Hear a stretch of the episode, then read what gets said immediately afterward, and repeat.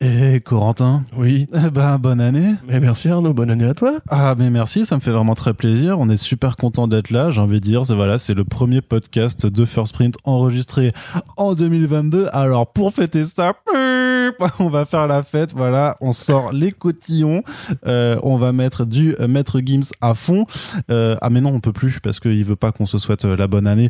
Donc, c'est pas grave. On va remettre du Camaro à l'ancienne Corentin et on va faire la teuf. Mais avant tout, on va enregistrer un podcast pour faire vrai, le point sur l'actualité comics. Attention, regardez, il y a un générique qui arrive, il arrive, il est là. Oh là là, mais je le vois.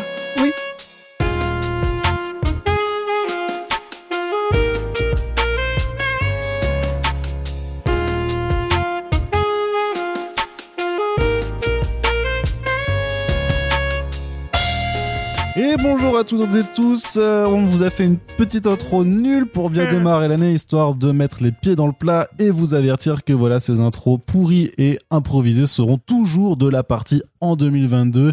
Il y a des choses bonne résolution. agréable qui ne change pas. Vous écoutez First Print, votre podcast comics préféré, pour un nouveau numéro de Front Page qui est en fait euh, votre revue d'actualité sur euh, le secteur des comics Page et de leurs adaptations et qui est là en fait euh, l'émission un petit peu pour aborder tout ce qui s'est passé dans la fin de l'année 2021. Donc voilà, on enregistre en 2022 mais on est encore un petit peu dans l'esprit de 2021. Oui. Du coup, on va faire la gueule. Oui. Voilà. Et euh, puis quand on Non, sera enfin dans la là, partie, quand, quand on sera dans la partie 2022, on fera encore plus la gueule histoire de se mettre un peu dans l'ambiance générale d'une année qui s'annonce. Alors formidable du côté des comics, peut-être un petit peu moins du côté de la vraie vie. Tu te rends compte, dans trois semaines, c'est le FIBD, Arnaud? Ben non, non justement, effectivement, on va y, on va y revenir juste après. Mais avant, juste, euh, bien que on suppose que sa famille et ses proches ne nous écoutent pas, on voudrait juste dédier cette émission à Monsieur Ryan Bodenheim, donc un dessinateur qui nous a quittés, euh, voilà, au cours des, euh, des dernières semaines de décembre, qui avait notamment euh, beaucoup œuvré chez Valiant Comics, qui avait aussi beaucoup collaboré avec Jonathan Hickman sur The Dying and the Dead. Red Mass for Mars et qui était annoncé d'ailleurs ben, au, au dessin sur un, prochain one shot euh, Eternals avec Kieron Gillen donc le monsieur est décédé à l'âge de 44 ans ce qui est terriblement jeune on ne connaît pas trop les, les circonstances mais on espère juste que voilà que sa famille et ses proches vont le mieux possible et euh, on lui dédie ce podcast respect à cet artiste qui était quand même vachement vachement doué Tu viens de plomber le moral des gens, là. Exactement. Bonne année, les gars. C'était important. C'est ouais, j'avoue, c'était mais c'était important quand même de. de Alors, bonne année tout de suite, le un faire. mort. Ouais. bah, faut dire que 2021 jusqu'au bout, hein, c'est clair, on, a, on, a- on en Ouais. on en a quand même fait pas mal des, des articles Ouais, sur des peu, décès l'année dernière. C'était, c'était un peu, euh, et il y a des moments, où c'était vraiment très très déprimant, quoi. Mm. Effectivement. vrai, ça. Mais bon, on va retrouver le sourire. Exactement, avec une autre bonne nouvelle, puisque effectivement il n'y aura pas de FIBD en Ouais. janvier 2022. Alors euh, on n'est pas content du tout, puisque bah forcément, en tout cas euh, moi de mon côté, je l'attendais euh, énormément cette nouvelle édition qui devait être un peu bah, le grand retour des festivités autour de la bande dessinée et bien entendu des comics. hein. Euh, on avait hâte de savoir euh, quels artistes euh, européens et ou peut-être américains euh, nos éditeurs de comics en France allaient ramener pour aller boire des coups à la girafe mais surtout faire des podcasts des interviews voilà. Euh, ce ne sera pas le cas. Alors bon on va pas vous refaire le débrief mais depuis bientôt deux ans maintenant hein, il y a quand même une pandémie mondiale à l'œuvre. Il y a un virus qui fait plein de petits variants et ça fout le bordel puisque effectivement la vaccination n'a pas été le remède miracle. En tout cas ça empêche euh, les formes graves de la maladie Oh, à Covid. Non, non, non, mais s'il te plaît, ça empêche la- les formes graves de la maladie à se faire, mais ça n'empêche pas la propagation. Et vu qu'il y a des variants qui apparaissent aussi et qui euh, bah, peuvent apparaître à n'importe quel bout du monde, pour l'instant, on n'a toujours pas euh, compris qu'il fallait, euh, je sais pas, peut-être empêcher les gens de se déplacer entre les pays euh, quand ce genre de choses arrive. Je ne sais pas. Je ne suis pas épidémiologiste non, plus, donc je, je n'ai pas. je suis pas d'accord la- avec toi. Il y a trois semaines, Véran, il a dit ça arrivera pas chez nous au micro, t'inquiète pas, ma gueule. C'est ça. Et la preuve que oui, ça, ça a marché ce qu'il a dit. parce que c'était un variant sud-africain, je crois. vrai. Et il s'est dit peut-être que le pays est assez raciste pour que le variant n'arrive pas et qu'il arrive, il fait Oh non, la France, vas-y, flemme. Faire un apartheid avec Ouais, eux, ça. tranquille. euh. Et non, ça n'a pas marché. Enfin, bref, tout ça pour dire que les conditions n'étaient pas. Voilà, le gouvernement a annoncé en fait de nouvelles directives euh, il y a maintenant un peu plus d'une semaine où, grosso modo, les jauges étaient limitées pour les événements à euh, 2000 personnes en extérieur, non, 2000 personnes en intérieur et 5000 personnes en extérieur, sauf pour les meetings politiques. Et hélas, euh, le directeur du FIBD, Franck Bondou, euh, s'est pas dit euh, on va transformer le festival de la bande dessinée en un gros meeting politique, euh, alors que franchement, il aurait très bien pu faire, bah, puisque c'est comme ça, je me présente à l'élection Ouais, présidentielle et euh, je rince avec un festival meeting euh, pour la fin pour la fin du mois de janvier, histoire de vous présenter mon programme, euh, ce qui aurait été très très rigolo quelque part, j'imagine. Hum. Voilà. Tu aurais pu jeter des légions d'honneur dans la foule. Euh, Tiens, Ouais. qui veut Allez, c'est Non, mais tu sais, genre e- exposition, exposition Otomo pour tout le monde, tu vois, exposition ouais. Izumi, allez, allez, on y la va. bande dessinée est politique. hein. Exactement. Enfin bref, tout ça, voilà, on est un petit peu, on est un petit peu triste, surtout qu'il y avait eu, en plus, il y avait, bon, après, il y avait eu quelques déconvenus euh, un petit peu en amont, comme euh, Glénat qui avait annoncé qu'ils allaient pas participer, en tout cas qu'ils allaient pas venir euh, et ni faire venir euh, d'auteurs avec eux euh, sous prétexte, en tout cas c'est ce qu'ils avaient dit euh, au, au- à la Charente Libre, que en fait, bah, ils avaient en fait aucune de leurs BD dans la sélection officielle, donc il y a quand même euh, Bergère Garrière qui était dans la section jeunesse, mais la sélection jeunesse a priori c'est pas la vraie entre guillemets sélection. Donc un petit peu, c'était un petit peu curieux. Alors est-ce qu'ils ont, Oh, les rageux. ouais, c'est un quand petit, même. c'est- bah c'est un peu l'impression que ça donne. Oui, donc, mais c'est euh, comme, ça- c'est comme ça, je viens pas alors. hein.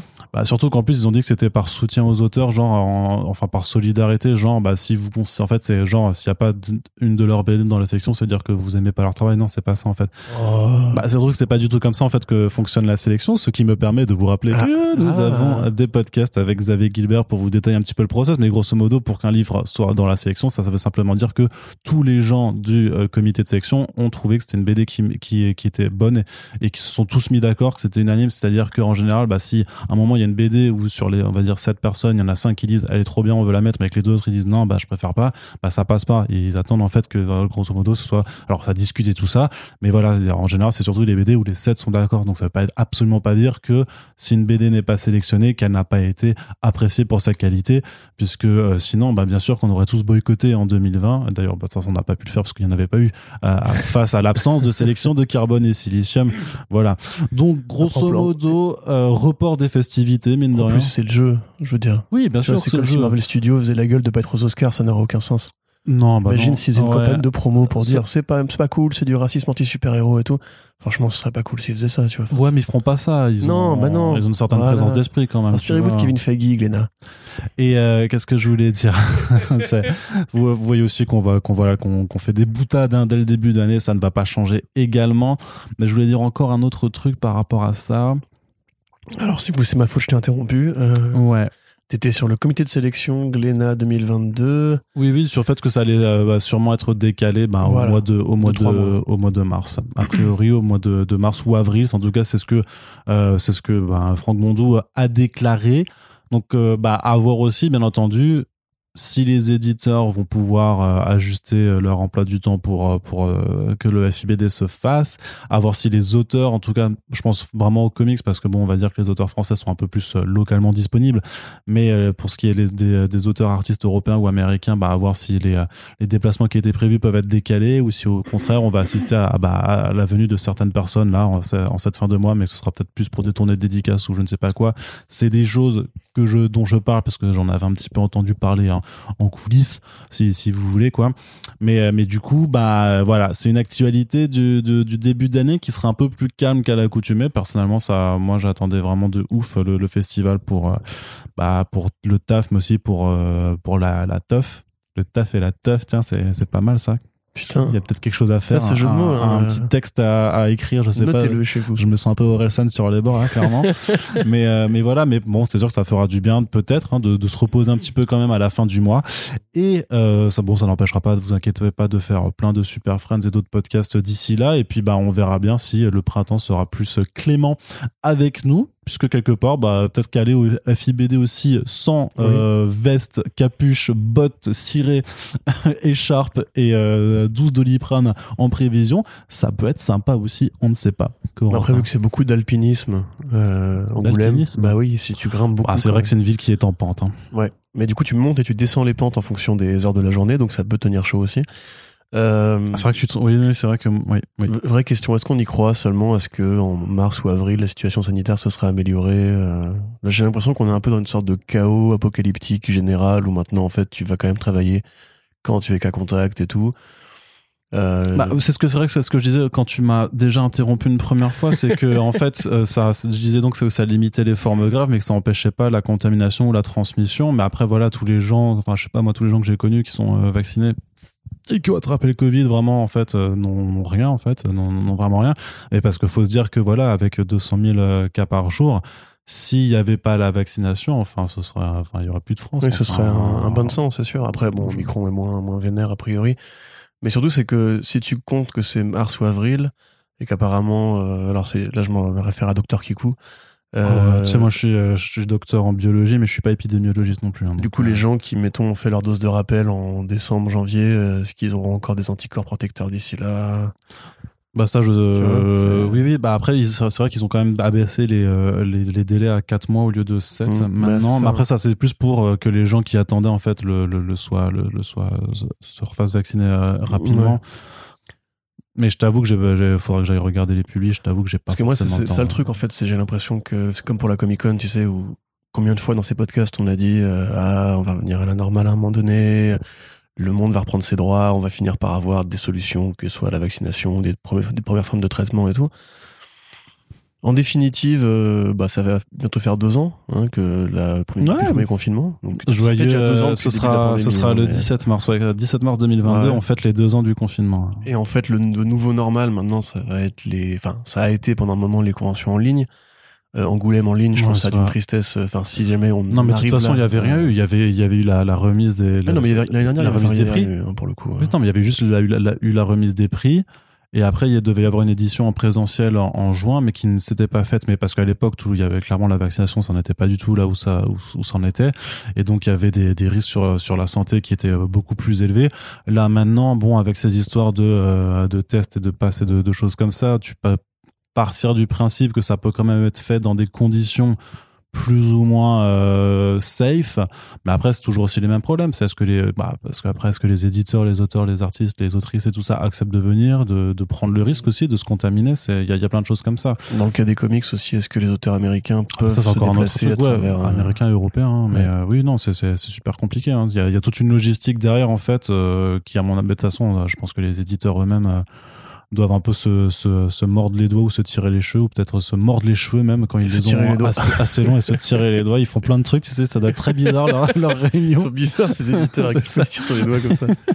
mais euh, ouais non ça, ça doit vraiment vraiment pas être fun et puis le truc c'est que enfin et Bandou l'a dit aussi il a fait une déclaration là, donc euh, en disant que bon ils espèrent vraiment pouvoir le, le, le, le décaler plutôt que l'annuler parce que par contre en termes d'investissement et tout ça euh, là tout était prêt Ouais. donc en Ouais, termes de ouais. pertes euh, de pertes là-dessus c'est pour ça qu'il a dit il faut que le gouvernement nous soutienne parce que sinon en fait c'est limite le, festival peut crever et euh, je euh, ce serait Non, quand mais je, pense- euh, je me fais pas de soucis, à mon avis, le gouvernement Je- va signer le chèque, mais oui oui mais bon c'est quand même c'est quand même pas marrant non plus à, à, à ces égards là tu vois Mm. Bah, surtout pour les mecs qui, enfin pour les personnes qui organisent, euh, et pour, pour la ville qui compte aussi beaucoup là-dessus euh, économiquement. Ah ouais, bah en même temps, la Donc, ville, euh, si elle a pas le festival, j'ai. Imagine un jour si la girafe ferme et qu'on y retourne, c'est genre la pandémie est finie, on arrive et on Tu dit les, la euh, ce sera comme dans un western, t'auras les, les pelotes de, les pelotes de buissons là qui. c'est comme pelote, c'est bizarre ces pelotes. Mais j'ai jamais compris ce que c'était, tu vois. Ouais. Mais euh, enfin bref, moins d'actualité déprimante, mais on, on espère tous que ça reprendra effectivement à la date prévue, que le, le festival va s'en sortir, que on va tous réussir à survivre à tout ça. Euh, espérons, voilà, pour 2022, que ce sera peut-être la dernière année du Covid, en serrant très fort les doigts. Euh, moi, j'avoue, je serais assez impatient aussi de retrouver la ville, même si c'est pas la meilleure ville de la Terre. C'est quand même super cool comme ambiance, le FIBD. Euh, tous les auteurs sont là, les éditeurs sont là, les fans sont là, les lecteurs sont là. Donc, euh, ouais, retrouver ces merveilleux cafés de la salle de presse et le, le quick Yes. de la place, Le avec grand plaisir en 2022. Incroyable ce quick, clairement. clairement un... Mais en plus, tu sais, c'était. euh, qui a rouvert à Châtelet, si ça vous intéresse. il y a un... Je sais plus dans quel manga c'est, mais il y a un dessinateur de manga qui l'a qui l'a dessiné Oui, en oui, fait. oui, oui, mais c'est pas dans Bakuman? Je sais plus. Ouais, c'est c'était Phenom qui a partagé ça. Et je crois qu'aussi, t'as la place dans Cover aussi, euh, Mm. d'Angoulême. Lisez Cover de Brian Bendis. Allez, Corentin, on continue.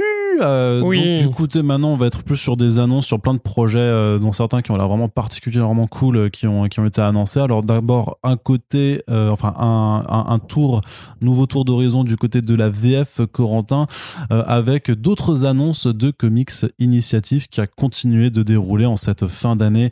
Euh, différents titres à venir pour le, le, le pour cette année. D'ailleurs, euh, au moment où on poste ce podcast, d'ici quelques jours, je crois que c'est le, je crois que c'est le 5 ou le 6 qui commence leur campagne pour le Love and Rockets des frères Hernandez. Donc on vous en a déjà parlé et puis bah ça c'est un incontournable. Donc celui-là, faudra quand même mm. clairement aller le baquer. D'ailleurs, je pense que j'irai le baquer dès l'ouverture. Et donc, Corentin, pour 2022, ils nous ont également annoncé donc la suite de Movable Oath, qui s'appelle Blood and Metal, donc le titre de Headless, et euh, la suite aussi de, euh, du Star, Seeds de Charles Globitz. Donc ça, c'est des titres qui ont été, euh, voilà, qu'on vous a déjà présentés dans des précédents front page et ou back issues. Mais il y a d'autres nouveautés également qui arrivent. Par exemple, The Kill Lock de Livio Ramondelli. Oui, tout à fait. Euh, il y a également euh, Hocus Pocus, Finger Guns, Hocus Pocus et un projet secret dont je crois que tu avais plus entendu parler, parler que moi, pardon. Seul l'ombre. Seul l'ombre, ouais. Parce bah, que qui, pour le coup est très mystérieux et qui est une, une nouvelle création originale puisque effectivement derrière ben on a Rurik Salé donc euh, ben, journaliste euh, qui était chez Mad Movies Pascal Millet qui est un dessinateur qu'on voit euh, sur le garde républicain de, de Thierry, euh, Terry Stillborn, et également euh, euh, Corberan, que je, ne connais pas, mais du coup, pour l'instant, ils avaient juste annoncé le titre en disant que ce sera bah, sûrement un titre d'horreur, parce que clairement, Rick Salé, il est, il est, dans le genre et dans, dans l'horreur. Mais voilà, ça, c'est ça, c'est le projet plus mystérieux en termes de créa original. Bah, ce qui est cool, c'est que ça fera de nouveau. moi, j'ai toujours envie de discuter avec Rick Salé, que je lisais il y a 15 ans dans, dans Mad Movies, donc ça fera un super fan plutôt sympa. Tu sais qu'il a, une, il a une émission maintenant, une web, une web ouais, non, non, mais c'est, ouais, hein, carrément. Frickson, ça s'appelle. Et il parle de cinéma d'horreur et de musique aussi. Donc alors pour euh, faire un, topo rapide, donc Oath comme on l'a déjà présenté effectivement, on va pas beaucoup plus revenir dessus. Blood and Metal c'est toujours plus barré, toujours plus taré, toujours plus de gros mecs poilus qui se tapent sur la gueule dans les matchs de catch avec euh, de la bande son métal, beaucoup de chats et beaucoup de tendresse et d'amour. Euh, Star Seeds, là c'est très compliqué à décrire. Pour résumer, c'est une sorte voilà d'épopée un peu psychédélique très conceptuel avec des gens dans l'espace, avec des gamins, avec des formes triangulaires et des gens à tête de pyramide. Euh, c'est super bien, c'est super beau, mais c'est compliqué à capter. Finger Guns, euh, alors dans mon souvenir, ça c'était un truc d'horreur aussi, euh, avec une nana qui peut manipuler les émotions des gens, enfin une adolescente qui peut manipuler les émotions des gens en, faisant le fameux finger gun, donc des, doigts qui font, qui font comme une forme de pistolet. ça, on est bien sur un, quelque chose de, de très américain, puisque ça vient de Vault Comics. Je crois que Comics avait, enfin, Initiative avait déjà ramené du Volt. Euh, bah oui, avec France. Shot. Et il y a aussi euh, Rose, euh, Rose and Garden. Là, ouais, Money Shot, donc, dont, le tome 2 aussi euh, mm. va arriver. on a aussi du IDW pour le Kill Lock. Donc là, c'est plus une série de, voilà, de soldats un peu dépressifs dans un univers où il y a des mechas et des, des mondes de science-fiction assez, assez généreux. Hocus Pocus, c'est leur pan euh, jeunesse. C'est une petite nénette qui. Euh, alors, c'est un comic suédois, je crois. Allez, on arrête de dire nénette en 2022, Corentin? Mais pourquoi? C'est bien nénette, c'est moche, c'est mignon. Ah, une petite nénette? C'est moche. D'accord, ok. C'est toi qui es moche. Donc l'un n'empêche pas l'autre en Avec fait. une enfant de, de, sexe féminin qui trouve un, une jeune fille. Une jeune fille. Ouais, mais une jeune fille, c'est bizarre. Pourquoi c'est bizarre? Avec qui trouve un chapeau enchanté dans un buisson et euh, qui va devenir un peu la star de sa classe, sauf pour les euh, enfants de sa prof. Donc c'est trop mignon, c'est super cool, etc. Et comme tu l'as dit, seul l'ombre dont on ne sait que très peu de choses, sinon ce serait une créa originale. Donc on voit quand même Comics Initiative qui en l'espace de quelques années a vraiment réussi à se multiplier euh, sur plein plein de projets, plein de lignes différentes. Plus plutôt à se diversifier qu'à se multiplier parce qu'il y a toujours qu'une seule maison d'édition. Tu vois, il y a pas, ils n'ont pas popé comme ça. Il y, a des, il y a des clones de Michael Jérôme comme ça qui sillonnent la France. mais il y a Cahier Graphique aussi, tu vois, donc ils se sont multipliés quelque part. Ils ont un label maintenant. Bah, ils ont diversifié leur, ouais, leur, leurs étendards de publication, bien sûr. Mais voilà, donc vous aurez compris aussi qu'en 2022, on va continuer de se chamailler. Oui, oh, bon, ça jamais arrêté. Hein. Mais euh, non, voilà, c'est chouette parce qu'effectivement, ils sont présents sur le comics jeunesse, sur l'importation de comics américains euh, en indé, on va dire très indé avec Fantagraphics et en indé plus normal, plus science-fiction, plus horreur, etc. Avec Volt et IDW et euh, toujours dans la créa originale avec des projets euh, bien de chez nous. Donc c'est très cool. Le programme est assez chargé quand même quand tu fais la liste parce qu'on avait déjà évoqué ça la dernière fois euh, pour la première partie où il y avait du money shot, où il y avait des comics brésiliens, où il y avait des comics Après c'est sur, toute l'année, tu vois. Donc après t'arrives voilà sur je sais pas une quinzaine de titres ou une vingtaine de titres. Quand tu déroules tout, effectivement ça fait beaucoup. Mais après comme ça doit s'étaler sur quand même une bonne partie de l'année, ça, ça limite un petit peu la chose parce que c'est vrai que Mm. sinon le, le truc c'est que voilà vu que c'est quand même une maison d'édition qui va continuer visiblement son modèle de tout faire passer par le financement participatif c'est quand même bah voilà un truc sur lequel t'es, t'es soli- T'as l'impression, en tout cas, tu ressens, en tout cas, vu que t'en, t'en, t'en parles plus, bah, d'être sollicité, sollicité, Ouais. sollicité pour, euh, pour, pour aller mettre, mettre tes sous de façon peut-être un peu plus pouss- poussée que euh, sur d'autres éditeurs qui sortent naturellement en librairie.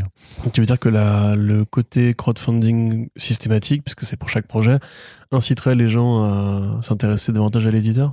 Non, pas forcément. Non, dis- non mais au contraire, disons que bah, moi, j'ai j'ai toujours eu un petit peu. euh, mais après, c'est peut-être qu'un ressenti, mais de me dire que, en fait, à, à- à force d'avoir un tel volume, tu te dis, mais en fait, du coup, pourquoi vous passez pas dans un circuit euh, traditionnel, tu vois?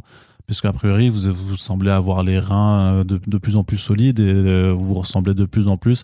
Et c'est tant mieux, du coup, à une structure d'édition, euh, entre guillemets, normale, standard. standard. Et en même temps, bah, on connaît aussi euh, la, la situation des maisons d'édition indépendantes et la, la situation du comics indé en France. Donc c'est vrai que même quand tu affiches des campagnes où tu fais euh, 800%, mais que tu regardes en fait le nombre de, de, de personnes et que tu vois qu'en fait qu'il y a que 300 personnes et que grosso modo bah, ça représente on va dire 3, 300 à 350 euh, albums commandés, bah, 350 ventes c'est c'est que dalle en fait. Enfin, Bah, déjà ça, et ensuite, faut voir quelle marge ils font, parce que tu dis qu'ils ont les reins plus solides en termes de base bah, de lecteurs. que je pense pour l'instant il y a zéro, il y a, il y a, il y a de là maintenant depuis 3-4 ans, il y a absolument zéro campagne qui n'a pas marché. Oui, mais est-ce qu'ils font du profit dessus? Est-ce qu'ils, Bah, J'imagine qu'ils font un minimum de profit, sinon ça, ça, ça ne tiendrait pas. Non, mais est-ce qu'ils font assez de profit pour se permettre de- d'abandonner ce modèle-là? Je pense pas, tu vois. parce que- Ah, mais je sais plus, vous avez vu sur leurs réseaux sociaux, ils ont quand même posté une photo de leur, Ouais, de leur palace bien là. sûr, ouais. Sur- Avec François de Rugy, où il y avait des, Oui, des, c'est des ça. homards partout, du champagne. ça, du coup, il était tout rouge. Parce Un qu'il était jacuzzi aller- de champagne. Il c'est- était allergi- allergique, il était tout rouge, il disait au secours, sortez-moi de là.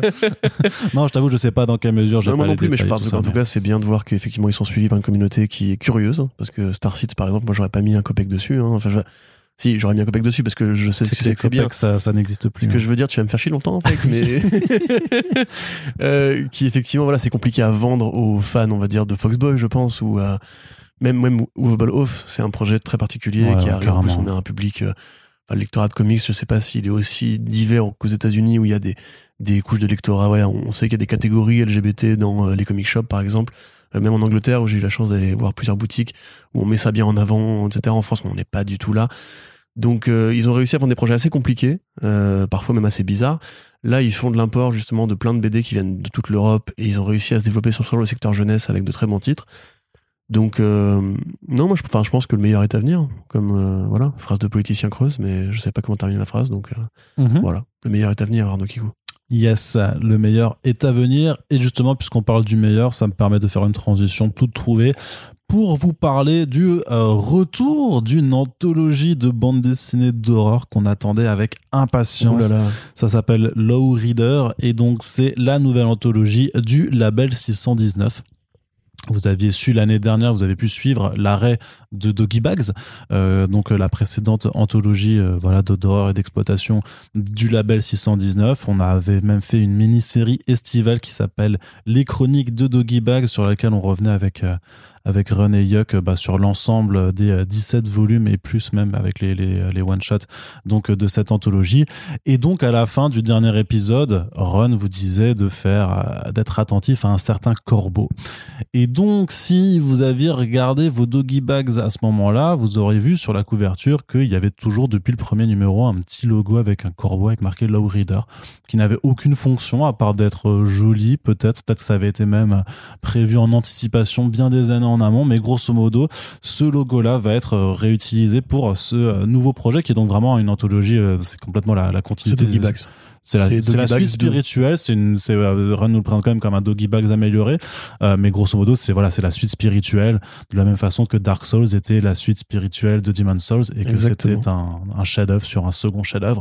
Donc on espère que ce sera bien, mais vu le casting, j'ai envie de dire, on n'a pas trop de soucis à se faire. Un premier numéro de 120 pages, donc avec trois histoires différentes une première qui s'appelle Devil's Run de Mud et Nicolas Ghisalberti qui ont fait euh, qui ont déjà travaillé ensemble et qui ont notamment fait le one shot euh, Trench Foot Mhm. qui était sorti euh, l'année dernière de, de mémoire qui était super bien. Euh, Mister Sato par Ron et Guillaume Saint-Gelin. Donc là autant bon on n'a pas trop Les darons du game. ouais c'est Hein, ça on n'a pas trop de doutes sur sur la qualité non plus. Et puis un, un des autres darons du 619 c'est Florent Maudou qui fera une histoire qui s'appelle She Wolf and Cub. J'espère que vous avez le, le petit jeu de mots le petit, Hey. le petit clin d'œil C'est par rapport revient- à, à Lone Wolf and Cub, je crois. ah je sais pas peut-être je crois que c'est mon avis. et qui revient sur le personnage de, de Masiko qui était en fait euh, l'héroïne d'une des euh, trois histoires du euh, tout premier euh, Doggy Bags donc Ouais. voilà c'est euh, Et qui était revenu ensuite, même. Ouais, elle avait déjà fait un premier retour, effectivement. Mhm. Et, euh, et euh, bah, du coup, elle sera de nouveau de retour. Grosso modo, voilà, on prend. Grosso un- modo. Grosso modo, et on prend les padrés du game et en attendant d'avoir de nouvelles plumes dedans, parce que bah, j'imagine très bien que, enfin, si le, je vais pas dire que j'imagine, je le sais, je vais pas être naïf, euh, il y aura très certainement de nouvelles plumes à retrouver dans euh, Low Reader. Et autre nouvelle intéressante aussi, c'est que en fait le label 119 devient aussi un label de musique. Ouais. Euh, puisque en fait là ils sortent une édition limitée chez Canal BD avec en fait euh, une cassette de titres avec notamment bah, euh, des, Une quoi? une cassette Une audio. cassette? Ouais, une cassette audio. Alors moi je que trouve, que moi je trouve que c'est rigolo dans le côté euh, vintage et série B qui va très bien avec euh, avec le projet. Par contre, je t'avoue que des lecteurs cassettes, je sais pas où ça se trouve encore. Moi, je n'en ai plus depuis. Mais si, non, là, c'est un lecteur cassette, ça. ouais, mais cette chaîne est morte. Ah ouais? Ouais, ouais, non, non. Tu veux dire que depuis, depuis 3 ans, ma vie est un mensonge? Ah, ouais, complètement. Depuis trois ans, tu peux voir cette chaîne dans le salon qui ne fonctionne pas. Et euh, mais voilà, mais du coup en fait, c'est l'idée, c'est que vraiment ils vont commencer à composer de plus en plus de, de, de bandes son. Ils l'ont fait pour le titre euh, Bayou Bastardize euh, l'année dernière. Euh, ils comptent le faire aussi. euh, donc ça, ça nous a été Pour annoncé 86. pour Carbone et Silicium. Ouais. Et aussi pour Mutafukaz 1886. euh, et j'imagine pour la, la sortie future de, bah, de- du volume intégral de, de la chose. Donc euh, bientôt sur Énergie, hein, clairement. euh, J'ai envie de dire run au Energy Music Awards. J'ai très hâte de voir ce genre de choses. Mais c'est cool parce que justement, c'est bon, il y a toujours eu une énergie musicale euh, dans ce qu'il faisait. Tu vois, je me souviens du South Central Stories, qui est un de mes euh, Doggy Mm. Bags One Shot Il préférés, est tellement bien celui-là, c'est clair. qui pioche à fond dans euh, les thèmes de la culture hip-hop, etc. Et ils ont une culture qui va du rap, qui court vers le métal, très métal quand même, parce que là, par exemple, la, la bande-annonce qui est magnifique. Hein. Franchement, faites de l'animation, les gars. On, on en veut plus. Ouais, donc c'est Yuzo Studios euh, qui est derrière, donc Guillaume de Yuzo Studios euh, qui est derrière, et ouais, il est, c'est c'est une Ouais. bonne. Bah, on voit en fait trois, les, deux- les trois premières BD du truc, puisqu'il y a le côté biker qui va être, je pense, l'histoire de, de Mud. Euh, on voit She-Wolf avec euh, Modu et on voit euh, effectivement Monsieur Sato qui a l'air d'être une sorte de post-apo japonais un peu un peu énervé. Mm. Euh, donc déjà tout de suite tu retrouves l'ambiance Doggy Bag, t'es super content. Le côté musical, moi c'est pareil, je, je trouve ça je trouve ça marrant, ça se rappelle un petit peu comme quand Guardians 1 est sorti et tout le monde a dit ouais on va se remettre à, à écouter des cassettes audio et tout. Je crois que mon père a encore un Walkman. Il faudrait que je vois avec lui si. euh, si Après, l'a peut-être qu'ils vont euh, carton. peut-être qu'ils vont s'associer euh, avec Rue de Sèvres et je sais pas quel Ouais, ouais, bah, constructeur il- pour il faire avait des, dit, euh, des baladeurs Walkman 619 et tout. ils, Putain, ils vont réimposer le bien. truc en fait. Il avait dit déjà, je crois, pour mon 86 dans le podcast que tu avais fait à l'époque avec eux, que ce sera en vinyle pour euh, cette édition-là. Oui, ils voulaient faire un vinyle, mais après peut-être que ça va changer. Ouais, c'est ça. C'est vrai qu'ils en avaient déjà parlé à bah, l'époque. hein, ouais. autre technologie euh, désuète. euh, je pense que Non, le vinyle, par contre, c'est super à la mode, euh. C'est quand même plus répandu aujourd'hui. Chez les, on trouve des platines, Chez des les platines un peu hipster pour pas grand chose. chez les bobos bourgeois. Euh, oui, mais merci Arnaud, je suis Bah, sympa, sympa, merci, c'est gentil. plaisir. C'est un cadeau de mes grands-parents, hein, donc euh, je crois qu'il est plus vieux Qui que. était aussi bourgeois, Il est plus vieux pas- que plein de gens. La bourgeoisie s'entretient avec des vinyles, clairement. Mais pourquoi Je sais Pourquoi pas, je Mais pourquoi Arnaud Mais pourquoi tu m'agresses comme Pourquoi ça Je Moi je t'aime bien, tu Mais sais. oui, mais moi aussi. J'ai trouvé de, de, de- de- défoncer maintenant, tu vois. Viens là. Mais non. Donc, euh, donc ouais, c'est trop cool. J'ai trop hâte de lire ça. Euh, Doggy Bags, c'est partie des trucs qui m'ont donné envie de découvrir un peu le franco-belge avec euh, Moutafoukaz à l'époque. C'est une fab euh, merveilleuse, c'est des artistes géniaux, c'est une vraie usi- usine à talent, un vrai laboratoire pour les fans de série B. Euh, à la croisée des genres entre comics, manga, franco-belge aussi dans le style parce que ça reste en France. Mais c'est tous les thèmes de la, série B, des films d'horreur, des films de science-fiction, euh, du film de cul un peu aussi des fois. Il y a vraiment plein de trucs géniaux là-dedans et euh, c'est super cool qu'ils puissent relancer l'aventure. Et comme ils disent en plus en format étendu ou amélioré, il y aura moyen de passer encore de très belles années à compléter nos anthologies. Exactement. Autre très bonne nouvelle du côté de la VF, c'est le retour d'une licence jeunesse qui euh, qui avait essayé, enfin qui qu'on avait tenté, alors pas nous, mais qui a qu'on avait tenté Ah bon de ramener en pas- France et qui n'avait pas pris. Ce sont les Lumberjanes, donc euh, une série euh, menée par Noel Stevenson, Grace Ellis, Shannon Water et euh, Brooklyn A. Allen chez Boombox. C'était en 2014 que ça avait été lancé. Euh, C'était vraiment l'envie de ces éditrices, autrices et artistes de proposer une série en fait jeunesse, mais surtout à destination d'un public féminin et qui a peut-être été un peu euh, précurseur même à l'époque en fait de euh, d'une nouvelle vague de bande dessinée en fait euh, all ages aussi tout public mais qui vraiment parle plus spécifiquement à un public féminin donc grosso modo les Lumberjanes c'est un peu l'équivalent des cadettes euh, par, par chez nous quoi ou de, de scouts c'est des Girl Scouts quoi. ouais, c'est ça des girl scouts oui mais voilà on dit cadettes aussi en. France. Des Jeannettes même. Les, Jeannettes euh, aussi d'ailleurs même. euh, il faut avoir été scout pour, pour comprendre ça. Ouais, je regrette rien.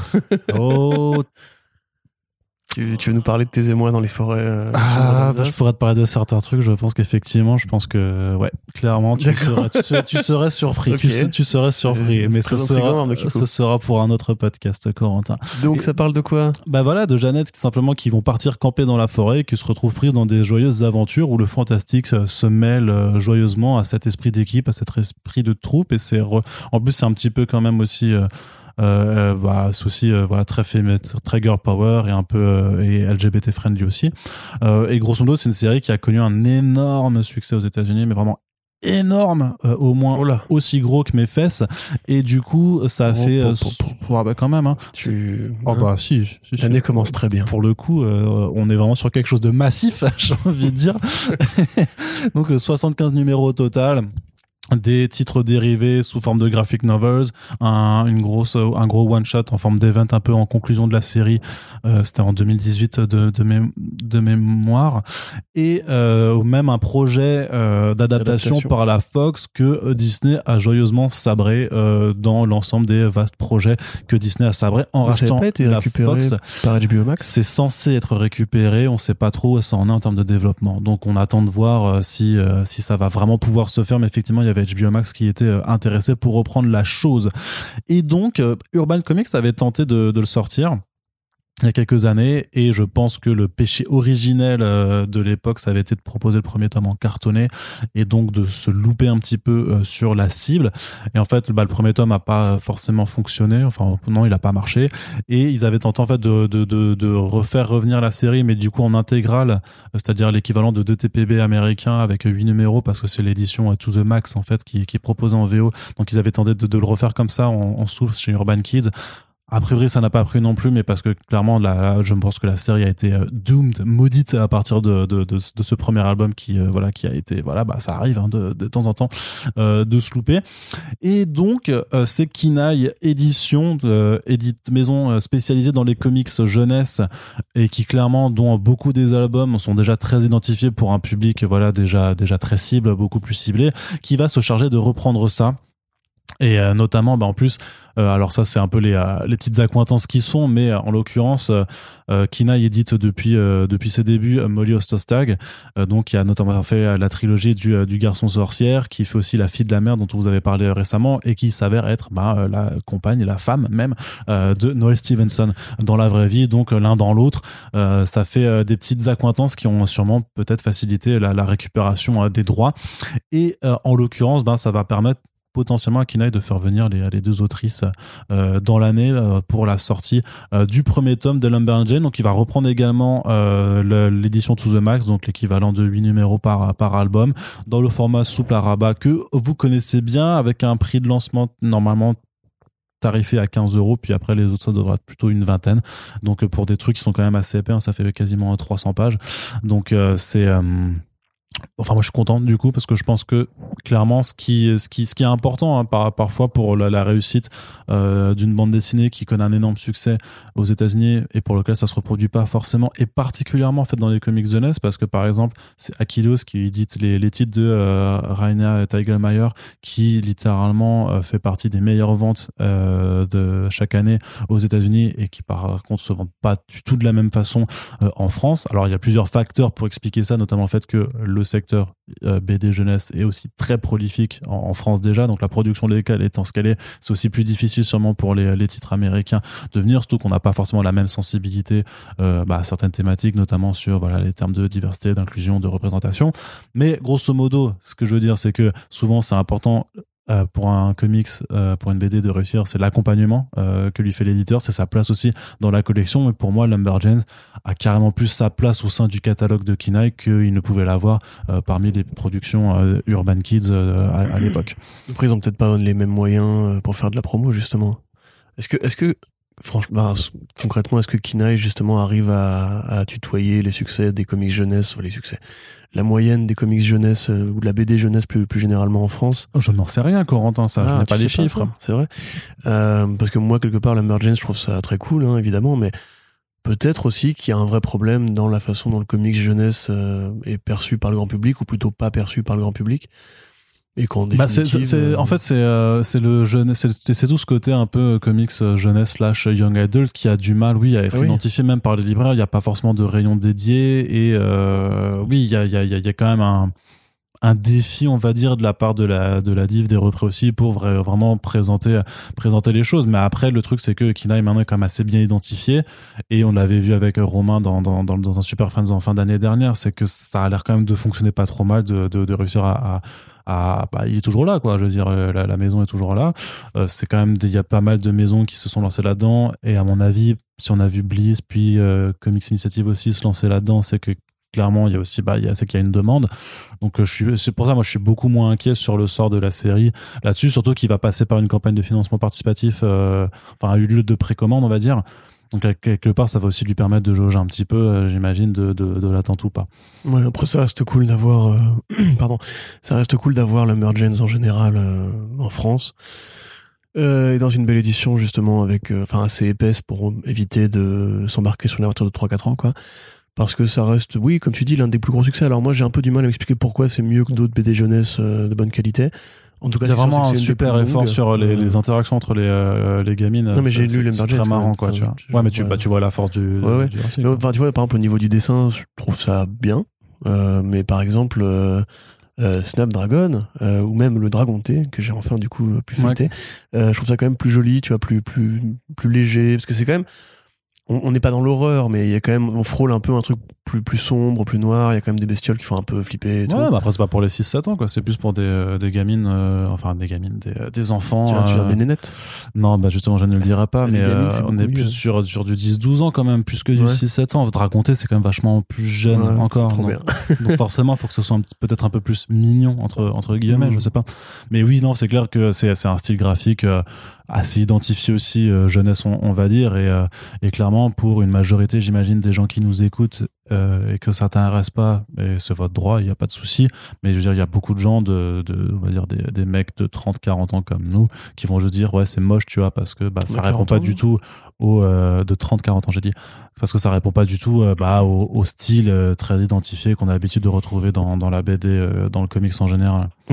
Tout à fait. Donc voilà. Je Mais en tout cas, on vous en reparlera parce que c'est quand même une série qui a mérite le soutien euh, clairement. Et euh, donc on, passe à la suite Corentin avec une production française qui fait euh, son retour aux éditions Delcourt. Et je dis bien Delcourt et pas Delcourt Comics hein, parce que on parle de la brigade chimérique qui arrive là cette semaine au moment où, vous nous écoutez. Il y a un nouvel album de euh, 272 pages qui s'appelle Brigade chimérique ultime renaissance.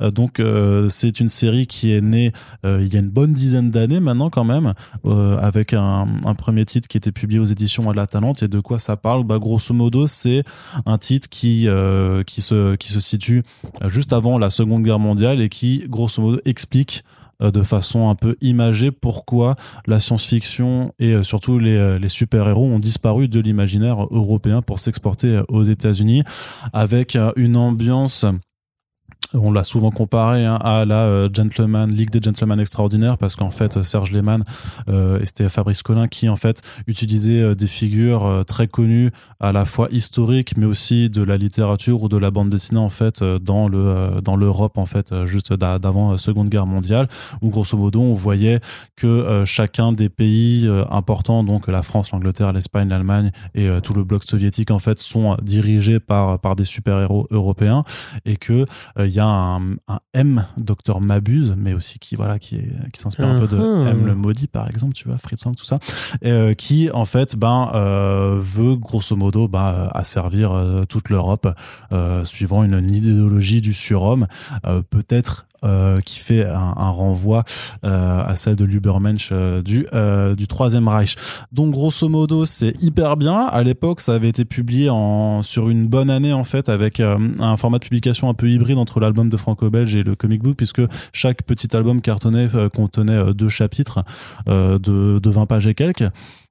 Euh, ça a connu un, énorme succès parce que c'est bah, une œuvre qui est euh, à la fois passionnante par son univers, par son personnage, mais aussi par tous les degrés de lecture que, tu peux avoir euh, là-dessus. Euh, Guess en plus ou Jess, je sais pas comment, je crois c'est Jess du coup vu qu'on est en France, qui dessinait cette première mini-série en fait, un style qui se rapproche assez de Mike Mignola et bah c'est ultra beau, c'est vraiment un, excellent titre qui avait connu plusieurs dérivés depuis quelques années.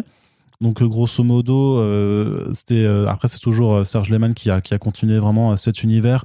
Euh, il avait fait notamment avec Jess deux autres titres qui s'appellent L'homme truqué toujours aux éditions La Talente, mais aussi L'œil de la nuit chez Delcourt. Et L'œil de la nuit, grosso modo, c'est une sorte de préquel qui s'intéresse au personnage du Nick Talop, qui est le, le, le- grosso modo le super oui, héros qui s'intéresse le Le super-héros originel. c'est ça, qui est le super-héros qui s'occupe de, de, de la France. Il avait aussi fait d'autres titres avec. alors, il a fait une, une sorte de suite très futuriste euh, qui s'appelle Masqué, euh, dessinée par Stéphane Critti, euh, qui voilà, qui se déroule dans un Paris dans, le futur et qui mettait en scène bah, un retour des, des super-héros euh, grosso- européens. Il avait également fait un autre titre qui s'appelle Metropolis avec euh, Stéphane Decaneva qui était une utopie en fait euh, par rapport à bah, ce titre qui était déjà une forme du, de, enfin, du chronique. Quoi. Donc ton téléphone par contre fait des brouillages, Corentin. Excuse-moi.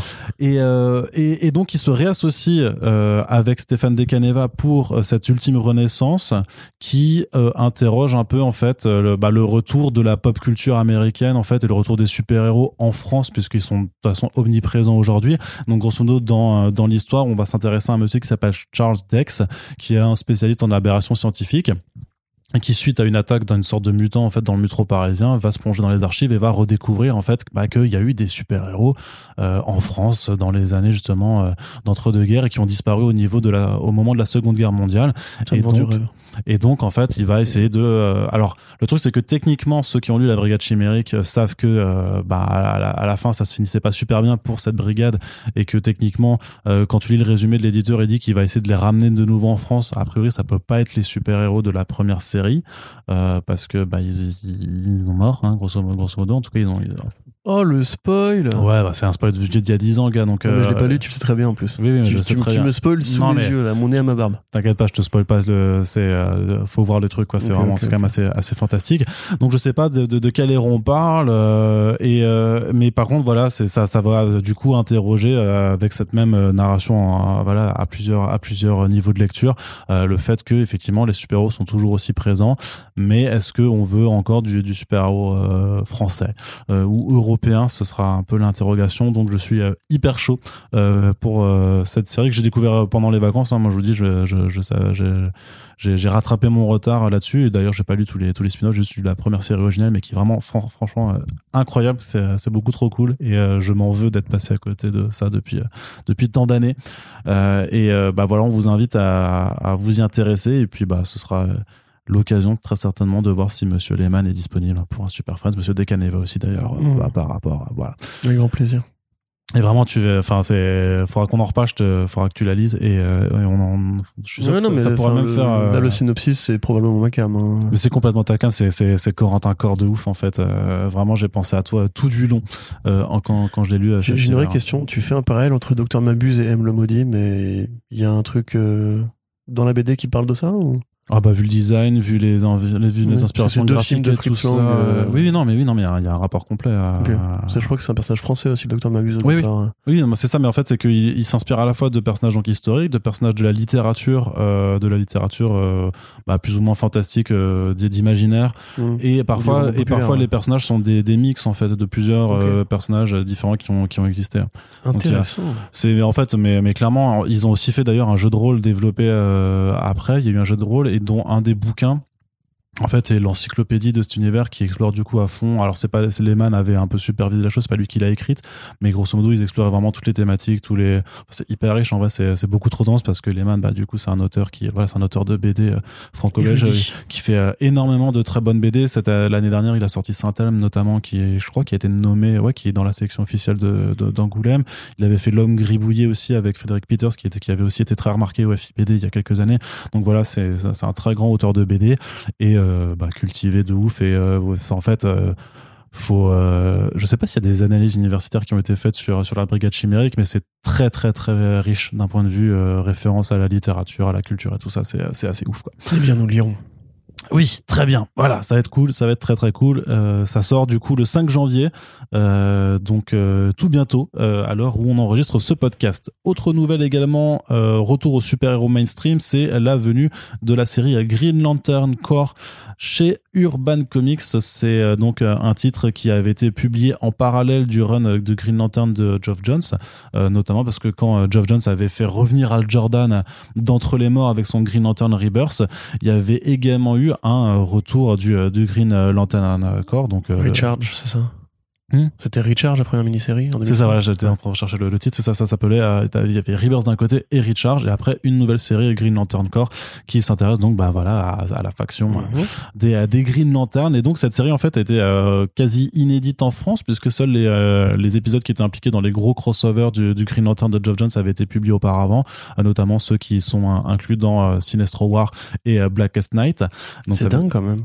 C'est en lisant l'article que j'ai découvert que c'était pas édité en France, ce truc-là. Bah ouais. Alors que c'est vraiment la série compagnon qui, qui analyse le reste de l'univers qui va présent dans. C'est ça. Bah ouais, mais, euh, Et du coup, ben, ça a été publié donc chez Panini puis euh, chez Urban Comics et là, ça va, euh, du coup, voilà, on va vraiment avoir la série. Alors pas complète complète je crois parce que ça va s'arrêter euh, ça va prendre le début donc avec un premier tome qui comprend la mini-série euh, Recharge puis les deux l'équivalent un peu des, des deux premiers TPB euh, et ensuite ça va se poursuivre jusqu'à la conclusion du run de Peter Tomasi. Donc grosso modo c'est au numéro 47 mais ça va un petit peu mmh. continuer encore sur une, bonne dizaine de numéros après au départ c'est Dave Gibbons et Patrick Gleason majoritairement. T'as aussi un peu d'Umberto Ramos euh, T'avais Keith Champagne aussi, rappelle-toi Keith Champagne. Tu sais pas Il a complètement disparu lui. Euh, donc ouais, c'est super cool. C'est, c'est alors c'est au niveau dessin, c'est un, un, peu le Gleason des années 2000, donc euh, un personnage très gonflé, euh, très musculeux. Il y avait un vrai travail de mise en scène à l'époque sur la façon de composer les planches et tout.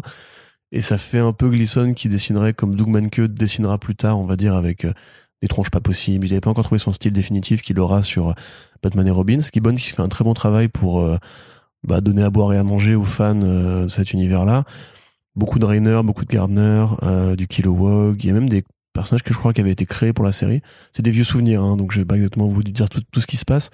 Mais euh, ouais, Dave Gibbons quand même, euh, qui au-delà d'avoir dessiné Watchmen, est un très bon scénariste, comme il l'a trouvé sur Batman Predator.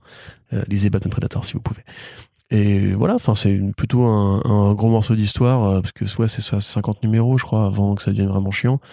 Donc, mm. euh, puis effectivement, Thomasy, qui euh, n'était pas encore le scénariste de Batman et Robin. En fait, qui est passé d'éditeur à scénariste à ce moment-là. En ouais, fait, complètement. Ouais, bah, c'était les années 2000, c'était une période de grande, de grande transition hein, pour DC Comics où il manquait un peu de personnel parce que, enfin, je vais pas tout vous refaire, mais il y avait beaucoup d'échanges de, euh, de bons procédés entre Marvel et DC à ce moment-là. Il y avait ce, cette fameuse école du dessin un peu toon qui a pas duré, enfin qui a duré suffisamment longtemps, tu me diras, mais qui a pas duré assez longtemps pour valider les artistes qui étaient rentrés sur le marché à ce moment-là.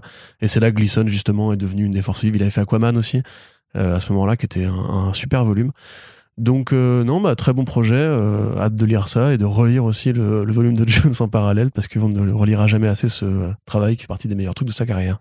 Non, effectivement. Après, c'est vrai que moi, je l'ai vu que j'ai j'ai jamais forcément identifié la différence parce que il me semble que dans, faudrait que je vérifie, mais il me semble que dans l'omnibus de du Green Lantern pas Geoff Jones, ils incluent la série Green Lantern Corps aussi dedans, donc c'est les, trucs un petit bah, peu. C'est les deux marchent vraiment en, parallèle. Hein. Hum, hum, hum, Très bien, très bien. Bon, bah, du, en tout cas, ça fait plaisir aussi de juste d'avoir, de revoir un petit peu de Green Lantern parce que c'est pas la licence la plus exploitée euh, par Urban Comics non plus. Donc, euh, j'imagine que les fans de cet univers seront contents. ils ont fait The Green Lantern, euh, non? Ouais, ils l'ont fait. Al Jordan Green Lantern, ça s'appelle en VF. Ok, bah lisez ça aussi, c'est mortel. C'était ouais, vachement bien.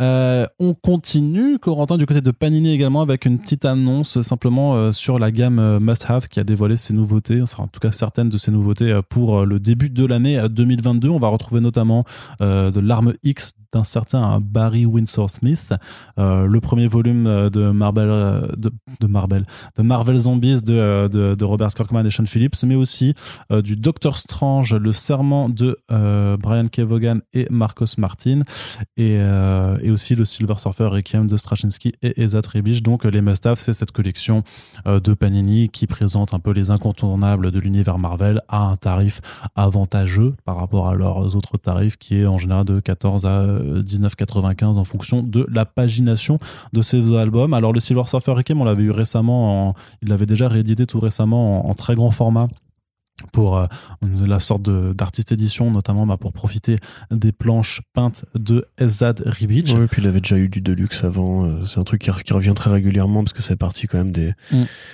euh, bah, des, des- des petits monuments. Mais, Mais euh, après, pour les autres, c'est du coup, c'est plutôt, notamment, je pense plus au, au Silver Surfer de Brian Kevon et au Weapon X de Barry Windsor Smith, qui sont quand même, parce que Marvel Zombies aussi, ça a déjà été édité ou réédité pas mal de fois. ouais, Weapon X, quand même, il me semble qu'on l'a, on l'a quand même déjà pas mal eu. Ouais. Euh, Qu'est-ce qu'on aurait éventuellement qui serait un peu rare dans le tas? Bah, le Silver Surfer, du coup. Ouais, le Silver Surfer, effectivement, qui est là pour le coup. euh, Attends, tu veux dire Requiem? Ah, pardon, Doctor Strange. Non, non, non, Requiem, c'est l'inverse. C'est Requiem, il il revient hyper souvent. Oui, oui, oui, non, pardon, non, je, disais le Doctor Strange de Von. Ouais, voilà, Doctor Strange, Voilà. euh, Marcos Martin et donc le fameux duo euh, colossal là, qui a fait euh, Private Eye, Barrière et qui, bon, c'est un peu les, les cofondateurs de euh, Non, Syndicate, enfin, c'est Marcos, Martin, voilà. d'accord. mais avec vraiment la- l'aval et le soutien de Brian Kevogan, scénariste de saga et tout. Euh, une très bonne série où en fait Doctor Strange doit enquêter sur sa propre mort. Euh, avec ouais, ce, ce style de dessin qui est merveilleux. Marcus Martin, c'est un génie, c'est une brute.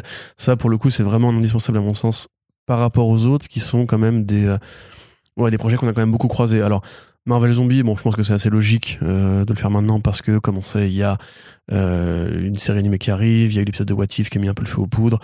L'univers Marvel Zombie revient très régulièrement pour des tout petits projets ou des, des petites références par-ci par-là dans l'actualité de la Maison des Idées. Euh, bon, l'arme X, euh, Winsor Smith, je sais pas. Peut-être que c'est parce que Monster est sorti, peut-être parce que ils ont dit. Après, voilà, ça se vend tout, ça se vend tout seul normalement ce machin-là. hein, c'est, pas un anniversaire pour Wolverine, je sais pas. Peut-être qu'il y a par rapport à X-Lives et X-Death of Wolverine qui va arriver, je sais pas. Non, je Et pense Requiem, pas. bon bah Requiem, voilà, c'est pareil, c'est un classique que tu peux ressortir dans toutes les, dans tous les formats. Ce sera toujours aussi merveilleux, ce sera toujours aussi génial. Ça reste la meilleure histoire du Silver Surfer euh, selon euh, la presse et la police. Donc euh, ouais non, c'est c'est très chouette, très beau programme. Dans le tas, j'avoue, enfin l'avantage du Must Have, c'est que c'est moins cher que beaucoup d'autres éditions de Panini. Donc c'est l'occasion pour les gens qui auraient peut-être des moyens plus limités de compléter leur collection ou de passer par des grands récits qu'ils n'auraient pas encore découverts. Là, en l'occurrence, je pense vraiment qu'à part The Oath, enfin le Doctor Strange euh, Serment, tout le monde a déjà lu au moins. euh, Bah, dans les, Euh, dans- oui, parmi les lecteurs. Mais après, c'est, ça, faut bien comprendre que c'est, à mon sens, c'est une collection qui se destine, euh, qui se destine aux gens qui n'ont pas lu, justement. Moi, je pense Pas- qu'elle pas au- elle- pas au elle lecteur se destine ag- aussi à moi, en fait. C'est-à-dire le fan qui n'a pas les moyens de tout acheter, euh, mais qui aimerait bien posséder ces grands trucs parce que un jour ils seront out of print euh, de fait. Donc, euh, tu vois, qui les prend en, en petit tarif pour euh, les avoir dans la bibliothèque et être content si un jour je veux les relire. Même si, si vous êtes vraiment fan de euh, du Silver Surfer Requiem de Ribic, il faut vraiment prendre l'édition euh, colossale, encore une fois. Euh, Comment s'appelle cette édition de Panini? Giant Size. Giant Size, c'est ça. Qui là, effectivement, vous profitez quand même d'un niveau de détail sur les planches peintes euh, qui sont merveilleuses. Enfin, c'est vraiment un de ses meilleurs travaux, Harry Beach, en plus.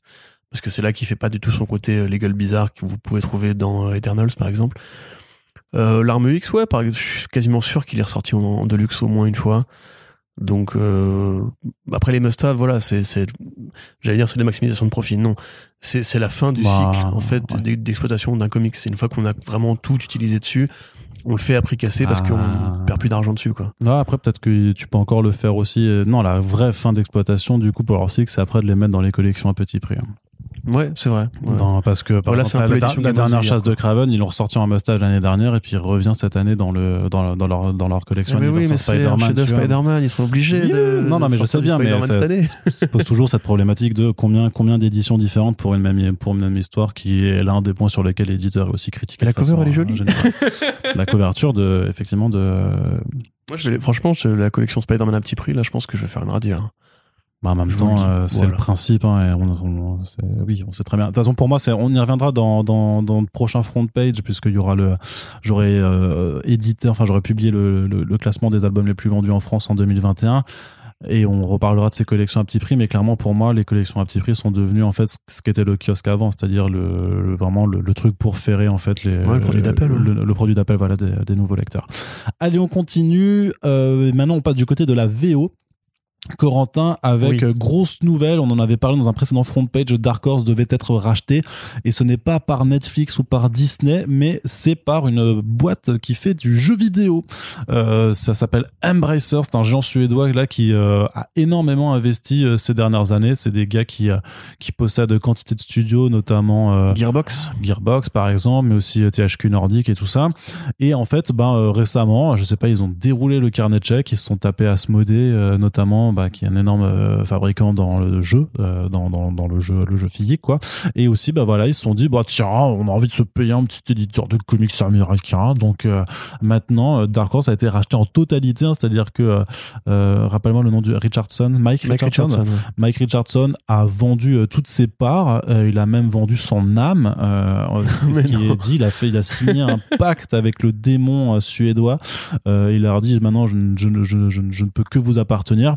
Grosso modo, voilà, c'est tout euh, Dark Horse qui appartient à Embracer. A priori, aucun changement euh, dans la façon de fonctionner de la boîte, euh, de l'éditeur.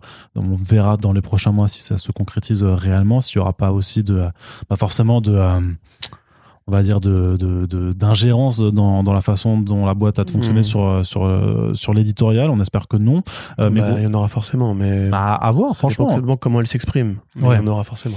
Après, après l'idée, c'est qu'ils investissent déjà en fait tout simplement dans un catalogue de plus de 300 IP, euh, grosso modo, pour faire du jeu vidéo. En fait, c'est tout simple. Maintenant, ils ont un énorme catalogue de. Voilà, ils peuvent faire des jeux vidéo Hellboy, ils peuvent faire des jeux vidéo. Euh, euh, Sin Sin City, oui, ouais. oui. Ça appartient à Dark Horse, je crois. Ils peuvent faire des jeux vidéo euh, Hardboiled. Hardboiled, ils peuvent faire des jeux vidéo Black Hammer. Enfin voilà, il y a plein, plein, plein de Alors titres. Black en Hammer, fait. je, tu vois, je sais pas. En fait, Dark Horse, vu que c'est une boîte qui a toujours été très. euh, En fait, c'est vrai ça qu'il y a, des, il y a des. IP qu'ils éditent, il y a des IP qui leur appartiennent Ouais, et voilà, des choses comme ça. Mais que me j'ai- disait euh, d'ailleurs euh, kudos, enfin un chapeau et bisous à Nicolas Beaujouan qui m'avait écrit pour me confirmer qu'effectivement Dark Horse était euh, sur le marché pour se faire racheter depuis quelques mois avant que nous on commence à en avoir, euh, à Des avoir échos. l'écho, ouais. Et il me disait qu'en fait de son point de vue c'était quasiment une boîte vide, c'est-à-dire que c'était une boîte qui a priori oui avait des IP à demeure, mais qui proposait aussi beaucoup de contrats d'édition comme Image Comics, c'est-à-dire où les auteurs, les scénaristes, etc. restent propriétaires de leur créa. Donc j'ai du mal à identifier ce qui est ou ce qui n'est pas euh, Dark Horse euh, propriété, quoi, tu vois, parce qu'il y a probablement des comics à... Bon, ils ont fait des comics à licence aussi, hein, qu'ils ont perdus, en majorité. Les trucs les plus connus de chez Dark Horse, oui, c'est le Million Lovers, c'est les créations de Frank Miller, c'est Black Hammer, c'est les Burger Books. Les Burger Books, je crois, pas dire de bêtises en disant que c'est du, du full indépendant. Enfin, c'est édité par Dark Horse. dans- en tout cas, dans le communiqué de Embracer, ils parlaient pas trop des titres Burger Books. je dis, je vois pas forcément un jeu vidéo. Euh, T'imagines un jeu vidéo, euh, un jeu vidéo euh, Everything? Ouais. Où tu dois, de euh, consommer. tu dois consommer sans, enrichir le capital. sans crever. du coup, voilà. Euh, ouais. Ou un jeu vidéo Chic ou de Fly où tu comprends rien au scénario, mais c'est trop c'est ça. Ouais. Mais euh, ouais, enfin c'est c'est c'est à la fois une bonne et une mauvaise nouvelle, je trouve, parce que ça aurait pu être pire. Dans le sens où si Oh, ça avait été été, racheté par Disney. voilà. Mais même Netflix, en vrai, enfin Netflix, moi, je crois, pour moi, c'est pas pas les méchants Netflix, tu vois. C'est ils ont créé, c'est un peu des méchants quand ils ont créé hein. un modèle de distribution qui a changé le monde, de fait, euh, qui a inspiré une transition à Hollywood qui est très dangereuse, mais qui n'est pas de leur fait forcément. C'est juste qu'ils ont la chance d'avoir marché et d'avoir euh, attisé la convoitise de plein de boîtes qui étaient à l'ancienne. Mais après, leur production et leur rapport aux comics précisément, moi, j'étais pas très pour que euh, ils commencent à mettre le nez, vu leurs exigences créatives et leur direction générale sur les super-héros ou même sur tout ce qui est un peu pop culture et un peu geek, pour qu'ils rachètent Dark Horse, c'était un peu chaud. Là, ce groupe-là, j'avoue que je l'ai découvert. Alors, je te corrige, du coup, ils ont pas racheté THQ Nordic. C'était THQ Nordic. Oui, non, oui, Ils pardon, ont racheté oui. une partie du Non, non, mais je veux dire que c'est un, ils énorme, c'est un euh, énorme conglomérat de. J'ai pas dit qu'ils aient racheté, j'ai dit que ça en faisait partie, mais en fait, c'est un Ouais. énorme conglomérat maintenant de différents studios. De, Tout à fait, Une quarante, de je crois une, de quarantaine vidéo. de studios. euh, ouais. Et en fait, alors le, le comment dirais-je, la situation qui serait idéale, ce serait d'avoir une sorte de compromis comme a pu trouver 2080 avec Rebellion, qui est aussi une boîte de jeux vidéo qui a racheté 2080 euh, pour la modique somme de pas cher et qui a fait quasiment que du jeu vidéo dessus et développé des produits d'IP mais qui n'ont jamais vu le jour. Enfin, la, la série Mega City One, euh, je connais pas, enfin, j'ai jamais entendu Ouais. parler. Le film Rock Trooper euh, de Duncan Jones, euh, ça n'arrivera pas. Il faut arrêter maintenant de, de se mentir. Ça fait 3 ans, 4 ans qu'il en parle. Bref, voilà. Et accessoirement, euh, Rebellion laisse faire 2080. Bon, moi, je suis pas là sur tous les magazines, Judge Red Magazine, etc. Mais bon, on peut imaginer grosso modo que s'il y avait eu vraiment un vrai shift, les fans auraient gueulé ou Bleeding Cool l'aurait rapporté. Il n'y a pas de gros euh, licenciements comme on a eu chez DC Comics et tout. Mm. Donc, vu que c'est du jeu vidéo et que le jeu vidéo est historiquement plus poreux euh, aux univers que le cinéma ou la série télé, où tu sais, il y a des contraintes de budget, tu peux pas faire justement une série Judge Red comme ça en claquant des doigts, alors qu'un jeu vidéo mobile ou quoi, bah, s'ils se vendent à 100 000 exemplaires et qu'ils ramènent un micro-paiement plein de fric, pas de raison de faire chier les fans de Judge Red. Euh, bah là, c'est un, peu, c'est un peu pareil parce que un jeu vidéo Hellboy, moi j'aurais du mal à, je pense, être content parce que pour moi, le côté action de Hellboy, c'est c'est un détail, c'est pas ça qu'il faut Oui, mais justement, tu fais, tu fais un jeu vidéo narratif à la Telltale. Voilà, c'est ça. Avec, euh, en plus, le, même l'ancien moteur graphique de Telltale serait idéal pour, les, Même pour avoir Gearbox. une direction à. Gearbox, c'est les Borderlands, c'est Ah. Oui. c'est une esthétique qui, alors je crois pas que c'était du cel shading proprement dit, c'était Ah, si, si. de la plate texture en 2D, euh, dit que non, enfin, c'est pas exactement la même techno que Mm. euh, euh, Jet Set Radio ou quoi, tu vois, ou Wind Waker, mais ouais. ça reste quand même super proche des comics, tu peux imaginer qu'avec cette expertise-là, ils peuvent, ils pourraient faire des FPS, alors je sais pas Alors, bien. Surtout que Telltale avait fait en plus un, un, un Borderlands qui était mortel. Euh, oui, Tales from the Borderlands, qui était probablement le, le jeu mieux écrit de la famille Telltale à mon avis. Il y avait The Wolf Among Us aussi quand même. Même au niveau des dialogues et tous les Ouais. références, enfin c'était euh, un folie. film de Tarantino dans l'univers de Borderlands, c'était cool, extraordinaire. ouais. Donc ouais, enfin c'est des mecs qui savent, euh, enfin des, des gens qui savent ce qu'ils font. Moi, enfin, c'est pas, faut voir, hein, parce que tu dirais, est-ce qu'il y aura une, tu dis, est-ce qu'il y aura une ingérence, il y en aura forcément une, parce que maintenant c'est une boîte qui va avoir des objectifs chiffrés et des comptes à Bah, rendre. ils avaient déjà des objectifs chiffrés quand même. Oui, mais- Et des comptes à rendre pour. Bah, alors, attends, tu sais que la différence, la différence entre une boîte même. indépendante et une boîte euh, dans un groupe, c'est, il est là en fait. C'est que d'un coup, il y a un mec ou une personne, généralement un mec, au sommet de la pyramide qui dit bon, bah, maintenant les gars, je suis désolé, mais les projets où vous perdez de l'argent, il va falloir peut-être réduire un peu la voilure, il va falloir miser sur ce qui marche. Euh, pardon, hein, mais depuis que Marvel a été racheté par Disney, on a vu des différences. Depuis que DC a été racheté par euh, AT&T slash maintenant Warner Discovery, on a vu des différences. On a vu des gens qui, étaient foutus à la porte. On a vu euh, des transitions de président au sein des entertainment qui mettaient clairement plus l'accent sur un- une certaine ligne éditoriale qu'une autre. Bon, Dark Horse, c'est différent parce que, encore une fois, c'est une plus petite boîte, ça a toujours été une plus petite boîte et qui s'en est toujours sorti avec des contrats de, de comics à licence et le Mignolaverse, grosso modo, pour, euh, pour exister, pour survivre au milieu des, des plus gros. Euh, là, forcément, voilà, il faut imaginer qu'il va y avoir un costard-cravate au-dessus de Mike Richardson qui va lui dire T'as fait tant de pourcents l'année dernière, il faut que tu fasses 0,1% de plus cette année, sinon on va, euh, on va dégraisser du personnel. Alors, comme Image Comics, par exemple, on sait qu'ils sont même pas euh, 20. Je me demande combien ils sont chez Dark Horse. Déjà, ça, c'est une question qu'on va se poser parce que quand euh, Disney rachète Marvel, c'est évidemment plus gros que quand Embracer rachète Dark Horse. Quand AT&T rachète Warner, c'est évidemment plus gros que quand euh, rachète Dark Horse. Moi, vraiment, j'aimerais la liste, en fait, des, des IP euh, à demeure de Dark Horse, déjà pour voir ce qu'ils vont, eux, capitaliser. Parce que, par exemple, si Hellboy appartient à Dark Horse, on peut, on peut l'imaginer. Euh, il est très probable quand même que euh, ça change pas grand chose. Il y a déjà beaucoup de Hellboy chez Dark Horse. Il y a déjà, c'est déjà une- un truc qui est vachement exploité. Il y a plein de spin-offs, plein d'univers, Et machin. je pense que Manuel a quand même son mot à dire. hein. Ah bah, complètement. Et puis, même ça, ça, ça changera pas grand chose. Même Mignola, il, il crée plus maintenant. Enfin, il crée des histoires, mais il dessine plus. Donc en fait, la transition, elle a déjà été amorcée. On Hellboy, c'est une franchise. hein. non, c'est pas du Hellboy. Il, il- il redessine quelque chose, mais c'est pas du Hellboy. Ouais. Euh, oui, non, tu penses à euh, Le truc en deux- le truc en deux numéros, avec euh, oui, euh, Archeon avec Sir Edward Grey, mais ça, bon, pas, Mm. mais ça reste du Hellboy en vrai, techniquement. Mais tu vois, il a déjà lui amorcé une transition où il a dit je vais former des poulains euh, qui vont me succéder, Chris Robertson au scénario par exemple, euh, au dessin. Voilà, bon, on a eu Scott Allier qui avait fait beaucoup de trucs aussi, mais qui m'ont depuis a été viré parce que c'est un affreux pervers. Mais tu vois, lui, il a déjà assumé l'idée qu'en fait, c'était la poule, la poule aux d'or de Dark Horse et qu'en fait, il allait un jour lui prendre sa retraite. Donc, il a commencé à penser en termes de franchise. Donc, ça va pas changer grand chose pour Hellboy. Pour Sin City, par contre, je serais intéressé de voir ça, tu vois. C'est est-ce qu'ils vont faire ce que euh, euh, Frank Miller voulait faire depuis longtemps, c'est-à-dire relancer Sin City, ce qu'il a jamais vraiment réussi à faire parce qu'il s'est pas donné les moyens. Il a, c'est un, un feignant, il a jamais voulu. Ouais, se t'imagines relancer Sin City par quelqu'un d'autre que Miller. Non, relancer Sin City en jeu vidéo. Ah, en jeu. Ou en série télé, il y avait la fameuse série qui devait être faite. On sait que Sin City 2 avait tué euh, la, la possibilité de faire un, un 3 ensuite.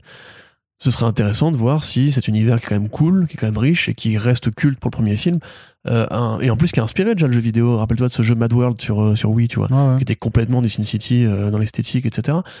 Donc tu vois, moi je serais assez partant pour un jeu narratif à la Telltale ou un beat'em all ou un bon, un shoot 'em up pas forcément, mais un Max Payne, tu vois, avec un personnage pensé, Sin ouais. City, tu Mm. vois. Ça serait intéressant. Bah, l'idée, oui, l'idée bateau, ce serait de faire un Max Payne avec Marv à la, à la ouais, ou place de Max. Ouais. euh, voilà, où tu butes juste des, des prêtres qui bouffent des prostituées ou des trucs comme ça. Euh, Mais Après, moi, je serais assez de content. c'est que c'est pas, euh, je veux dire que l'ambiance Sin City n'est pas forcément de, d'aligner des, des cadavres non plus, tu vois, donc ça, je, je le vois pas trop devenir un shooter euh, un- à la Max Payne justement, où euh, dans Max Payne, tu, tu, tu déglingues quand même des, des hordes de types, Ouais, quoi, tu ouais, vois. et en je- bullet time. C'est ça. Et je vois, mais je vois pas trop euh, appliquer ça à Artigan ou Marv non plus. Mais Non, moi non plus, mais ce que je veux dire, c'est qu'en fait, les idées, elles sont là. plutôt un, un LA noir en fait. Une Ouais. forme de LA noir, mais euh, du coup, euh, dans, dans Sin City, du coup, machin. Là, ça, là, là. Ouais, là, carrément, quelque chose, tu carrément. Mais tu vois, c'est pareil, The Mask. Est-ce que euh, Dark Horse possède The Je Mask? pense pas, je crois pas. Je sais Parce que pas. techniquement, c'est Richardson qui l'a créé, donc. Mm. euh, oui, mais si, bah alors si, oui. Tu vois, Après, un je jeu dire, vidéo The Mask, Même une si ça appartient pas à Dark Horse, disons qu'ils ont quand même maintenant un droit de regard et que j'imagine que ça permet de- d'avoir des discussions aussi avec les, les ayants droit plus Parce que là, facilement. un, un FPS ou un beat'em all The Mask. À la The euh, Darkness, tu sais, là. Ouais, un Mm, truc bien. Et puis, avec toutes les idées que tu peux trouver euh, dans l'expression des pouvoirs du masque et tout, ça serait Ouais, là, super ouais, cool. ouais, ouais. Après, ils vont peut-être faire du cinéma ou de la série télé, on sait pas. hein. Mais non, mais enfin, moi, je trouve ça pas aussi inquiétant que prévu, même si ça fait chier évidemment de voir que tous les indés veulent se faire racheter maintenant Mm, et que déjà KDW, euh, ça sent un peu pas bon en ce moment. Enfin, on fera un jour un récap dessus, mais depuis quelques années, c'est un peu la merde. Que Disney avale toutes les licences et que il va plus rester grand monde qui soit vraiment indé indé, qui appartiennent pas au moins en partie à un petit groupe ou un gros groupe comme c'est le cas là. Euh, parce que quand même, Embracer, c'est 33 milliards de, de valorisation boursière. C'est pas rien, tu vois. C'est Mm. pas des petits. C'est c'est Ouais, 33 puis ils, ils ont racheté euh, Dark Horse pour 3 milliards, je crois, un truc comme Ouais, ça. ouais, ouais. c'est cher, hein, je trouve quand même. Ah ouais. Donc faudra voir après. Moi, Bah, si J'imagine peut- que là, pour le coup, euh, Mike Oui. Richardson peut effectivement se payer une petite piscine. Moi, je me dis que si le président de Embracer, il est fan de Guillermo del Toro et qu'il veut nous faire un putain de Hellboy 3, ouais, bah, ça, ça relance les espoirs et je suis content. Ouais, non, là, là, là, tu pars dans le, dans le fantasme. ouais, tu sais ouais, que... ouais. J'aimerais bien. Bah oui, mais bon, faut pas trop fantasmer. Il va faire les montagnes hallucinées, c'est la fin d'un long exil. Bon, en tout cas, on verra bien ce que ça donnera. J'imagine que si des euh, projets doivent être mis en branle, on sera mis au courant. Et par extension, vous aussi, vous le serez. Ensuite, on continue du côté du comics indé avec euh, de- de- des annonces plutôt sympathiques, euh, notamment un roman graphique qui s'intéresse aux légendes arthuriennes qui s'appelle Starhenge avec euh, Liam Sharp qui arrive chez Image Comics et ça a l'air d'être de la C'est frappe. génial, hein. franchement. euh, bah, attention. Parce que les M-Sharp au scénario seulement, je ne sais pas ce que ça, ce que ça vaut. Bah, c'était pas mal sur son Brave, The Brave and the Bold, Batman et Wonder Woman, c'était lui. Hein. Oui, enfin, tu vois, c'est pas non plus. euh, bah, je veux dire, je, je- le, Bon. scénariste, les M-Sharp, je le connais encore trop peu, tu vois. Enfin, Hmm. c'est compliqué quand même. Ah, mais dire, faut- tu, tu me dis, bon, on l'appelle, il vient Allez, alors, boire un café. voilà. et puis voilà. Mais seulement le scénariste, les M-Sharp, pas l'artiste. Ouais, c'est l'artiste reste chez lui, on ramène le scénariste. Donc, euh, ouais, par contre, c'est un super bon dessinateur qui a vraiment une palette de styles euh, assez impressionnante. C'est lui, Batman Reptilian, on est d'accord? Ah oui, avec Voilà. Arsenis, oui. Qui est incroyable. Enfin, c'est du Sienkiewicz musclé, euh, Dave McKean. croisé avec Dave McKean, ouais, croisé avec, euh, avec du Corben aussi pour les gueules, côté Ouais. caricaturiste, caricaturiste et tout. Là, c'est un projet qui lui tenait à cœur depuis quelques années, qui voulait faire euh, euh, à bon entendeur chez n'importe qui, en fait. Il dit que ça fait euh, 10 à 20 ans qu'il en parle à tout le monde en mode euh, j'ai une super idée, c'est les légendes arthuriennes dans l'espace et tout. Et tout le monde lui a dit non, mais c'est ridicule, euh, ça n'arrivera jamais. Et finalement, il voulait en, leur en faire un crowdfunding. Et Image Comics a tendu la main euh, en disant écoute, on va te faire une série de romans graphiques, de quatre romans graphiques. Alors, la, longueur, je crois, n'est pas encore précisée, mais c'est donc bien la suite du mythe arthurien avec Stonehenge, donc les fameux mégalithes euh, tournés vers le ciel euh, qui remonteraient, je crois, au 3, 3000 au 4e, euh, 3 ou 4e millénaire avant Jésus-Christ et qui auraient été affiliés de par les récupérations druidiques et la culture hippie qui aurait dit qu'en fait il y aurait un lien entre les druides et Stonehenge pour faire une histoire qui évoque aussi le côté un peu alien de Stonehenge, tu sais, où on dit que généralement que c'est quelque chose que les aliens auraient pu nous laisser ou que ce serait un totem extraterrestre et tout. Donc là, quelque part, il va euh, faire ce qu'avait fait Brian Bolland euh, avec, euh, et McBar avec Camelot 3000, c'est-à-dire reprendre les chevets de la table ronde et les mettre dans l'espace, et un peu ce qu'avait fait aussi Alan Moore avec Captain Britain, en mi- mixant le Merlin qui crée Captain Britain et un Merlin beaucoup plus cosmique, beaucoup plus alien, beaucoup plus multivers. Arnaud, une blague sur Merlin? Le Merlin Pimpin. C'est ma faute, c'est ma faute, j'ai tendu la, ah oui, bah, voilà, j'ai faut, tendu pas, la, la perche. faut pas. Donc, euh, les premiers visuels, ça, ça tue la gueule. Ça ressemble un petit peu à ce que fait euh, Gillen sur Once and Future. Ouais. Enfin, Dan Mora, pas forcément au niveau du, du style, mais tu sais, le Merlin avec les yeux noirs et la grande barbe et tout, qui est vraiment très méchant. Euh, et en même temps, il y a un peu de métabaron, je trouve, dans les premiers designs, où tu vois le côté euh, Ouais, science-fiction, occulte, épique, euh, grande épopée et tout. Ça a l'air. euh, Enfin, moi, c'est typiquement, tu vois, le, le Corentin Corps, euh, toutes les cases sont cochées là. C'est mythe arthurien, science-fiction, euh, métal hurlant, tout ce que tu veux. Ça a l'air juste trop bien. Euh, premier tome cette année, je crois. Liam Sharp, encore une fois, en très très bonne forme. Depuis Wonder Woman, quand il est repris euh, avec. euh, C'était Greg Rucka, je crois. Il faisait un Ouais. numéro sur deux. Où là, on voyait déjà qu'il commençait à quitter un peu son style très classique pour aller vers un truc beaucoup plus maximal. Ouais, puis plus même, enfin, franchement, The Green Lantern avec Morrison, Green Lantern qui était génial, et compositions euh, déjà, tu vois. Tu, Enfin, tu te dis, Grant Morrison, c'est typiquement le genre de truc qu'il aurait pu faire à une époque. qui Si vous vous rappelez, euh, Kill ou Elle, pardon, je, je suis désolé, qui elle aurait pu faire à une époque. Si vous vous rappelez euh, Seven Soldiers of History euh, Shining Knight, qui était un, truc euh, qui elle avait écrit avec euh, Simone Bianchi au dessin, une partie des Seven Soldiers of History, où t'avais pareil un croisement entre les Chevaliers de la Table Ronde et un truc de baston cosmique à la Star Wars avec des pistolets, pistolets laser et tout. Puis après, importé dans le présent avec un, un gars qui se rappelle pas s'il est chevalier ou pas. Enfin, en fait, il y a tout, un lore de récupération arthurienne en mode cosmique. Là, cette année, il y a, enfin ce mois-ci, il y a The Green Knight qui va enfin sortir en France. Et vous avez aussi plein de trucs médiévaux qui arrivent régulièrement sur le roi Arthur. On enregistre le 3, donc euh, il sort aujourd'hui, en fait. Ah. euh, ouais. Bah matez-le C'est et vous allez bien. dire que vous comprenez pas, mais c'est pas Ah, grave. Il y a un truc à comprendre, il faut le revoir plusieurs fois. Faites-vous, euh, faites confiance à David Lowery. Euh, donc ouais, super content. J'ai très hâte et, et vivement qu'on fasse un super, un super Friends avec Liam Sharp pour que je puisse lui dire que c'est le meilleur. Effectivement. Autre annonce plutôt sympathique, c'est du côté de Aiwa Studios. Il y a un nouveau titre qui s'appelle Hit Me, euh, qui n'a pas euh, grand rapport Avec euh, la chanson effectivement de Britney Ouais. Spears. Ah non, parce qu'on serait Hit Me Baby. One, More Time, en Voilà. plus, quoi. Une trilogie peut-être. Ah putain, t'imagines Euh, Eh, genre, Baby, ensuite deuxième mini-série. Ouais. One More Time, One More Time. mini-série. En plus, ça marche, ça fait des Bah titres ouais. de bouquins. Effectivement. Christa, si tu nous écoutes. Effectivement, donc écrit par Christa Faust, à qui on doit déjà euh, Bad Mother et euh, Redemption chez, euh, chez le même éditeur, et euh, dessiné par Priscilla Petraitis, qui a fait Chariot avec Brian Edward Hill. Donc, grosso modo, bah, alors bon, c'est vrai que Bad Mother, c'était pas non plus incroyable, mais par contre, Redemption, moi, je trouve ça vachement, vachement cool. Et bah, Chariot, c'est ultra bien dessiné par Priscilla Petraitis. Mmh. Donc une équipe féminine mais surtout de qualité qui revient pour un titre qui parle un petit peu de travailleuse du sexe. Ouais, euh, bah en fait, c'est un polar mais qui prend du coup euh, C'est un polar. c'est un, c'est un polar. C'est un polar. Ah, c'est- je vais faire le Fran- euh, je, tu- je te, je te- c'est- Fran- François Non. François Damien du coup c'est ça. Non, arrête. Commence pas les, les accents et les imitations bizarres. Mais on nous les demande. Les gens, j'ai fait un sondage à la fin de l'année, ils ont fait qu'est-ce que vous voulez? Est-ce que vous voulez des imitations? Ils nous dit ils veulent des imitations, ils c'est veulent François Hollande. ils veulent oui, je sais pas moi, je m'en fiche, je fais les, je fais les, je fais les voix que C'est je veux. ça François Damien, là. Tu t'es confondu de François, en fait. Ah oui, non, non, non, mais non, j'étais pas en train de te le faire. Mais il voulait à la fois des imitations borderline et aussi le retour des pitchs. Et c'est vrai que ça manque. Non, il voulait pas le retour des pitchs. Ah si. Non, Non, c'est fini les pitchs. Hein. c'est pas fini. Tourne cette page de ta vie. Je te jure que les pitchs seront de retour. Dis-leur adieu.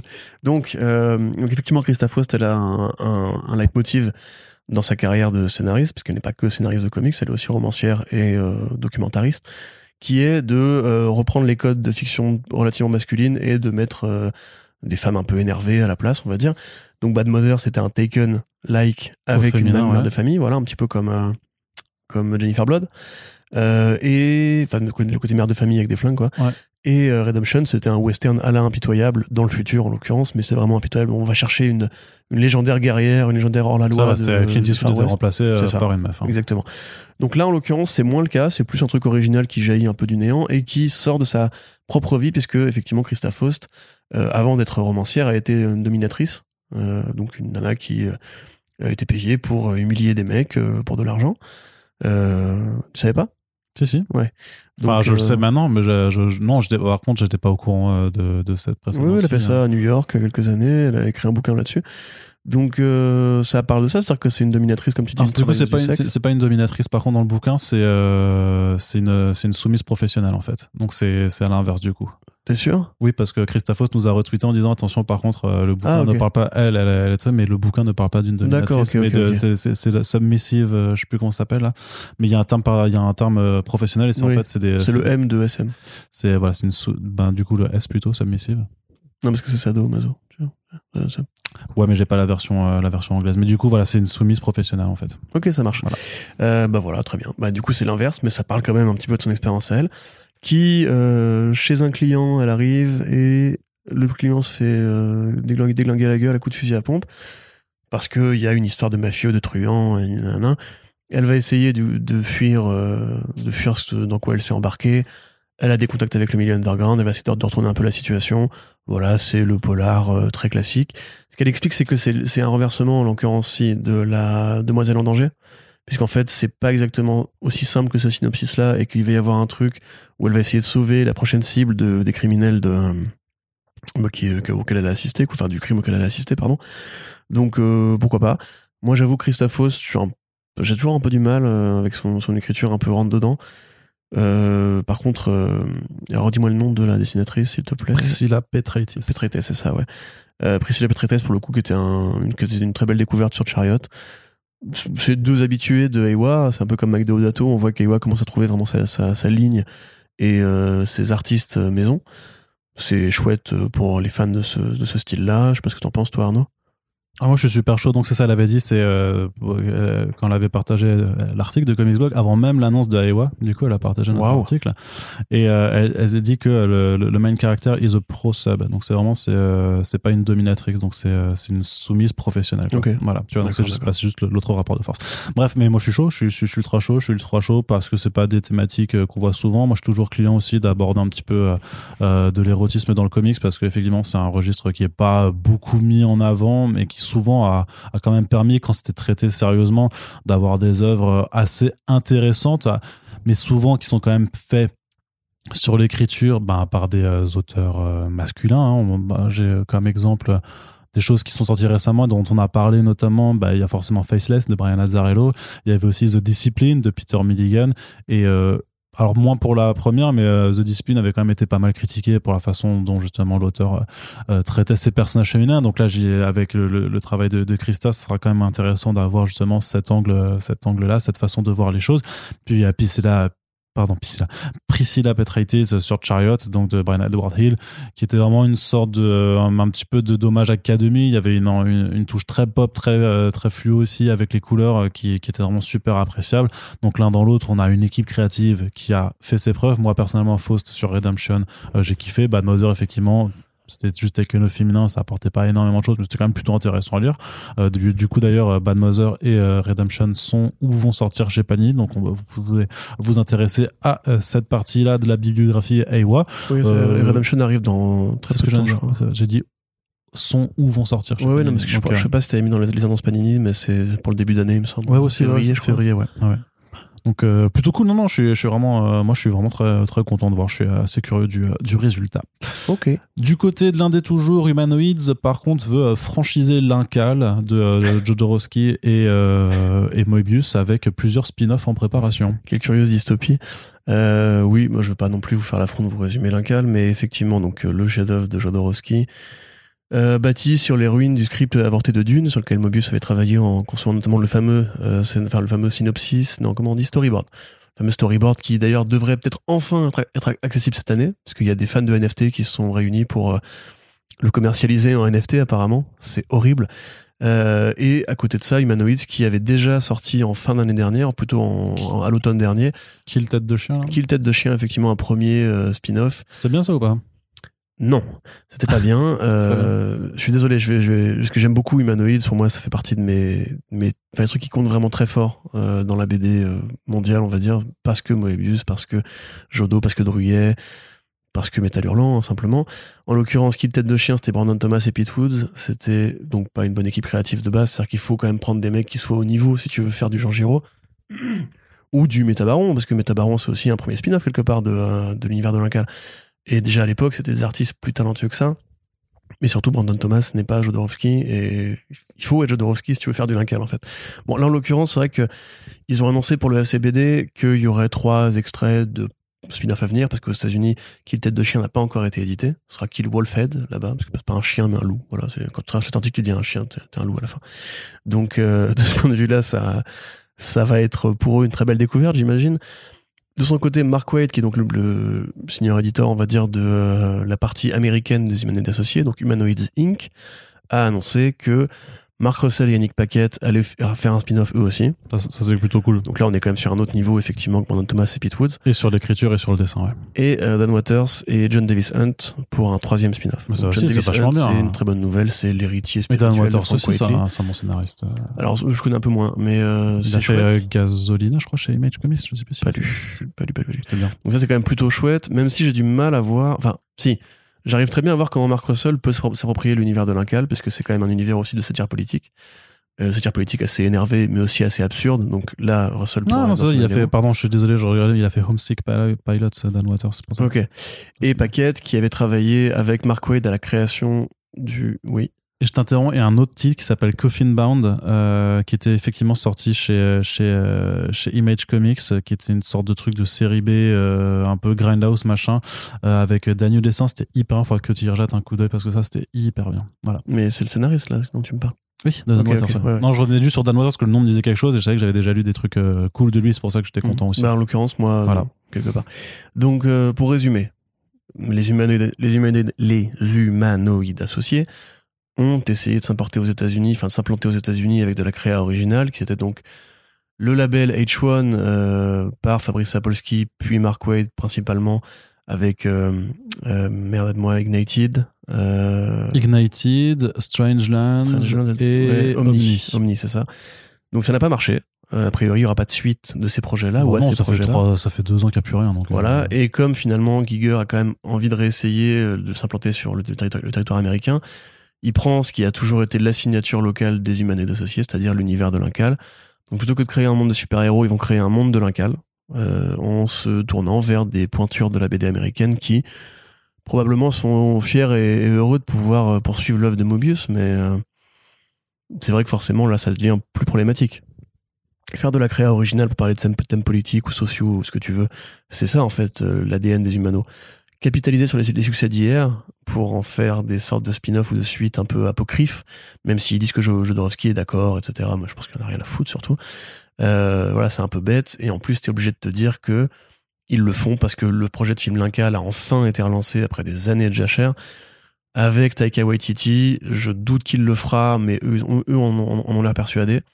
Jodorowsky qui a rencontré du coup euh, Waititi, qui a dit oui, je, je- valide, je valide, laissez-moi tranquille, euh, je vais bientôt mourir, j'aimerais bien qu'on me laisse tranquille avec tous ces trucs de, conneries de franchise. Euh, donc c'est à la fois bien et pas bien. C'est-à-dire que vraiment, moi, Russell Paquette, tu me dis euh, sur euh, les cercles politiques euh, de l'affreux président de l'Incal, ouais, ok, carrément. Waters et John Davis Hunt, donc Davis Hunt qui est quand même plus dans le côté un peu horreur science-fiction, ça peut carrément donner des trucs si tu vas chercher du côté du métabaron, justement. Mais, euh, enfin, je sais pas si c'est de mon avis, je trouve qu'il y a quand même un côté un peu aveu d'échec de faire ça avec, euh, avec cette propriété intellectuelle-là, qui, on le sait, a changé l'histoire de la, de bande, de dessinée euh, de science-fiction aux États-Unis comme en France, comme partout. L'Incal, ça a inspiré plein de gens. Otomo était fan de l'Incal, est toujours fan de l'Incal d'ailleurs. Euh, Bilal aussi. Enfin voilà, c'est un truc qui a vraiment redéfini une nouvelle base euh, dans le dessin de Moebius et dans la façon dont on comprend la bande dessinée de science-fiction. Moi, je pense que c'était quand même pas un univers qui était destiné à se poursuivre euh, Bah ouais. comme ça. Bah il y avait le métabaron qui était plus authentique parce qu'il il créait un truc nouveau avec un nouveau personnage. Mais Mhm. là, quelque part, si c'est vraiment pour faire juste des spin-offs un peu gratos en mode euh, Mhm. voilà comment nous les. Parce que Kill Tête de Chien, vraiment, ça sert à rien.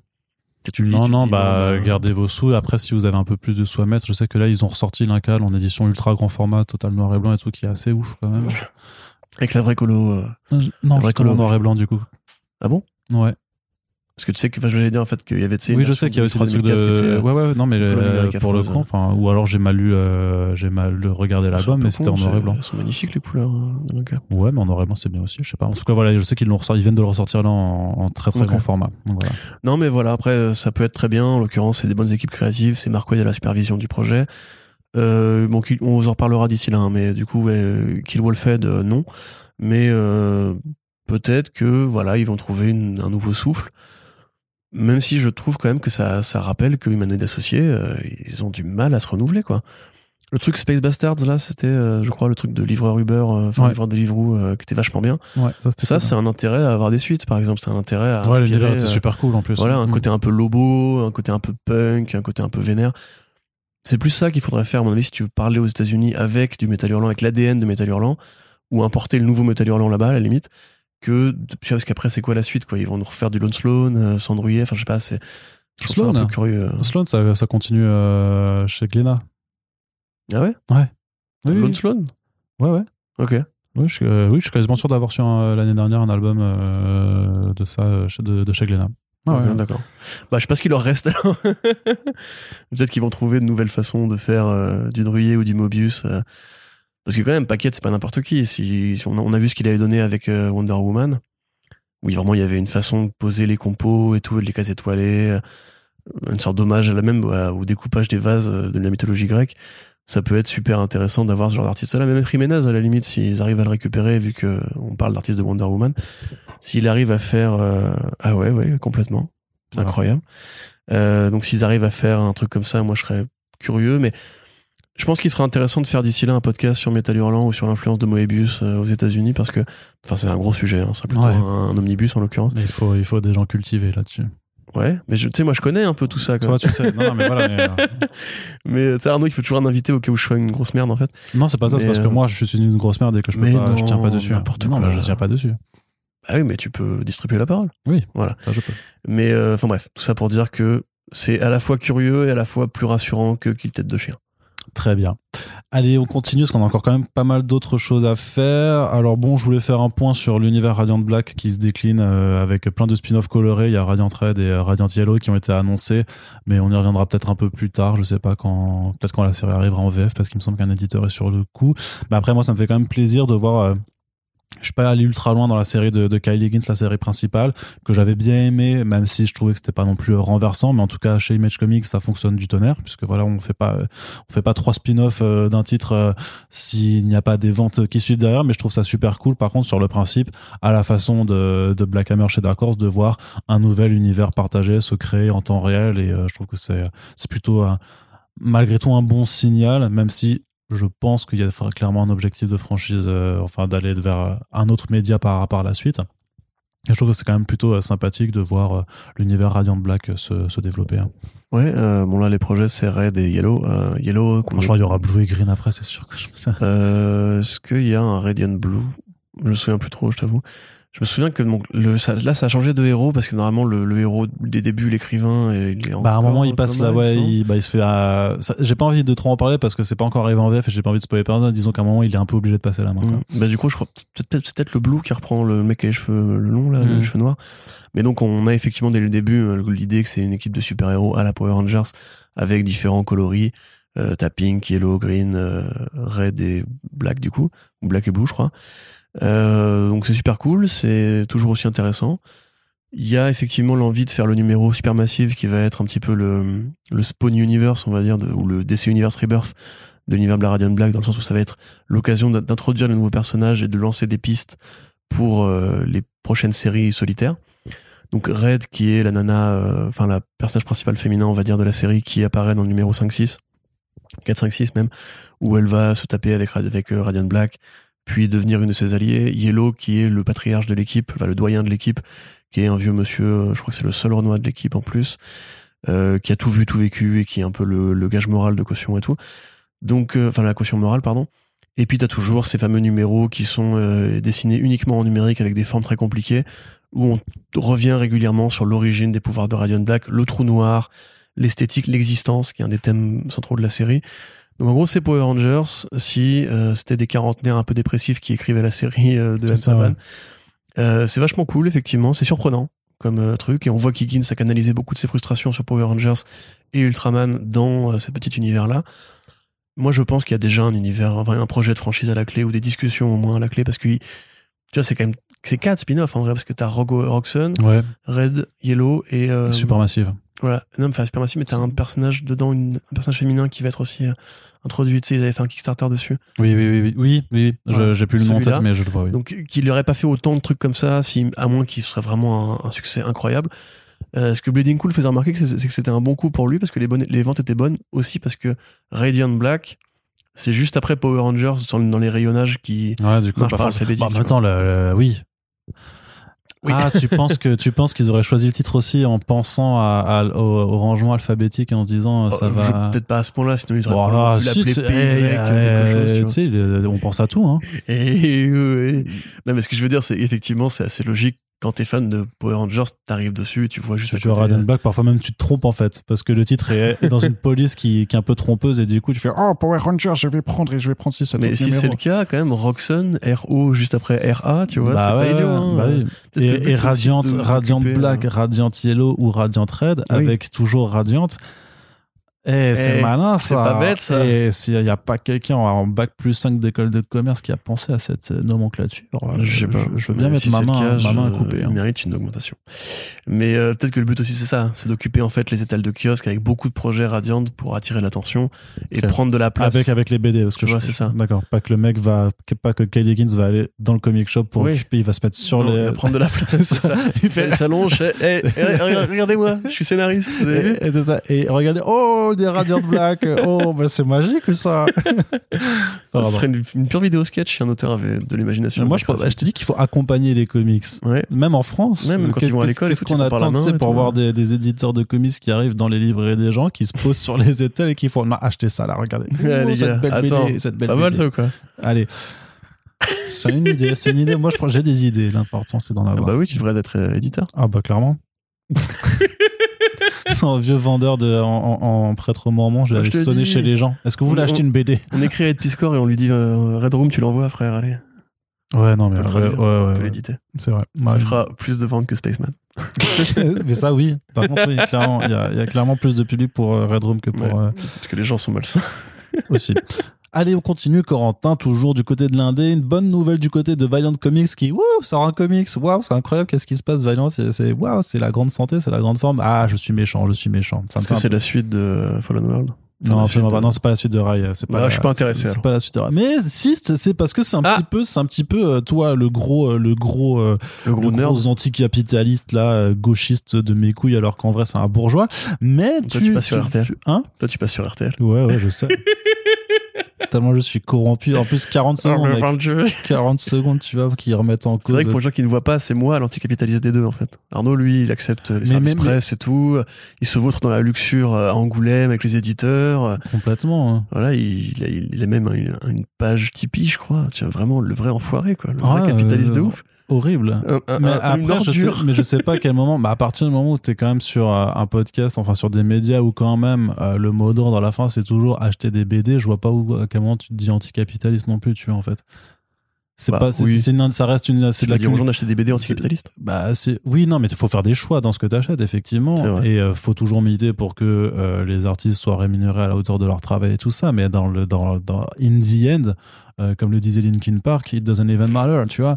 Mais le but c'est quand même d'acheter des, des BD. Alors non, vous pouvez aller dans les bibliothèques aussi, vous pouvez vous prêter des comics. Et je pense qu'il y aurait vraiment alors après, ce serait pourri parce que ce serait forcément euh, corrompu du moment si c'est une startup qui s'y met, mais j'imagine qu'une application qui permet à des gens localement de se rencontrer pour se prêter des BD, des comics et tout ça, c'est quand même, j'ai pas l'impression que ça existe. Je sais pas, est-ce que ça existe ou pas? Au-delà de forums, tu vois, des, C'est pas idiot, ça. mais j'imagine que ça, ça aurait vocation à se faire, mais euh, de là, enfin, je sais pas qui. En plus, ça doit pas être si cher que ça à développer, je pense. Ah, Ça fait une appli de géolocalisation et. Oui, c'est ça. euh, qu'est-ce que tu prêtes et qu'est-ce que tu, et qu'est-ce que tu voudrais emprunter Et puis voilà, mais voilà, il y a des trucs à se faire, mais grosso modo, pour, dire que, euh, Allez. Que non, non, je, je ne m'identifie pas effectivement comme un gros anticapitaliste. C'était une vraie vanne, hein, c'était pas une un- attaque. euh, Oui, non, mais je sais, mais il y en C'est a qui. référence à un truc que il y tu en a sais. qui- voilà, il y en a Voilà. qui veulent en faire des, des, des attaques un peu, un peu stupides. Mais bref, je vous dis que ça peut te plaire parce que grosso modo, c'est euh, donc Variant Comics qui sort sa première création originale depuis euh, deux ans, trois ans, depuis 2019.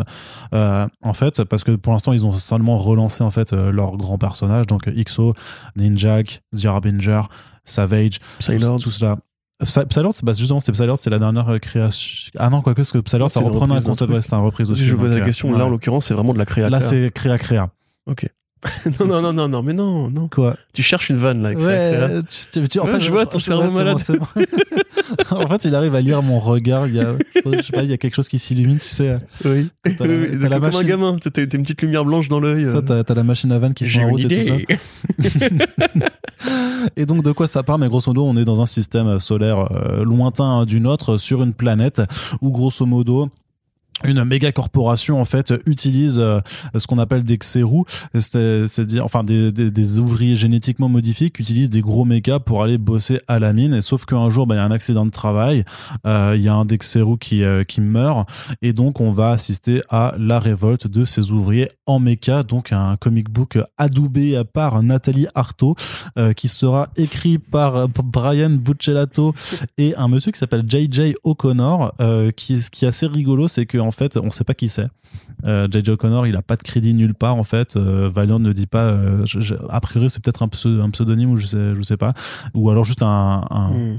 une future étoile montante qui, qui a été découverte par, par l'éditorial chez Valiant. Mais en tout cas, quand, quand Bleeding Cool a, a, rapporté un peu la, la venue, c'est Rich Johnston qui expliquait qu'il est allé demander vraiment c'est qui ce J.J. O'Connor et il y a personne qui lui répond, personne qui sait. En fait, même dans l'industrie, les gens ils disent tu vois, c'est euh, ouais, qui, qui, qui, est ce, ce, monsieur. Et donc, ce sera euh, dessiné par, euh, par Manuel Garcia. Et ma foi, bah, ça a l'air plutôt cool. En tout cas, les planches qui ont été présentées. Je trouve c'est Warren Ellis. En, noir et blanc sont. Qui a pris un nom de plume pour pas se faire emmerder.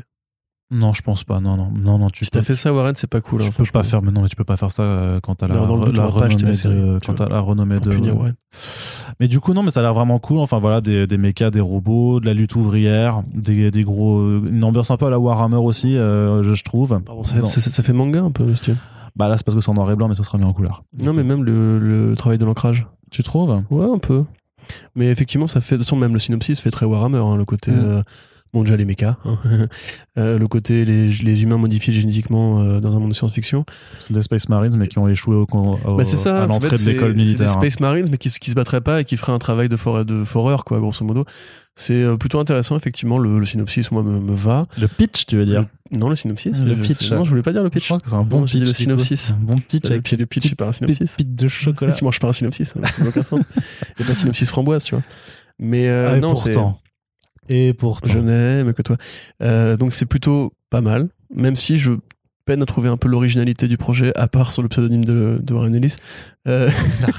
c'est pas drôle en plus. Non, non, mais je sais, en fait, moi, je, je réfléchis depuis tout à l'heure à genre Connor Gigi, est-ce que c'est pas un anagramme, genre de Conrad quelque chose, je sais pas. Donc du coup, tu m'as, tu m'as, ça m'obsède maintenant, bêtement. Mais sinon, non, bah, ça a l'air cool. C'est bien que Valiant euh, se relance dans des projets de créa de créa créa. C'est bien, c'est bien que Valiant euh, essaye d'essayer et c'est bien que Valiant euh, travaille pour. Euh, non, je sais pas quoi en penser. En fait, honnêtement, le, le, le pitch peut être à la fois. Si le pitch. Le pitch peut être à la fois très série B et, et nul. Buccellato, c'est occasionnellement un bon scénariste, mais c'est pas non plus le mec qui me, qui me fera me lever pour aller au kiosque et tout. Donc, j'attends de voir. Si éventuellement on voit une surprise à la clé ou le côté Warhammer me plaît bien, mais tu vois, à la rigueur, j'attendrais peut-être plus de Warhammer chez Marvel par des équipes créatives un peu, un peu luxe que ce truc-là. Mais je trouve ça bien que. Mais en tout cas, c'est bien de, ouais, qu'ils essaient de, voilà, de, de, faire quelque chose. Et puis, a priori, 2022, ça doit être la grande année du retour de Valiant et tout ça. Bon, euh, on a un peu du mal à savoir. Oui, je suis pas persuadé de ce. Non, moi non plus. Hein. Ils, ont, ils, ont, quand même bien, bien, bien pris dans la tronche euh, ces deux dernières années. Donc, euh, ça risque mm. d'être un peu compliqué. Mais on soutient et on vous rappelle qu'il y a plein de titres, par contre, très, très cool, Valiant, qui débarquent cette année maintenant chez Bliss et dont on a plutôt hâte de vous reparler en temps et en heure. Tu vois, encore une boîte qui s'est fait racheter. Valiant. Ouais. Ouais, mais par des. Euh, là, pour le coup, c'est vraiment par des gens des qui. Industriels chinois, des industriels chinois qui euh, voulaient euh, clairement miser sur les adaptations filmiques et qui ont, se sont. Enfin, pour l'instant, on fait. Mais c'est curieux qu'il n'y ait pas un, Valiant Universe directement produit en Chine, en fait. Parce qu'on sait que c'est un marché du cinéma qui est fort, en, en local. Ils ont des personnages asiatiques chez Valiant en plus, donc tu n'as même pas besoin de changer grand chose. Euh, c'est quand même curieux qu'ils aient pas eux voulu faire leur blockbuster américain parce que je pense que l'idée c'est de faire une sorte de studio à eux quoi. Enfin, l'équivalent de leur quand même de leur méga super vilain c'est en japonais donc euh, il y a clairement. Voilà, c'est assez euh, logique quelque part. Phaser c'est en japonais? Non, Toyo Toyo Harada. Ah Toyo Harada oui pardon oui. Parce que quelque part Rai il est japonais aussi. Ouais mais Rai c'est un héros. Ouais après, tu du, peux, coup, ils du coup, ils veulent pas faire un héros euh, japonais. A priori, maintenant, en plus, ils sont en bon terme parce que la Chine commence à réaccueillir les films japonais, donc peut-être ah ouais? que, ah bah, bizarrement. Donc peut-être que voilà, mais tu vois, je me dis pourquoi ils ont pas essayé de faire une sorte de Marvel Studio, mais sur place, euh, plutôt que d'aller voir Vin Diesel euh, aux États-Unis pour faire une série B, tu vois, parce que il devait quand même se douter que Vin Diesel, à ce moment-là de sa carrière, ça allait pas non plus explosé. Enfin, surtout que le film n'est pas non plus dingo. Il est ultra, il est ultra populaire. Ouais. Bah, Fast, euh, Ouais, même, Groot, même Groot dans Les Gardiens. euh, Non, il est pas. Enfin, si. les Groot dans Les Gardiens, c'est deux films. Mais attends, attends, je te rappelle quand même que à chaque fois qu'il y a un film Gardien de la Galaxie qui sort, euh, t'as toujours dans les trailers euh, From the guy who has the voice of Groot, Oui, c'est vrai, Donc effectivement. euh, voilà, c'est Dès qu'il y a un Fast qui sort d'ailleurs aussi. aussi ouais. Ouais, il y a écrit Groot à la place de Mhm. Vin Diesel. Au générique, c'est Groot. Ouais, c'est ça. Donc clairement, il y a du marketing qui a été fait Ils, sur ils son en nom, plantent donc et tout faut- dans la rue pour que, pour que les gens le, le reconnaissent. faut rentabiliser ça, mais bon. Allez, justement, Oui. on parlait de Marvel, donc on va aller finir cette longue partie comics. hein. On, a- on vous avait prévenu, il y a, il y a- plein de choses qui se passent du côté de la bande dessinée, avec quelques actus qui nous viennent du côté de Marvel. Alors, la polémique euh, du moment, euh, j'ai envie de dire, Quarantine. Qu'est-ce que c'est? Qu'est-ce qui se Eh passe ben, on va poser les termes, on va dire les bails. Quarantine, je vais te poser une question. Allez, vas-y, je t'écoute. Le wokisme a-t-il tué le Punisher? Non. Voilà. Ah bon? On passe au thème suivant. Puisque une nouvelle maxi-série est annoncée Ouais. pour le Punisher, enfin, qui savait quand même quelques, euh, quelques mois, voire même plus d'un an, qu'il n'avait pas eu de publication euh, régulière. Et donc, c'est euh, Jason Aaron qui va s'occuper de reprendre un titre Punisher. Mais alors, attention, euh, l'annonce a fait beaucoup hein, de polémiques parce que euh, apparemment c'est euh, ils vont enlever son logo euh, en forme de crâne iconique euh, et peut-être même qu'ils vont tuer le Punisher à la fin parce que euh, grosso modo euh, le wokisme euh, a pris la main sur C'est des gens qui ont dit ça ou c'est juste toi qui, qui non c'est moi qui, qui... D'accord, parce Non, qu'en après, l'occurrence, c'est plus l'extrême droite qui a tué le Punisher. si Bah, en l'occurrence non Bah, qui, enfin, là, on- parle de la vraie extrême droite. Tu vois, on parle pas des mecs qui euh, se grattent les couilles à table en disant, voilà, dis donc, il faut, il faut chier en ce moment les woke. Là, on parle vraiment des mecs qui font des, des rallyes et qui disent, euh, il faut, il faut s'armer, il faut tuer les gauchos, il faut empêcher Trump euh, d'être battu à la présidentielle en faisant un coup d'État, etc. Tu vois. Et c'est eux qui sont appropriés le Punisher, et c'est peut-être plus ça le problème.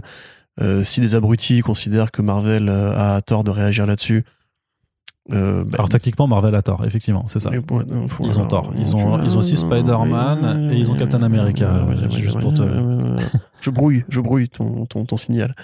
Donc, euh, c'était vraiment. Ça, c'est- c'est de la euh, cancel culture euh, Corentin C'est- de la censure c'est le wokisme Arrêtez de prendre l'humour en otage, monsieur, c'est pas moi qui le dis. c'est un grand éditeur français qui l'a dit.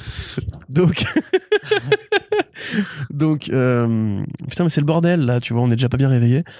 Donc, grosso modo, la, pour revenir sur l'actualité, donc effectivement, Jason Aaron, qui a déjà fait du Punisher Max Oui. à l'époque, va faire une nouvelle maxi-série, 13 numéros a priori, et des numéros étendus qui vont permettre de revenir sur le passé, le présent et a priori l'avenir de Frank Castle. L'argument de la série, c'est qu'il va devenir le nouvel, enfin le nouveau leader de la main. Ce qui n'a aucun sens quand même par rapport à sa philosophie. Bah, par rapport à sa proximité avec, S'associer euh, avec des criminels alors que justement il a juré de buter tous les criminels, c'est quand même un peu curieux. Ouais, hein. mais il y, a- il y a un lien qui est tissé entre, euh, entre Punisher et Daredevil depuis le début. Euh, qui était devenu euh, le leader de la main dans Shadowland, enfin dans, chez Brubaker, puis dans Shadowland, où effectivement il avait essayé de fédérer les forces de la main pour le bien. Donc, les- la main qui est donc ce clan de ninjas fanatiques, euh, particulièrement énervé, qui espère pouvoir ressusciter la bête, un démon qui s'incarnerait dans le corps d'un super-héros qui, enfin, valeureux qui aurait fauté en tuant, qui aurait accepté l'idée que la mort, enfin, le meurtre est la, conclusion logique de l'héroïsme euh, des justiciers. Et effectivement, Castle coche cette case puisque c'est un super-héros qui a depuis très longtemps, enfin, c'est pas un super. c'est un personnage qui a depuis très longtemps considéré que la mort était une façon euh, tout à fait logique de rendre la justice. Donc là, on l'a vu, effectivement, son, son logo a changé déjà dans les premières pages. Euh, Je crois que c'était Mitch Gerrard qui l'avait dessiné. euh, Non, attends, redis-moi les artistes par contre, Arnaud, s'il te plaît. Il y a Euh, Paula Zaqueta Et Paul Zaqueta et Jesus Saïs. Ouais. donc c'est Saïs qui a dessiné ce nouveau logo qui, en fait, c'est le même logo qu'avant, sauf que c'est un crâne qui fait plus oriental, quoi, simplement. mais, pour moi, c'est pas le nouveau man- c'est pas le nouveau logo, c'est Non, un un logo logo qu'il va ouais. apporter, mais euh, clairement, c'est pas du tout le logo qui sera à la fin. hein. Voilà, et donc, euh, a priori, une sorte de croisement entre Origin Story et, et Grande Transition. Euh, c'est pas moi qui surinterprète l'idée qu'il pourrait être mort à la fin, parce que j'ai vu des gens qui me qui m'ont fait ce reproche-là. Euh, en l'occurrence, non, non, c'est la sollicitation de la, la série dit bien peut-être que c'est la fin. Alors, ça veut peut-être dire que c'est juste la fin du Punisher. Oui, Voilà, la mais fin que Frank du... Castle va continuer à exister sous une forme ou une autre, en changeant de nom éventuellement. C'est pour ça que Ça, je pense pas, avis, par contre, non. il y a une digestion globale de son historique qui va être fait pour permettre de le casser ensuite, de dire voilà, voilà d'où il vient, on va tout recomposer et voilà pourquoi il faut qu'il évolue dans la diégèse de, de l'histoire Marvel. Euh, mais donc le problème du logo, comme je le disais, c'est que euh, bon l'histoire maintenant elle est connue. Le sniper américain Chris Kyle, qui était un des recordman du meurtre euh, pendant les différentes tournées qu'il a fait en Afghanistan, euh, avait été fan du Punisher. Il utilisait comme comme emblème sur sa casquette, son casque et différents t-shirts dans, de grandes interviews. Beaucoup de gens qui étaient probablement pas au courant que c'était même un, symbole de super-héros, en fait, de personnage Marvel, ont commencé à faire du merchandising Punisher avec le logo où ils imprimaient aussi le motif du drapeau américain ou du Navy Après, c'est sûr qu'en termes de logo, ça reste une tête de mort, quoi. Et euh, Marvel n'a Ouais. pas euh, le, euh, le monopole de la tête de mort. Bah de cette tête de mort là, je pense que si en fait parce que c'est un logo qui est designé donc qui possède et ils auraient pu faire des procès mais ils avaient peur de prendre parti sur la sur l'arène politique, des flics violents. Que ça aurait des fait un effet Streisand, je pense. hein. Ouais, des flics tout court en fait ont commencé à utiliser ce symbole-là, même en France. On a vu des logos de Frank Castle un peu partout. Et les choses ont vraiment commencé à dégénérer quand effectivement le mouvement Unite the Right et le mouvement entre guillemets Quanon en fait simplement ont commencé à utiliser cet emblème-là comme un truc de, ralliement pour les vrais néo-nazis, pour les vrais complotistes qui, qui appelaient aux armes en fait, qui étaient favorables aux milices d'autodéfense et à la justice armée. Euh, on commençait vraiment voilà, à récupérer le, logo qu'on voyait dans des rallyes, qu'on voyait sur, sur les forums, dans encore une fois du merch officiel. Et euh, ce, qui est, ce qui est sûr et connu, c'est que Marvel s'est posé la question est-ce qu'il faut qu'on annule le Punisher euh, de Matthew Rosenberg à l'époque? Ils ont fini par prendre cette décision. La mini-série Punisher vs Barracuda qui devait sortir l'année dernière a été annulée entre guillemets, enfin elle a disparu des étals. Peut-être qu'elle a été parce qu'a priori elle a quand même été illustrée en partie par Declan, Chalvet. Donc est-ce qu'elle va arriver un jour? On ne sait pas. C'était Ed Brisson, Declan Chalvet, donc on être une bonne équipe, mais telle qu'elle, euh, non, ça ne va pas arriver. Euh, Garcenis avait confirmé qu'il devait y avoir une nouvelle série euh, par euh, Aaron récemment. Lui, va revenir avec euh, Fury, enfin Get Fury Max. Non, Get Fury tout court, ça c'est dans l'univers Max, mais c'est Get Fury, donc il y a un croisement entre le Punisher Platoon et le début de, Fury Max où les deux personnages vont se croiser à l'époque de la guerre du Vietnam, a priori, enfin d'Indochine plutôt même. Donc euh, voilà, ça revient petit à petit, comme Marvel commence un peu à rouvrir le truc, même si Garfinis lui a une sorte de passe droit parce que son Punisher, c'est pas juste le Punisher, c'est un run d'un très grand auteur sur un personnage qui maîtrise et qui est le seul à maîtriser comme ça. Donc euh, là, c'est un Punisher qui sera en canon a priori pour la série de euh, Ah oui, oui. de, de Ça, ça va. c'est The End, je crois qu'elle s'appelle, non, un truc comme ça. Ils ont pas annoncé le titre encore? Non, Mais donc voilà, enfin, je crois pas. c'est c'est assez impressionnant de se dire justement qu'on en arrive à ce niveau de ramification politique et éditoriale pour justifier qu'un personnage qui a toujours été problématique en fait, ça a toujours été un personnage amoral ou immoral ou très compliqué à défendre en dehors du côté des fouloirs bourrin ou polar, euh, devient entre guillemets, enfin que Marvel soit mis en face de, ses responsabilités politiques. Et donc non, le wokisme n'a pas tué euh, le Punisher, le Punisher va continuer à exister, il aura juste plus le même logo. C'est exactement ce que j'avais dit à l'époque où il y avait eu la rumeur. hein. De toute façon, c'était évident qu'ils allaient faire ça, qu'ils allaient au moins se débarrasser du logo, parce que c'est plus le logo qui embarrasse que le fait que le mec bute des types. Et après, à terme, euh, par contre, il, est, il faudra se poser la question de si l'extrême droite continue à utiliser ce logo pour faire du merchandising illégal, est-ce que Marvel et Disney vont vraiment un jour finir par porter leurs couilles et faire des procès? Parce que le problème, pour moi, il est plus ça. C'est genre, ah ok, les fachos nous ont volé notre logo, donc plutôt que d'aller les emmerder, on va enlever le logo du personnage. Non, normalement, ça devrait être l'inverse. Euh, Frank Castle devrait garder son logo et juste Marvel devrait aller attaquer les gens qui utilisent l'image de leur personnage pour défendre des idéaux d'extrême droite, de, la, de répandre la haine et la violence et tout. Donc euh, c'est intéressant, il faudra voir comment ça, comment ça rend. Il se peut qu'il se passe rien du tout. Hein. Il se peut que la série, en fait, à terme, il se- Frank Castle redevienne Frank Castle et que ça n'ait rien changé du tout. Euh, si d'ici là, euh, Marvel considère que l'ère Biden a un peu enterré l'ère Trump et que Quanon s'est vraiment dissolu, hein, je veux dire, c'est vraiment, c'est vraiment dissous. Hein, les, Ah, c'est les- le les retour, modernes, de ils sont moins- le moins retour des fantasmes de Corentin. Non, mais je veux dire, tu sais, après, justement, la, la fameuse théorie du complot qui disait que euh, Trump allait gagner, qu'il y aurait un miracle ou je sais pas quoi. Je qu'il rappelle allait qu'il allait revenir- Biden, Obama. et- Oui, oui, qu'il allait revenir en août. euh, il devait revenir en août 2020 2021 au pouvoir selon cette théorie. Il y avait même euh, notre cher Francis Lalanne qui avait dit Ouais, vous pouvez screener le tweet où j'ai dit qu'il allait revenir en août 2021 et comme Ouais. ça vous pourrez me le renvoyer à la gueule. Et euh, je suis surpris que personne ne lui ait renvoyé à la Ouais, gueule d'ailleurs. Mais t'avais eu des reportages même de Arte sur le, le post-Quanon chez euh, ces mecs qui y croyaient dur comme fer et une sorte de grande désillusion. En mode, on nous aurait menti, on serait foutu de notre gueule. C'était qui Q depuis le début et tout. Et Ah tu oui, vois qu'en oui. fait, bah, ces trucs-là, Union the Right sont encore assez forts quand même parce que l'extrême droite, après le Capitole en plus, c'était vachement fédéré. Euh, voilà. Bon, ça fait quasiment un an. Peut-être que voilà, si l'année prochaine, quand Aaron aura fini sa série, il considère que le, le climat s'est un peu calmé, qu'en fait, il y a la place pour une mini-série Punisher Barracuda qui fera juste plaisir aux fans de la ligne Max et aux fans de Declan Chalvet, qui est un très bon dessinateur. Voilà, on verra. Moi, personnellement, je pense que ils, enfin, ils se débarrasseront jamais vraiment de Punisher, quoi. C'est un personnage qui a eu trois films, des jeux vidéo, Des séries, deux saisons. des séries de, une série de deux saisons, effectivement. C'est un, un sellers, quoi, tu vois. C'est, Ouais, ça puis, et hein. puis ils ont besoin de ces personnages-là pour parler à un lectorat de droite euh, qui a toujours été fan et qui sera toujours fan demain. C'est une des emblèmes des, du lectorat républicain, en fait, le Punisher. hein. Bah oui, mais toi aussi, tu kiffes. Non, mais je dis pas que c'est que eux qui lisent. Mais aux États-Unis, c'est comme quand euh, on te fait des films avec un mec qui a une casquette sur un, un- enfin, une veste militaire devant un, champ de blé avec du soleil derrière, comme Stillwater, tu vois, ou le film de Justin Timberlake, là, je sais plus comment il s'appelait. Tu vois, ils ont on a besoin, enfin, les Américains considèrent qu'en ce moment, il y a une production qui est faite pour parler à un, public précis, qui est le mec qui n'est pas contre la NRA, qui euh, n'est pas contre la chasse, qui aime sa barbaque et le drapeau américain euh, à saluer tous les matins. Et Frank Castle, comme Captain America, c'est des personnages qui plaisent à ce lectorat-là. Captain America, ils l'ont un peu, ils l'ont un peu laissé vraiment voguer très à gauche depuis quelques années. Bon, depuis. Oui. Non, je sais pas. Non, mais genre le côté vétéran et tout, tu en entends moins parler que le côté euh, il faut flinguer l'extrême droite dans la série de Tennessee Coates, tu vois. Hmm. Ce qui a vraiment énervé beaucoup de gens, hein, d'ailleurs, quand vous, vous lisez les commentaires des numéros de Tennessee Coates, c'est impressionnant de voir comment en fait Marvel a assumé que maintenant Captain America était vraiment très à gauche et c'est- comme ça, tu vois. Ouais, mais pour moi, il a toujours été. Mais... Bah non, tu lis Ultimate, euh, tu lis plein de runs qui sont plus sur le côté soldat, vétéran, comme la saison, la série Punisher. T'as plein de volumes de Captain America qui sont pas. euh, Ouais, mais il a ça jamais été réac, hein. quoi. Il a jamais été réac, je veux dire. Non, mais il y a une transition comme après Remender qui a été assez violente dans le Mm. côté maintenant on va assumer que c'est un démocrate et fermer vos gueules en fait. Bah, c'est Bon. pas un démocrate, mais c'est un mec qui défend la. qui- L'Amérique idéale des années 40. Ouais, Bah, il défend Enfin, surtout les. euh, Pour moi, il défend juste les gens oppressés, en fait. ouais, opprimés. ouais. ouais. Donc, Oui, mais euh, tu vois, il y a à faire ça et il y a à faire une série United States of, Captain America hmm. où là on te met des personnages non binaires, des personnages pour les pour les gens qui sont prêts à grosso modo l'idée qu'en fait c'est un, un gentil vengeur euh, qui voit le bien là où il y a le mal et tout. Le côté maintenant il s'engage pour la cause LGBT, il s'engage pour la, les droits des minorités et tout. Euh, Il y a des gens qui sont juste fermés d'esprit et qui refusent que ça arrive. Et là, Marvel a assumé l'idée que c'était maintenant son actualité.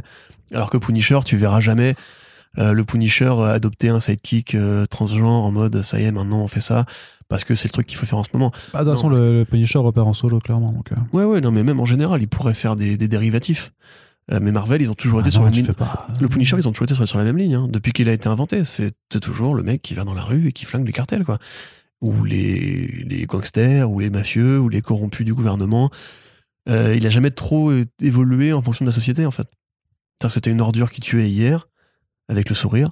Euh, c'est une ordure qui tue aujourd'hui, sauf qu'en fait, ils se sont aperçus depuis que le monde s'est un peu radicalisé et, et bipolarisé, et que maintenant, bah, tu peux pas faire ça sans qu'il y ait une retombée politique évidente, qui est que, bah, pour les gens qui appellent vraiment à faire ça, parce que Quanon c'était ça, hein, Quanon c'était, euh, t'avais un mec qui avait, euh, qui avait été flingué un, un mafieux, tu sais, à coup de fusil, euh, qui avait été en procès et tout, qui avait dit, bah là, c'est c'est Q qui m'a dit de le faire et tout.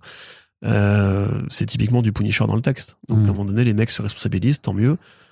Et Jason Aaron va faire une super série avec de très bons, de très bons dessinateurs, donc on est content. Ouais, j'espère bah, j'espère que ça changera un petit peu parce que pour l'instant, Jason Aaron, euh, je sais que tout le monde n'est pas forcément de mon avis, mais moi je trouve son travail sur les Avengers quand même assez passable, donc euh, pour pas dire mauvais. Ouais, franchement, Donc, ça, euh, ouais, c'est intéressant possible. Mais par contre, en, en solo, sur des personnages qu'il aime bien, ça reste. euh, Ouais, c'est ça. J'imagine que ce sera peut-être plus intéressant. Allez, on termine la partie comics avec un côté Marvel, mais moins politique, euh, puisque euh, Donny Cates, euh, à partir du, euh, pardon, du mois de mars prochain, euh, je crois, ou d'avril, va répondre à la question qui quand même hante les débats de la pop culture depuis de très nombreuses années. En fait, vous vous posiez cette question depuis la cour de récréation en primaire, quand, euh, rappelez-vous, euh, envers euh, votre meilleur ami, vous vous battiez sur c'est qui qui est le plus fort que entre euh, Hulk et entre Thor et, et voilà et après vous étiez jamais d'accord et ça se finissait en vous faisant la gueule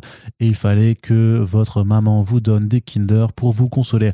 Cette question quand même ça sent le vécu. primordiale. Non, moi j'avais pas d'amis avec qui me discutaient donc je, tu je lisais pas de BD à pas. l'époque. Mais je lisais des Tu BD. regardais pas la télé. Mais si, je lisais Je des pas BD. Mais, mec, j'ai fait que pas ça. cinéma, J'ai fait que ça, la lecture, moi, quand j'étais dans la cave, avec un boulet au pied. Et du pain rassis. Euh, Du coup, Gloff rassis. C'est ça. voilà, tu as, tu as percé le secret de mon enfance.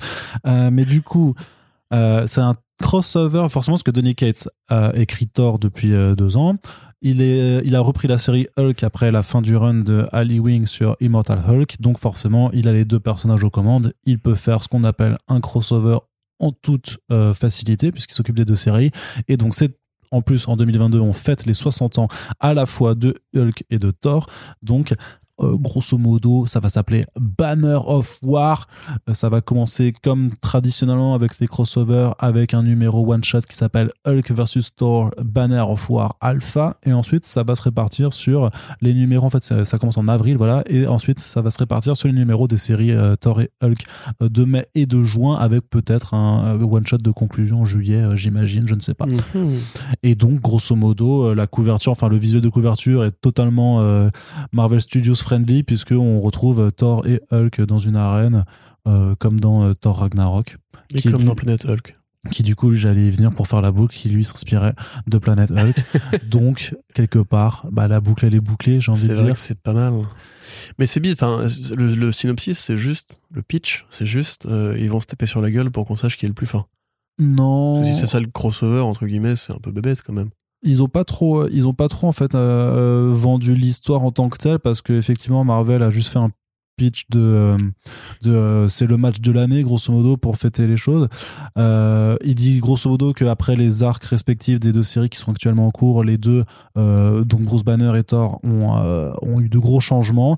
Et par contre il y a une seule chose qui reste constante. Grosso modo c'est leur rivalité. Et donc des mystérieux des circonstances mystérieuses vont les amener à s'affronter euh, et est-ce que voilà et qui va gagner le combat. Donc c'est très très évasif mais parce qu'ils veulent pas non plus spoiler ce qui se passe dans les arcs actuellement en cours. Mais parce que Thor depuis le début en fait Ouais. a un problème avec euh, Mjolnir. En fait Mjolnir ne lui répond plus très bien et surtout d'autres personnes sont capables de soulever. Donc ça fait quand même alors je suis pas moi j'ai deux mois de retard mais grosso modo euh, on en est même après l'arc révélation, cette question était toujours pas résolue. La question n'était pas vite répondue, même euh, si euh, tu me permets cette citation. euh, question, elle est vite répondue. oui. Euh, donc voilà, donc euh, j'imagine que va y avoir là, un peu la, la résolution de cette intrigue de long terme et que pour Hulk, du coup, qui, qui part dans l'espace de toute façon avec Ryan Otley, euh, voilà, il y aura aussi un changement à, apporter au personnage et donc le, le crossover en question sera dessiné intégralement par Martin Coccolo qui a dessiné juste avant X-Force. Ok. Euh, ouais. T'es chaud ou pas toi Bah, je me rends pas trop compte. Bah déjà, j'ai une Euh, question, c'est qui le plus fort entre Hulk et Thor c'est Hulk. Ah enfin, ouais non, ça dépend, mais c'est, tu peux pas, tu peux pas, ça, ça dépend des versions. Euh, Bah oui, mais on va dire euh, genuinement, je quoi, dirais que sur, le, sur le le- principe. le hein. Thor de, de Aaron, euh, encore que c'est peut-être même pas le plus fort des Thors en fait. Si, C'est-à-dire qu'est-ce que la force nucléaire, est-ce que la force des, est-ce que la force gamma est plus importante que la force divine Mais il a, il a quand, que même, le il a quand même nucléaire- vachement évolué Thor hein, depuis. Est-ce que 10 le nucléaire dépasse la religion Même chez Aaron, chez, pas, chez Donny Cates, il a encore un peu évolué récemment avec. euh, je trouve, Il est pas ultra fort, je trouve, de Soul Calibur, justement, il est assez, Ouais. euh, assez. euh, En fait, c'est pareil, chez Aaron, il y a des fois où il l'a Mjolnir, puis après il le perd, et donc il a des marteaux de, de substitution. Mm. Crois même que Beta Bill, normalement, dans le canon, est plus fort que, que Thor Odinson. hein. Je sais plus est- si- je sais plus si lors de leur première rencontre, ils le savatent pas un petit peu quand même. hein. Ouais, mais en plus, c'était assez avant qu'il ait Stormbreaker au début, donc. euh, Mm. Enfin bref, euh, bon, si on devait répondre à cette question, je dirais moi que Hulk est plus fort. Parce que c'est censé être le plus fort, hein, simplement. Mais euh, surtout, ça me fait penser au, au début des, du, du, du début de Marvel, en fait, dans Super Héros, où tu avais régulièrement des combats entre la chose et Hulk. Et Aussi, ouais, bien sûr. en fonction des numéros, l'un était plus fort, l'autre était plus fort et tout. Dans le sous Wing, à un moment, ils se rencontrent de nouveau et ils se fritent et, euh, et la chose le ratatine, quoi. Ah ouais, ok. Faut que Mais après, c'est parce, qu'il y a, parce que Bruce Banner est dans un état, dans une situation Ouais. très particulière et du coup, il, il se fait déboîter. Et tu vois, ça m'évoque ça, en fait, ce genre de ce petit projet. Ça m'évoque ce, ce côté un peu gamin, un peu, un peu début des super-héros où tout le monde devait se croiser pour se taper sur la gueule pour qu'on définisse ce qui était même l'échelle de puissance. En fait, Daredevil qui croisait Spider-Man et il se faisait boitax. T'avais machin qui croisait Bidule et Fight, then Team Up, c'était le truc, le truc Mm, classique. mm, mm, mm. Euh, mais j'ai pas conscience que cette rivalité, elle existe vraiment ou c'est le cinéma, le cinéma qui l'a apporté? Non, elle est- Hulk et je, je Thor? crois qu'elle existe vraiment. Moi, ça ne me dit rien. hein. Enfin, peut-être que voilà, parce que dans, dans Avengers 1, on sait que euh, il y a leur premier combat, puis euh, Hulk essaie de soulever Mjolnir, il n'y arrive pas. Après, t'avais dans, bah, puis pareil, il, met, il met une pêche euh, sur le, le gros Shitori là. Après, t'avais donc effectivement Ragnarok. T'as toujours eu ce côté The Strongest Ave- Avenger, là, le, le Ouais. running gag. Euh, mais en comique, je sais pas trop ce que, comment ça rend. Mon avis, c'est peut-être pas aussi évident. Après, voilà, Donny Cates, moi, je lui fais pleine confiance. J'aime bien ce qu'il fait sur Thor en ce moment. J'ai pas commencé Hulk encore. Mais ça peut, voilà, ça, ça ne peut que lui réussir. C'est un personnage des années euh, muscles, des années un peu vénères, qui peut très bien lui comprendre parce qu'il a ce côté un peu grand enfant qui fait des trucs cool avec ses passions de gamin en fait. Donc euh, pourquoi pas. Juste dit euh, un crossover déjà, alors qu'il vient à peine de, à peine de prendre Hulk. Euh, Bah, vu que c'est en avril, mais c'est après le premier arc, du coup, c'est-à-dire que le deuxième arc. Ouais, ouais, de- ça reste quand même tôt, tu vois. Enfin, je sais pas, c'est tôt, je trouve. C'est un peu tôt. Tu trouves que c'est tôt Un petit peu de voir où est-ce qu'il allait aller, parce que là, du coup, il Bah, va, si c'est tôt, c'est que c'est tort. Donc, il euh, va se gêner. Oh non. Totor. Oh non. Ouais, je pas. pu dire Marcus Tôt, enfin, un truc un peu. tu vois. Ouais, ouais, effectivement, non, j'étais pas. ouf. Non. Donc, tu vois, il aurait pu commencer un, un bon début de run plus long avant de, se gêner avec les, les crossovers. Mais je sais pas si ça, si ça, euh, je il aux commandes des deux séries, donc je- pour moi, justement, c'est pas du tout gênant. Ça Tu dépend ce vois, qu'il en fait. C'est clairement, clairement quelque chose qu'il avait envie de faire. Et, euh, et pour le coup, ça ne le gêne pas parce que c'est lui qui pilote les deux choses. Tu vois, c'est pas comme si c'était euh, Halloween qui avait du coup un- dû interrompre son Immortal Hulk pour en faire un crossover avec euh, Thor, par exemple. Certes, mais on n'est pas forcément garanti que ça dure aussi longtemps. Euh, les gardiens de Donny Cates, c'était 12 numéros, hop, on va laisser peser.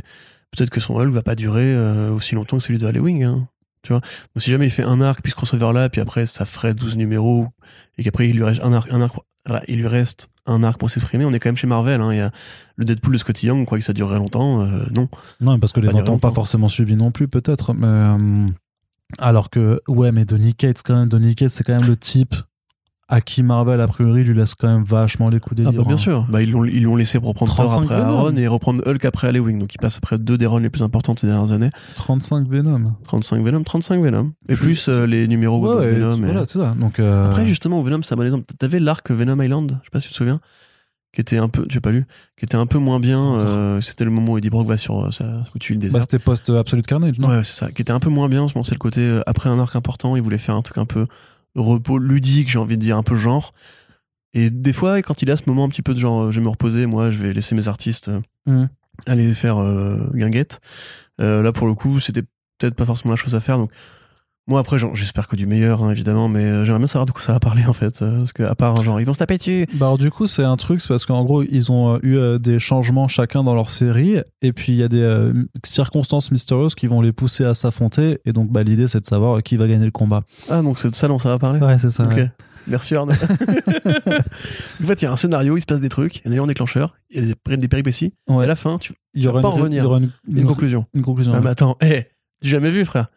C'est quand même assez original comme façon de faire comme histoire. Oui, c'est vrai que c'est créatif. Mais Donny Cates, son- c'est un grand génie. hein. Mm. Il réinvente tout. Ça. Il met les chaînes de Hellboy, avait- de avait- Spawn euh, sur. euh, Il y avait jamais de péripéties dans les histoires avant euh, Donny Eh, Cates. c'est vrai Bah ouais. Attends, crossover, t'as vu? Ça change bien. Mm. Disais crossover. Ça sortira bientôt pour ça. Oui. Allez, bah Corentin, on en a fini avec la partie comics. Oui, tu sais. Donc deux heures, deux heures de Voilà. comics et Hein. on a Et encore Tout était intéressant. et tout était intéressant en plus et puis eh ben on espère que vous êtes encore là pour euh, pour le, le reste de l'émission qui va être condensé en, en 20 bonnes minutes je pense clairement on va pas aller au-delà du de, de, de deux heures et demie euh, ce qui est hélas la durée standard des, des front pages mais a priori je crois que ça vous plaît n'hésitez pas à nous le dire si c'est pas le cas si vous voulez faire vraiment plus court mais a priori je crois que vous euh, nous écoutez parce que vous avez de longs trajets en voiture ou de très longues vaisselles et que bah, forcément ça ça vous occupe. Du coup, du côté de la télévision, qu'est-ce qu'on a? On a un projet de série d'animation pour Adult Legion of Super Heroes, piloté par Brian Michael Bendis, qui était le scénariste des comics Legend Super Heroes il n'y a pas longtemps, donc forcément ça va un petit peu s'en inspirer. Et bien entendu, quand je vous dis une série d'animation pour adultes, il ne faut pas comprendre que ça va être des partous avec la Légion des super-héros, mais juste que ça Personne va n'avait par- compris ça. Personne n'avait compris ça. Moi, c'est ce que j'avais cru. Au début, je me suis dit, chouette, euh, Bouncing Boy et. euh, Saturn et, euh, Girl, C'est ça, et Saturn Girl, ça va être rigolo. Mais euh, du coup, non, voilà, c'est juste que ça va s'ad- s'adresser à un public adulte, donc ce sera pas, ce sera pas du Young Justice. Encore que Young Justice, parfois, c'est plutôt sombre. Mais voilà, on sera pas dans les Teen Titans Go. On sera euh, dans une série qui parle à un public plus âgé et euh, bah, qui se qui, il y avait déjà eu une série euh, à Legion euh, en 2003 de mémoire, il y a quelques années. Et donc là, c'est une nouvelle occasion de remettre en avant cette super équipe à espérer juste que ce soit un peu moins confus à lire que les comics qui étaient quand même servis par de très bons artistes mais qui n'étaient pas euh, pas super euh, super dingues d'un point de vue d'un point de vue histoire et on se rappelle notamment aussi des numéros Future State illustrés par cet artiste que j'adore et dont je ne Oui, me rappelle plus Oui, le oui, nom tout à fait. Qui fait Harley Quinn qui fait Harley Quinn aussi qui fait Euh, Deathbed euh, Carrément féminin, je crois. non Riley, Riley, Riley Rosmo, Rosmo, voilà, ça. Riley Rosmo, euh, voilà, qui était un numéro euh, complètement dingue d'un point de vue euh, mise en page, mais qui était illisible euh, parce que c'était beaucoup trop fouillé, beaucoup trop confus. Mais moi, je suis plutôt chaud sur le principe, par contre, d'avoir une série d'animation Legend of Super Heroes. Ouais, alors c'est pas une annonce de studio, puisque c'est Bendis lui-même qui en parle.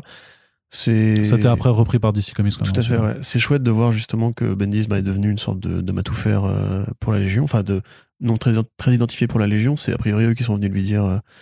Ouais, c'est ça. Il euh, fait voilà, qu'est-ce que envie de faire, Qu'est-ce que t'aimerais faire Ouais. Et il a fait Ah ben j'aimerais bien faire euh, une série Ah, d'animation comme sur ça, la sur la comme. Si, il parle comme ça. N'importe quoi. Dans son a doublage, très euh, belle voix. dans son doublage VF, euh, il parle Ah, comme oui. ça. Tu. C'est toi qui double B- Bendis en VF Tout à fait. Putain, je suis fan. Donc, Merci, merci, merci. donc qu'est-ce qu'on voulait dire? Voilà, on sent que HBO Max veut continuer à remplir la grille parce qu'ils ont finalement encore besoin de concurrencer bah, la maison d'en face. Il faut produire du contenu. Donc il faut produire du contenu, Des effectivement. IP. Les super-héros, c'est toujours un truc qui les intéresse. On a bien vu, il y a beaucoup, beaucoup de projets qui sont en développement sur HBO Max. Les deux séries Gotham, Peacemaker, ce truc-là. Quelque part aussi Cover, même si je doute. Ça, ça va que- être tellement bien par contre, mon gars. Franchement, j'aimerais bien avoir des nouvelles quand même, parce que là, pour l'instant, ils l'ont annoncé, c'était l'année dernière.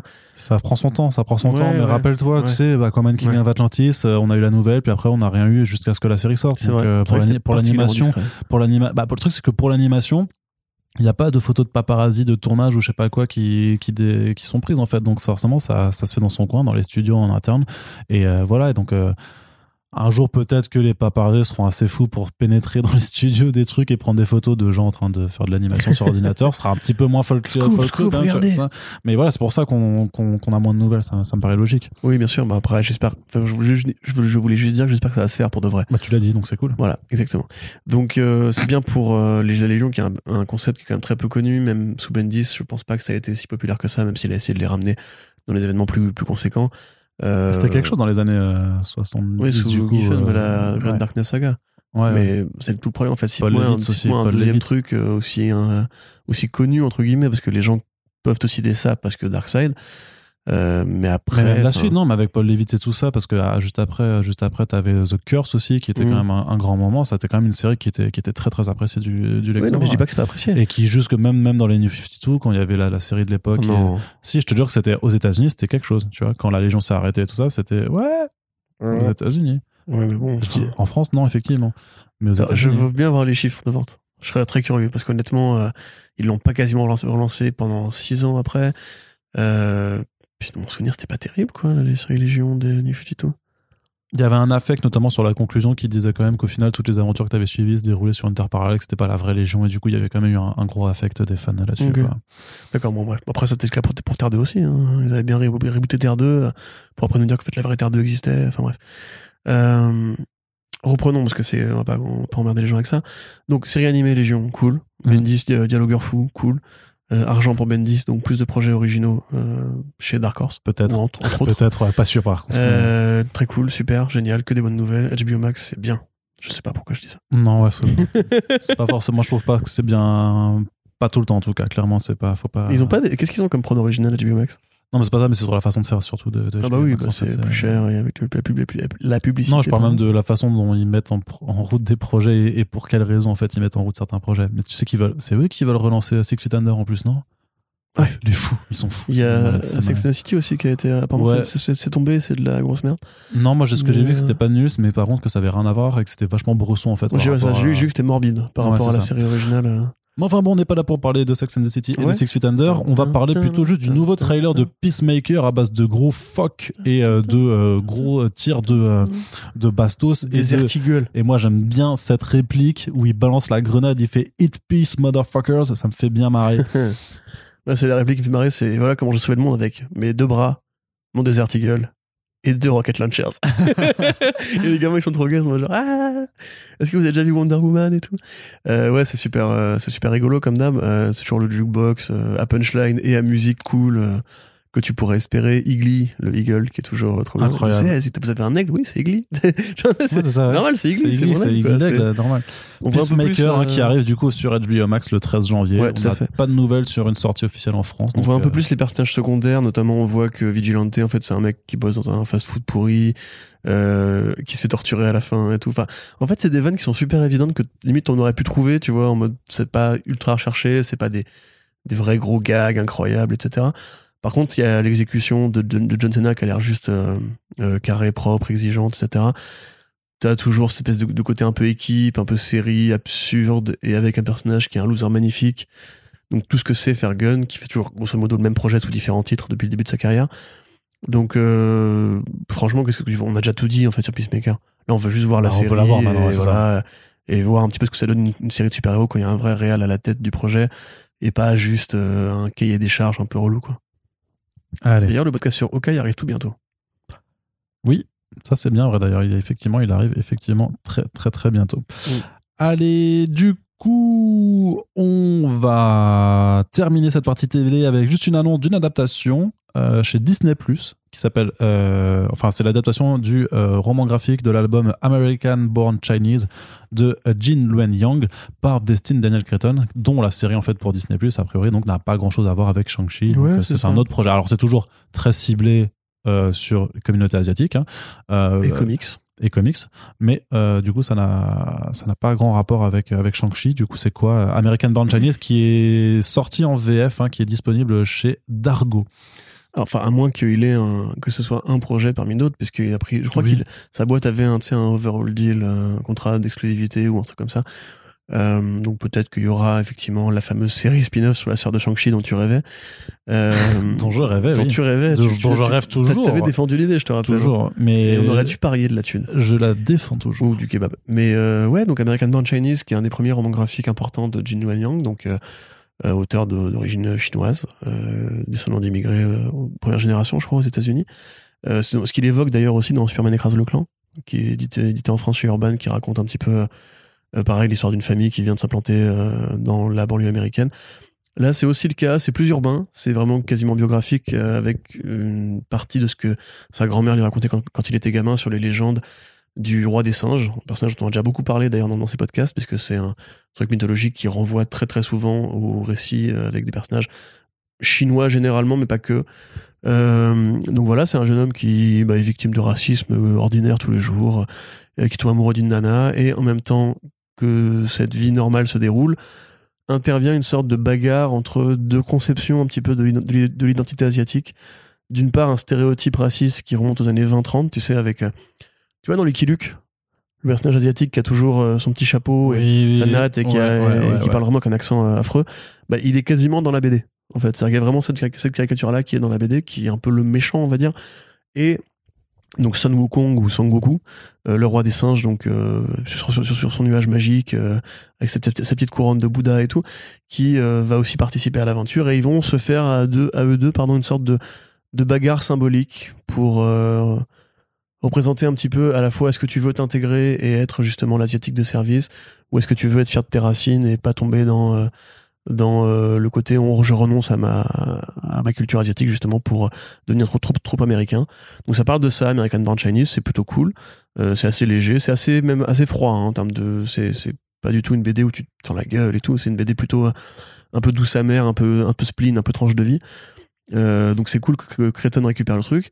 Surtout c'est à l'écriture euh, c'est Kelvin Yu, je crois, le nom du scénariste principal, le nom du showrunner, avec son frère euh, Charles Yu, euh, qui sont deux scénaristes euh, excellents, puisqu'il y en a un qui a créé Bob's, Bob's Burger, série d'animation au top, qui a reçu plein de prix, euh, qui est vachement cool aussi, qui parle un petit peu pareil de, côté communauté et famille. Et l'autre qui euh, alors est un romancier de science-fiction, qui a écrit un épisode de Westworld hyper, bien, l'épisode 8 de la saison 1, et qui a fait un peu de travail euh, à Hollywood en dehors de ça. Donc, belle équipe. Il y a aussi les producteurs de Jumanji euh, 1 et 2 et de Fresh Off the Boat, la série de Randall Park, qui raconte déjà un peu la même histoire sur une famille de boat, de boat people, entre guillemets, qui s'impl- qui s'implante dans le- les banlieues américaines à la Desperate Housewives. Une très bonne série comique euh, qu'on vous conseille. C'est, gentil et c'est pas waouh, mais c'est plutôt pas mal. Euh, et puis, il y avait une autre bonne nouvelle qui était. Bah, Dustin Creighton, j'imagine que c'est plutôt une bonne nouvelle. Ah oui, voilà. C'est euh, Luan Yang sera producteur exécutif sur le projet et consultant, donc il sera là pour veiller au grain. Et donc, dans l'ensemble, une équipe majoritairement constituée de descendants de. Enfin, de. Euh, asiano-descendants, j'imagine. Asio-descendants, asiano-descendants. De, de- de- de descendants de culture asiatique qui se mettent ensemble, a priori avec des moyens, parce que Shang-Chi a marché. Que Cre- Creighton est un réalisateur qui est quand même côté Hollywood. Et que bah, Jin Wen Yang, c'est un mec qui compte, quoi. Il est double Eisnerisé maintenant. Euh, American Chinese, c'est déjà un récit jeunesse, hein, quelque part, donc longtemps avant qu'il soit connu pour ça. Moi, je suis plutôt content. Vraiment, je, je regrette hein, qu'il n'y ait pas toujours la série New Superman euh, qui reprenne ou qui soit adaptée en, en animation, un truc dont, dont je rêverais personnellement parce que c'était vraiment un de ses meilleurs projets. C'est bien lui, hein, c'est bien Gene Lang. Ouais, Stéphane. Euh, qui était vraiment une super idée, qui aurait pu développer sur un, un nouvel univers qui n'a pas malheureusement eu lieu. Mais euh, bah, tout ce qui ramène un peu de crédit, un peu de fric et un peu d'attention sur ce mec-là, c'est une bonne nouvelle. Et Disney Plus qui voilà est une plateforme qui est quand même plutôt taillée pour faire sur de projets plutôt bons, enfin plutôt positifs euh, sur les minorités, sur l'intégration, sur l'identité, euh, la culture euh, des étrangers, enfin des étrangers, des cultures étrangères aux États-Unis. Euh, c'est chouette. Voilà, je suis juste content. Très bien. J'ai pas de grandes critiques à formuler, évidemment, on pourra toujours se dire que Disney Plus fait ça, mais qu'à côté, voilà, il manque des projets pour euh, des communautés plus LGBT et tout. C'est pas faux. Euh, après, il y a d'autres- il y a quand même d'autres plateformes qui abordent ces sujets-là. Et quelque part, voilà, c'est comment faire du comics autrement qu'en faisant du, du Marvel Studio. Et c'est bien que Disney se pose cette question-là aussi. Parce que moi, j'ai vraiment peur qu'effectivement, Creighton soit tagué euh, ce réalisateur asiatique qui fera un peu token pour les projets comme Iron Fist ou euh, Shang-Chi euh, 1.5. Finalement, il, il reste assez euh, libre pour développer des projets plus originaux et plus authentiques. Donc, tant mieux. Très bien. T'es content? Je suis content aussi. Super. Rien de plus à ajouter. Et on va terminer avec la partie cinéma. Euh, J'espère qu'on va pas y passer trop, trop, trop temps non plus, parce qu'il y a quand même des choses à discuter. Alors, du côté de DC, ça bouge pas mal, notamment. Euh, The Flash, euh, des anciens acteurs et actrices de Man of Steel s'apparaissent euh, dans le casting sur le site officiel de Warner Bros. UK, euh, qui avait mis en fait un article pour faire le débrief de ce qui allait venir en 2022. Et, Et bah, par rapport à ça, oui. et au débat No Way Home, t'as un affreux mec dont tout a percé qui disait si Warner veut se mettre bien avec les fans de DC Comics, il faudrait qu'il ramène l'acteur qui jouait Zod dans Superman 2 et qui, qui, qui, qui soit à côté de Michael euh, euh, Shannon. Shannon pour faire une sorte de crossover de Zod. Oh non, mais non, bah non. Ouais. Non, Ah ouais, non, mais vraiment, non, non, mec, bah, les mêmes mecs. mec qui- je mode mais tous, vous êtes tous cons en fait. Enfin, vous avez pas compris comment ça marche. euh. Bah, Déjà que le film il va être très fan service, si en plus on nous fait ce genre de ce genre de disquette. Non, mais c'est- Enfin, c'est comme les mecs qui disent qu'il faut absolument maintenant faire un film avec Ben Affleck, Christian Bale et Robert Mais non, mais c'est Pattinson. stop quoi. Enfin, c'est incroyable ça. Fait pas juste faire un bon film, mais pas tout reposer euh, sur la consommation nostalgique. C'est Ouais, mais il y a un milliard, euh, 1,3 milliard qui, qui te disent que non, quoi. c'est pas 1,5 là déjà? Non, non, c'est 1,2. 1,2. Pour l'instant, c'est euh, officiellement depuis dimanche 2 janvier, c'est 1,25.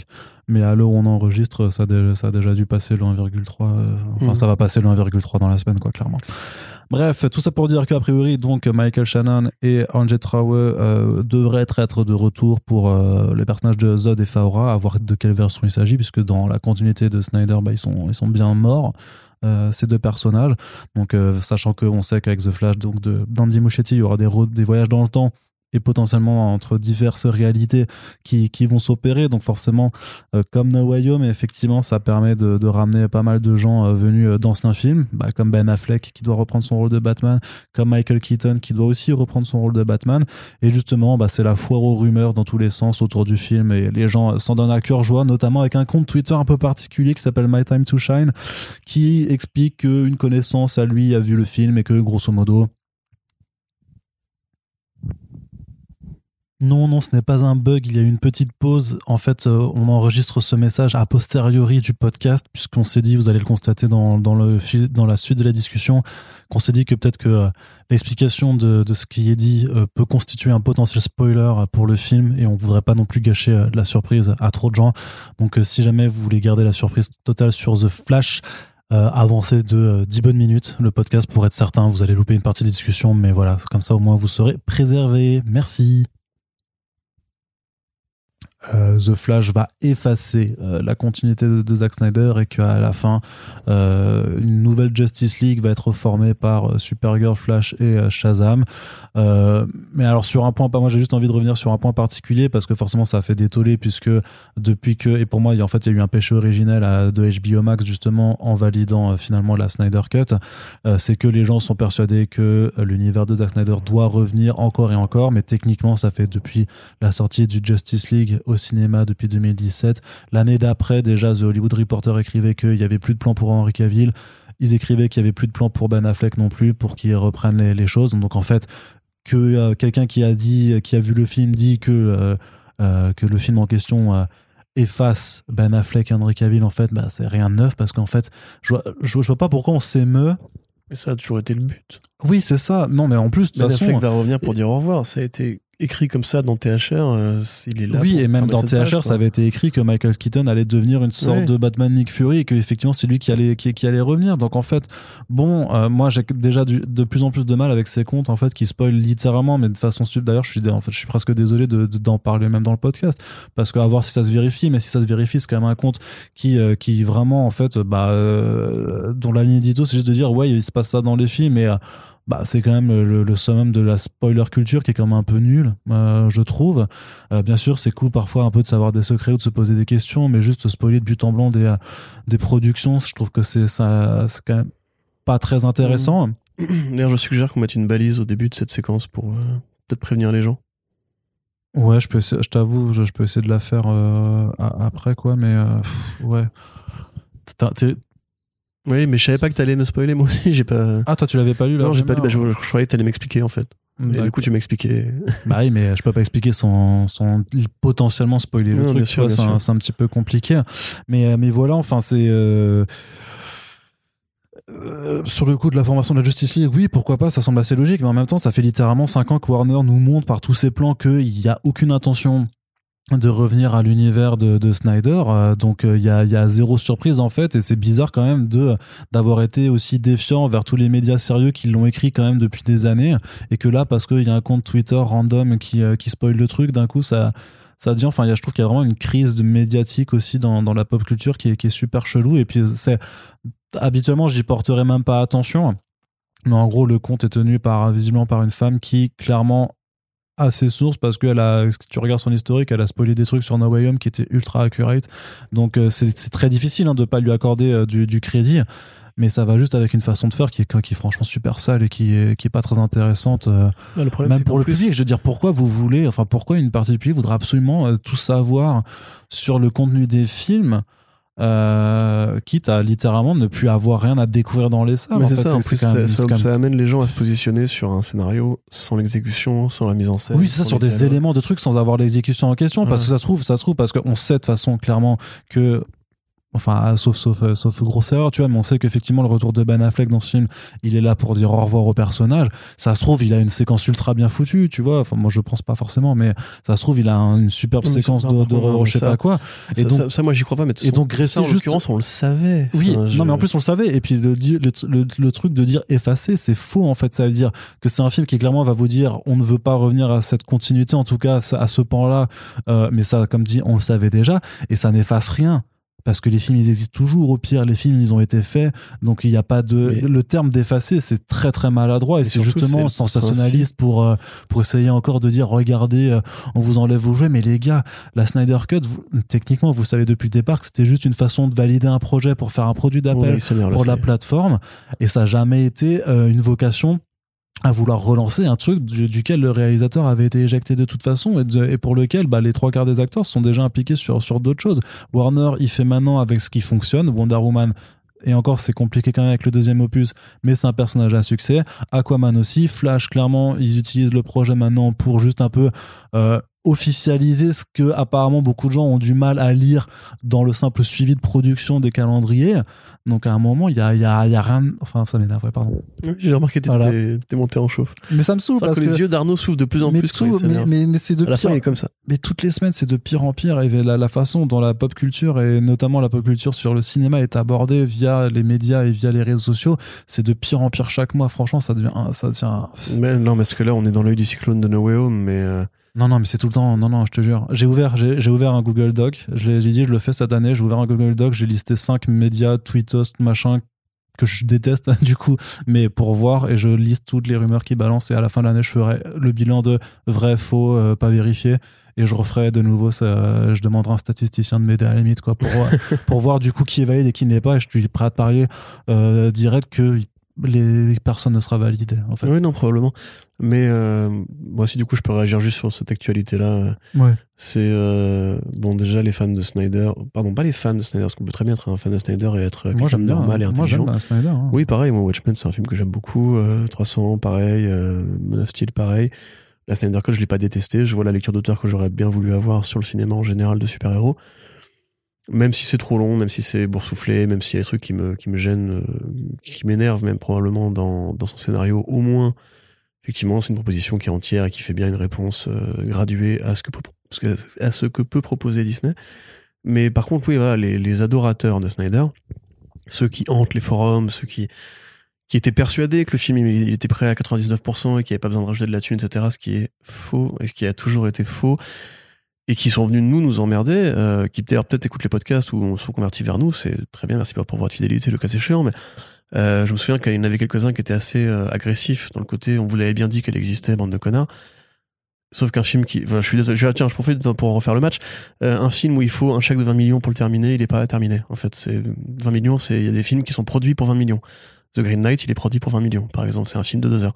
Donc, euh, tu peux pas juste dire non, non, mais on avait raison. Vous n'avez pas raison, vous aviez tort. Warner Bros a décidé de se faire un petit, un petit coup de promo avec un film en pensant que ça coûterait moins cher, sauf qu'en plus ça leur a coûté plus cher que ça parce qu'il a fallu euh, céder aux caprices de Zack Snyder et faire euh, des scènes supplémentaires. C'est tout à fait normal et naturel qu'ils ne veulent qu'ils ne veuillent pas eux poursuivre ce truc-là. La Snyder Cut, c'était une parenthèse ench- enchantée qui a été faite pour faire la promo d'HBO Max, pour calmer un peu les, les- la- l'aigreur entre guillemets de quelques individus qui étaient vraiment très euh. Décidés, on va dire, ou très très endurants dans leur passion pour ce film-là. Mais il faut, il a jamais été prévu qu'il y ait de suite. Euh, au contraire, même ça a empêché le film de Quatrième Monde de se faire. Apparemment. ouais. Voilà. Donc euh, déjà, on pourrait trouver ça un peu dommage parce qu'on perd du coup une adaptation de Jack Kirby, euh, un truc qui est important et essentiel pour comprendre la mythologie DC Comics. Et un personnage, deux personnages, plusieurs pardon, qui sont très très bien. Donc déjà tout ça, c'est un grand- une grande équation qui est problématique. Mais surtout, comme tu l'as dit, euh, Henry Cavill ne reviendra pas en Superman, Batman, Ben Affleck ne reviendra pas en Batman. C'est, À on part le sait. Pour... Il l'a dit combien de fois Ben pour- Affleck que c'était fini? Il Ben Affleck, dit, ouais, lui. ouais, ouais. Mais Cavill, Cavill, il y a quand même Oui, des, des- Cavill, des est suspicions de et moi, en plus, je suis le tu vois, premier, mais, c'est que ça énerve. J'adorais le, le Clark Kent de Cavill. Je trouve qu'on a, il nous manque au moins un deuxième film pour le laisser s'exprimer. Euh, et je fais mon deuil de ça comme tout le monde. Cavill, il est très bien en, en Witcher, il est très bien dans Enola Holmes, il est, c'est un très bon acteur, il a plein de trucs à, à, à faire à Hollywood et au-delà, ou Warhammer 40 000. Moi, j'adorerais qu'il fasse un film euh, avec ça. En plus, lui, il est Enfin, fan. disons donc que Cavill, le discours, c'est toujours s'il me rappelle, je viens. Mais pour l'instant, il n'y a rien Bah, bien qui sûr. montre qu'ils veulent le rappeler. Mais c'est normal, c'est le film qui a fait euh, exploser sa carrière. Et tout le monde adore que le, le Clark Kent de Cavill, enfin le Superman de Cavill. Donc oui, je trouve ça, moi, malsain de le mettre dans Shazam sans, sans montrer sa gueule, enfin de mettre Superman sans montrer la gueule de Cavill, de ne pas faire ce petit, appel du pied aux fans en mode regardez, voilà, bon, on est sympa. Euh, plutôt que de mettre la, poussière sous le tapis. Par contre, euh, je suis désolé, mais c'est un procédé normal des comics. Flashpoint, le film qui a priori informe le scénario de ce film Flash, euh, c'est ça en fait. C'est-à-dire, c'est un changement de réalité qui est justifié par un voyage temporel ou un voyage dimensionnel. C'est le fondement même des comics. Si les gens utilisent le terme effacer une continuité et que ça les surprend ou que ça les choque, mais les gars, mais faut aller faut aller jouer aux jeux vidéo, faut aller lire des bouquins, faut aller vous mettre au vélo, au karaté, j'en sais rien, faut faire un truc qui vous, qui vous éloigne d'une passion que vous ne comprenez pas en fait. Parce que évidemment ça devait arriver. Comme dans Endgame, on savait très bien que les héros allaient ressusciter. C'est le principe de ces univers-là. mais ce, qui, ce qui est même surprenant en fait par rapport à ce, pseudo effacement en fait qui est en fait effectivement qu'a priori bah voilà des personnages vont reprendre des rôles qui étaient tenus par d'autres c'est exactement ce qui est en train de se passer en ce moment même chez Marvel Studios et là personne ne- personne ne rage alors certes parce que les, les, les personnages chez Marvel Studios ont eu le, le- ont eu leur développement donc je comprends qu'il n'y a pas eu cette frustration mais le procédé en lui-même il se fait exactement de la même façon, sauf bien que d'un côté, on a des gens qui ont pendant 13 ans bossé pour faire vivre leur personnage et qui maintenant font la passation tranquillement aussi, mais enfin parce qu'ils ont une mécanique rodée et tout ça. Et d'un autre côté, un studio qui a tenté d'aller trop vite pour installer un univers partagé qui au final n'est constitué que d'une trilogie de films qui se répondent et des spin-offs euh, qui ne font plus du tout allusion en fait quasiment à ce qui s'est passé. Bon bah voilà, forcément la, la manœuvre, elle est aussi, elle paraît forcément plus brutale. Mais l'un dans l'autre, c'est le même procédé. Mais oui, et puis The Suicide Squad, c'est quoi sinon un effacement du film de David Ayer? C'est une nouvelle origin story pour une nouvelle équipe qui ne garde qu'un membre original. Euh, ça n'a dérangé personne. Le film, il est très bien. On Bah, en même temps, le film n'a pas été vu. hein. Oui, c'est vrai, c'est vrai. Enfin, crise sanitaire. Parce euh, que les gens n'ont pas aimé le premier Suicide Squad. passe sanitaire, euh, euh, voilà. y a tu pas eu que ça. tu veux. Ouais, a puis HBO. Max, sur Max, c'est typiquement le genre de film que tu peux télécharger sans, sans problème parce que euh, le film de James Gunn, c'est très bien de le mettre chez soi dans sa télé avec un popcorn et des potes. Tout le monde le sait. Bon, moi, je trouve ça con, je trouve ça dommage. Et même James Gunn lui-même trouve ça con et dommage parce qu'il a dit il aurait préféré que les gens aillent le voir au ciné. Mais voilà, de fait, le film n'a pas marché, mais peu importe, il a été apprécié par ceux qui l'ont vu. En tout cas, peut-être probablement plus que le premier Suicide Squad, qui avait ses fans. On les avait, nous, on les a subis pendant des années, qui nous disaient, dès qu'on faisait une vanne dessus, vous êtes chiant et tout. Et je disais, oui, effectivement, on est chiant, mais le film n'est pas ouf, faut arrêter non plus de se mentir.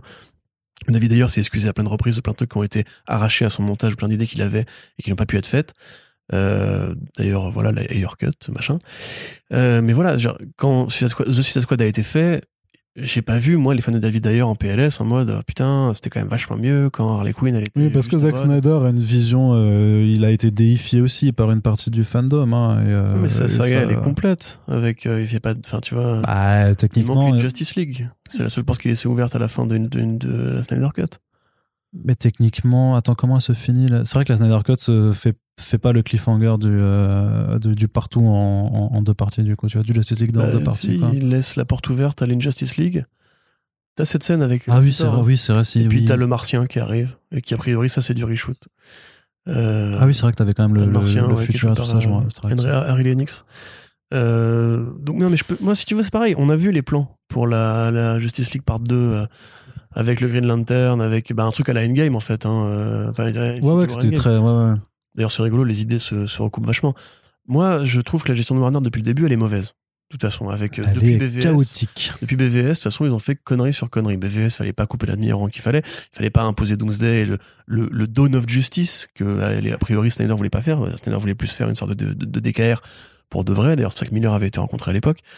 Euh, il fallait pas faire ce Justice League-là comme ils l'ont fait, ni couper Snyder, ni demander plus de vannes, ni embaucher Joss Whedon ensuite. Euh, Aquaman, voilà, bon, c'est un succès de fait. Wonder Woman 2, c'est une erreur colossale. Euh, L'idée de faire des, des- une, série, enfin une série, comment dirais-je, une trilogie de films sur la guerre où Wonder Woman passerait par la Première Guerre mondiale, puis soit la Seconde, soit la guerre du Vietnam, puis soit l'Irak, enfin la guerre du Golfe numéro 1, la guerre du Golfe numéro 2, pour montrer l'évolution de la guerre aux États-Unis, avoir un propos là-dessus, ce qui était le propos du premier film en plus. Hein.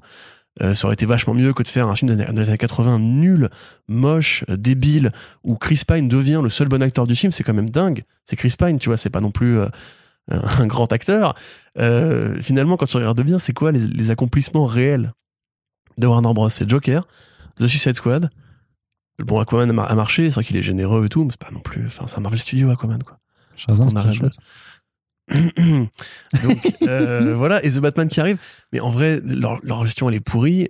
Moi, quelque part, tu vois, ça ça m'énerve effectivement. Birds of Prey, c'était cool. Birds of Prey, c'est super cool. Effectivement, mauvaise, très très bonne. euh, Incroyable film, complètement euh, méprisé par tellement de gens. euh, je t'avoue, j'ai toujours du mal à comprendre, quoi. Mais ok, peut-être Mm. que moi je suis biaisé parce qu'il y a Doja Cat à la BO, quoi. Mais voilà, Je crois que je crois que t'es biaisé parce que euh, Doja Cat à la BO. Ouais, carrément, clairement, je suis biaisé parce que Doja Cat à la BO. Non mais voilà, tu vois ce que je veux dire. Enfin, le comportement toxique des fans, moi, il m'agace comme comme toi. Euh, ou le comportement d'un peu de- d'enfant gâté ou de gamin capricieux. C'est plus, ouais, c'est plus, c'est plus que c'est vraiment ce- cette façon, mais la façon dont on a, en fait, la façon dont les studios capitalisent maintenant aussi sur des des nostalgies ou des mécaniques de fan service qui littéralement en fait prennent les fans même adultes pour des gens qui ont maximum 12 ans dans leur tête en fait. Mais là justement, c'est ça, ça qui est rigolo. Et c'est que même pour, ces- pour des gens qui n'ont pas, enfin, qui, voilà, c'est pas pour dire que tous les euh, fans sont des cons, absolument pas. Mais il y a une façon de caresser vraiment, on va dire, le cerveau reptilien, en fait, de jouer vraiment sur des, euh, des pulsions et, d'attiser ces, ces pulsions de façon, euh, mais très mécanique, très ordonnée, parfois très Ouais. marketing, et parfois même de répondre, par contre, justement des minorités de, de, de qui, eux, par contre, bah, sont vraiment, je sais pas, je suis désolé, mais sont stupides, en fait, ont des façons de faire qui sont pour ainsi dire juste euh, médiocre pour pour pas utiliser de gros mots tu vois. Mais euh, c'est un moment faut en, en fait ce qui m'énerve c'est que il faudrait juste que les studios arrêtent de vouloir faire en sorte que les fans que le public soit décideur en fait bien sûr que quand des groupes demandent plus de représentation et de choses comme ça il y a un argument qui est entendable tu vois mais c'est en fait en dehors de ça, quand c'est juste des demandes de faites ci, faites ça parce qu'on veut voir ça, on veut voir ça. Non, en fait, c'est pas comme ça que ça marche. C'est le studio produit, enfin le créateur, parce que le studio techniquement donne l'argent, mais pour moi, c'est un, un réalisateur veut faire quelque chose, un produit qui soit plus ou moins artistique, plus ou moins industriel. Il le fait. Moi, je voudrais que les studios laissent les gens faire selon leur vision s'ils ont validé ça depuis le départ, tu vois, et que après le public soit san- sanctionne en fait. C'est soit il l'apprécie, il donne l'argent, et ben on valide, soit il aime pas, il sanctionne et puis on fait pas la suite. Mais, mais que ça s'applique vraiment tout le temps, tu vois, et pas que on revienne trois ans après où d'un coup on a aimé un truc finalement d'une chose qu'on avait complètement sanctionné il y a cinq ans et que du coup on dise ah mais si mais en fait refaites-le quand même tu vois. Genre pour No Way Home les délires autour de faire un Amazing Spider-Man 3 avec Andrew Garfield. Mhm. non je suis désolé et j'aime Andrew Garfield et, et je suis d'accord que c'était injuste de lui avoir coupé peut-être sa trilogie et tout ça mais c'est juste Mais que même- à l'époque le film d'avoir coupé enfin les deux premiers films c'est pas c'est pas les- la, la- la vision du réalisateur ils ont coupé l'origine de Peter Parker et dans le 2 ils ont imposé les Sinister Six qui n'avaient pas oui non non mais c'est ce que je c'est déjà que- deux aberrations de studio et on est nostalgique maintenant d'aberrations de studio qui ont mené vers la logique contemporaine de pourquoi les films de super-héros sont juste des produits de commande ratés Ouais, c'est ça, mais Euh, c'est mais c'est juste que non, à l'époque, vous avez tous chié dessus, vous avez décidé de ne pas Ouais. donner de suite et tout ça. Pourquoi cinq ans après? Parce qu'il y a parce que justement le même studio en plus vous carrément vous a carré là. Il, je sais pas, il vous a mis une flashlight dans le cerveau reptilien là pour vous euh, pour vous faire croire que vous allez prendre du plaisir à retrouver juste un acteur que pourtant vous avez pas non plus ultra défendu il y a il y a cinq ans. Euh, Non, pas- moi je me défendu donc, enfin j'ai bien Andrew Garfield je, franchement, mais je pense qu'il a mieux faire de sa carrière c'est plus, ça tu vois c'est Non, mais il y a quand même une forme. bon, de toute façon, il y a, il y a une forme. de la façon que sur. et on- je pense qu'on va, on va passer à autre chose, tu vois, mais même sur The Flash par rapport à, à cette émotion sur Ah, vous allez effacer les trucs, les gars. Encore une fois, et les meufs, ça fait 5 ans qu'il est écrit régulièrement par des médias quand même dont le sérieux est plus approuvé, qu'il n'y a pas de plan et tout ça. Pourquoi vous oubliez en deux mois, même parfois moins, des choses qui sont pourtant écrites? Mais ça résume surtout le, cinéma à euh, des franchises, des propriétés, des propriétés intellectuelles. Si vous aimez Andrew Garfield, ne me dites pas que vous avez vu tous ces films. Vous avez 10 films à rattraper. Vous avez Under Silver Lake à rattraper, Tic Tic Boom à rattraper, Kid Air à rattraper. Si vous aimez l'acteur ou sa prestation, parce qu'il joue quand même souvent le, le même Non, mais personnage. hein. l'acteur en, en, Spider-Man. Mais voilà, c'est ça, que- c'est ça qui est affreux en fait. C'est comme là, on a l'impression que les gens euh, se réveillent et découvrent que Michael Keaton est encore en vie. Mais il a fait des tonnes de films, Michael Keaton, le fondateur, c'était pas trop mal. Spotlight, il était bien dedans. Birdman. Euh, Birdman, bon, ça, je pense que les gens l'ont vu. Enfin, j'espère que les fans de super-héros ont vu Birdman, sinon c'est un peu triste. Mais tu vois, c'est plus ça le problème, c'est que c'est comme, tu vois, tu dis, ils veulent caresser les, les fans au sens du poil. Moi, ça fait penser à Star Wars. Euh, Star Wars 8 avait tenté de faire un truc qui casse, un peu comme Matrix, qui casse un peu la dynamique logique de consumérisme nostalgique. Il y a des réals, des, ré- des réals qui se sont élevés contre ça, en fait, qui ont essayé de dire dans des blockbusters, euh, vous pouvez penser le cinéma autrement. Et les gens, à l'époque, ils ont réagi. c'est horrible parce que Star Wars 7 fait un record de milliards et tout. Star Wars 8 marche moins bien. Il fait 1,3 milliard, je crois, ou vers 1,5 il milliard. fait pas 2 milliards. Il fait, il Star fait, il fait- 7, hein. euh, bah, il fait beaucoup quand même. Il fait beaucoup, beaucoup. Euh, donc, Star Wars 8 marche moins bien et Disney interprète ça comme ah bah voilà, la vision clivante de Ryan Johnson euh, nous, nous a mis des bâtons dans les roues. Et du coup, qu'est-ce qu'ils font? Ils rappellent Abrams pour le, pour le 9. Et Abrams, il fait quoi? Il fait une réponse à la réponse. C'est-à-dire qu'il re- il revient dans les souliers, il revient dans le fan service. Alors c'est un peu le- la trajectoire qu'on voit, mais concrètement, et je vous invite à lire le livre de l'ami euh, Thibaut Claudel, écrit Oui, Abrams République, déjà parce que euh. voilà, c'était quand même déjà Je prévu sais, je en sais. amont, tu vois. Mais le chemin qui a été fait, le film répond explicitement à des répliques mais le 8. che- oui, oui, le chemin Voilà, on voit. est- vraiment ouais. dans, dans le côté remake euh, du 6, etc. Et en vrai, eh ben, tu sais quoi? Les fans n'ont pas été plus au rendez-vous. C'est-à-dire que Star Wars 9 n'a pas mieux marché que Star Wars 8. Il a moins bien marché. Ah ouais? Ouais, ouais, ouais, ouais. Et à l'époque, c'était mais une parce, que là, mais, parce que le 8 avait cassé les jouets, donc. euh, Oui, mais voilà. C'est-à-dire que les fans, ils ont gueulé en mode genre, rendez-nous nos jouets, réparez nos jouets, annulez limite le 8 et tout. Finalement, Disney a fait une sorte de réponse qui Ah était oui, 2000. pour les caresser dans le sens du poil. Tu vois Et finalement, les gens sont parvenus. Donc ça sert à rien, en fait, de flatter les fans dans le sens du poil. Moi, je suis persuadé. Ah, pour Spider-Man, ça marche. Je suis persuadé hein. que Flashpoint ne fera pas du tout les succès que fait Spider-Man No Way Home. Mais j'en suis Bah, convaincu. Mais en même temps, ça, ça me paraît logique parce que justement, c'est un projet qui, qui, qui, qui a l'air d'être un peu dans, dans le même sens. Et, et pourtant, par rapport au multivers et par rapport à la façon dont Warner l'a fait avec la- les séries télé notamment, je trouve ça, je l'ai toujours dit, je trouve ça plus honnête quand même euh, en termes de, de, de leur utilisation du fan service là-dedans. On verra dans le film comment ça se traduit. Et la Snyder Cut, les chiffres, ils étaient pas si renversants que ça. Bah, pas, au final, c'est pas leur premier succès. non, sur- voilà. sur et c'est même pas hein. un truc qui a. je- Enfin, si tant est que le film a bien coûté so- so- so- so- so- ah, 70 millions hors budget promo, donc on peut parier sur un 90 millions, quoi, on va dire. Euh, Est-ce qu'ils ont recoupé leurs frais? Je suis pas persuadé. Honnêtement, enfin, on- faut, faut- faut qu'on se dise les choses à un moment donné.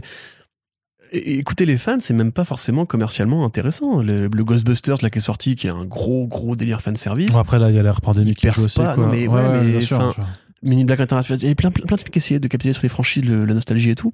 Ça marche pas forcément à chaque fois. C'est juste que Marvel et Sony, ils ont trouvé le personnage qui marche le mieux parce qu'il a un historique, les débats, qui est le meilleur Spider-Man et tout. Oui, parce qu'il y a eu Euh, aussi euh, six films avant. Quoi. Voilà, c'est- moi je Euh, pense pas que Michael Keaton suffira avec ses petits bras à, à redorer le blason Non, sur- de bah, surtout DC, que hein. sur- bah ouais mais après le Batman c'est quand même c'est Batman c'est le Batman de Tim Burton c'est euh, Ouais, mais on aurait eu The Batman avant, et je pense peut-être que les gens sont prêts à tourner la page aussi. hein. bah, je ne sais pas À mon avis, enfin là, ah bah tiens, on va en parler.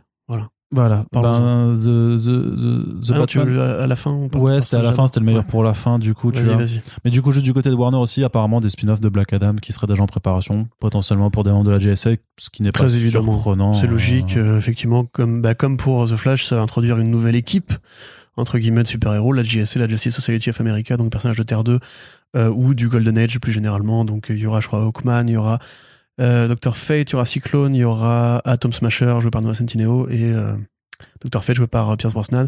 C'est facile d'imaginer un spin-off avec Pierce Brosnan, qui est quand même une vedette et le chouchou de la génération James Bond, euh, GoldenEye et tout. Donc euh, oui, effectivement, c'est euh, Iram. euh, euh, il a un nom latino, je crois.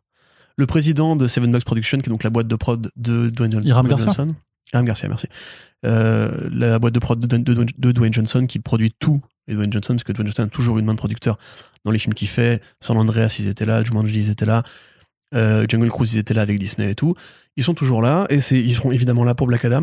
Alors, petit détail intéressant, le mec apparemment est vraiment fan de comics parce que euh, quand l'intervieweur de Collider lui demande ce qu'il aimerait faire, son plus gros projet, son plus gros fantasme et tout, il dirait j'adorerais faire Kingdom Come, j'adorerais que Seven Bucks produise une adaptation de Kingdom Come.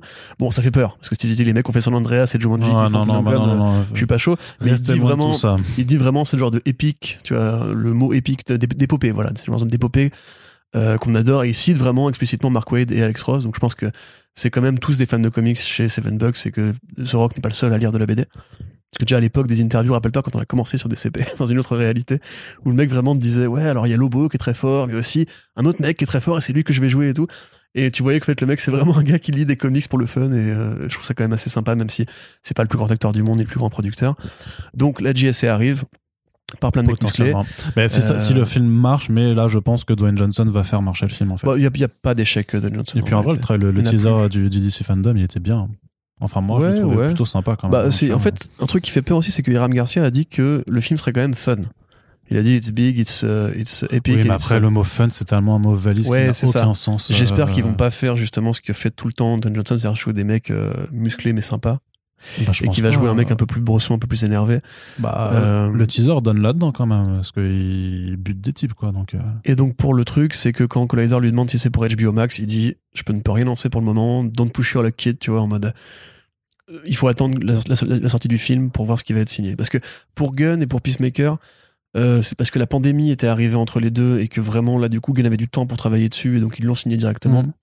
Mais a priori là ils sont quand même parce qu'ils ont quand même vraiment ouvert les, les budgets HBO Max très fort et ça va faire un an que la, la- que la plateforme existe.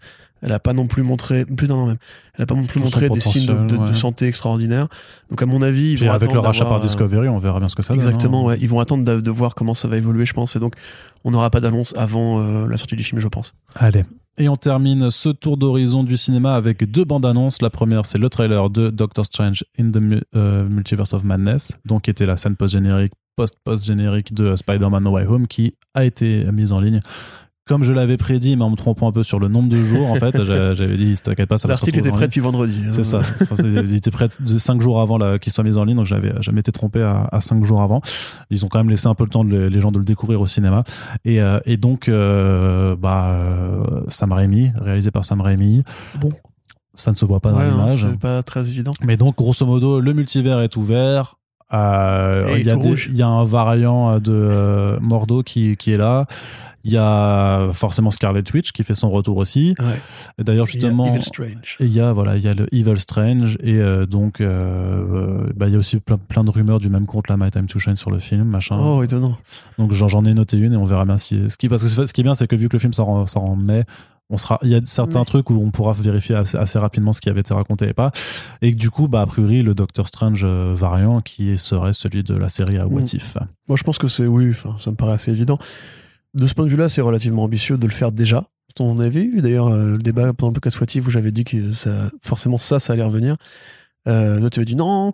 Euh, peut-être que je déforme les faits. mais, Euh, en tout Moi, cas, je- oui, parce que toi, à la base, tu dis que c'était pas canon, alors que moi, je t'avais dit depuis le début, cette série, elle est canon, et du coup, c'est normal qu'on va retrouver des trucs ensuite dans les films. non, ça c'était avant. action, Non, quoi. non, non, t'avais dit, t'avais dit. Toi, au début, tu pensais que c'était pas au sein des épisodes. Oui, mais toi, tu disais que c'était pas canon, euh, What If. J'ai jamais dit ça. Non, tu dis des conneries là. Donc, vous réécouterez les podcasts.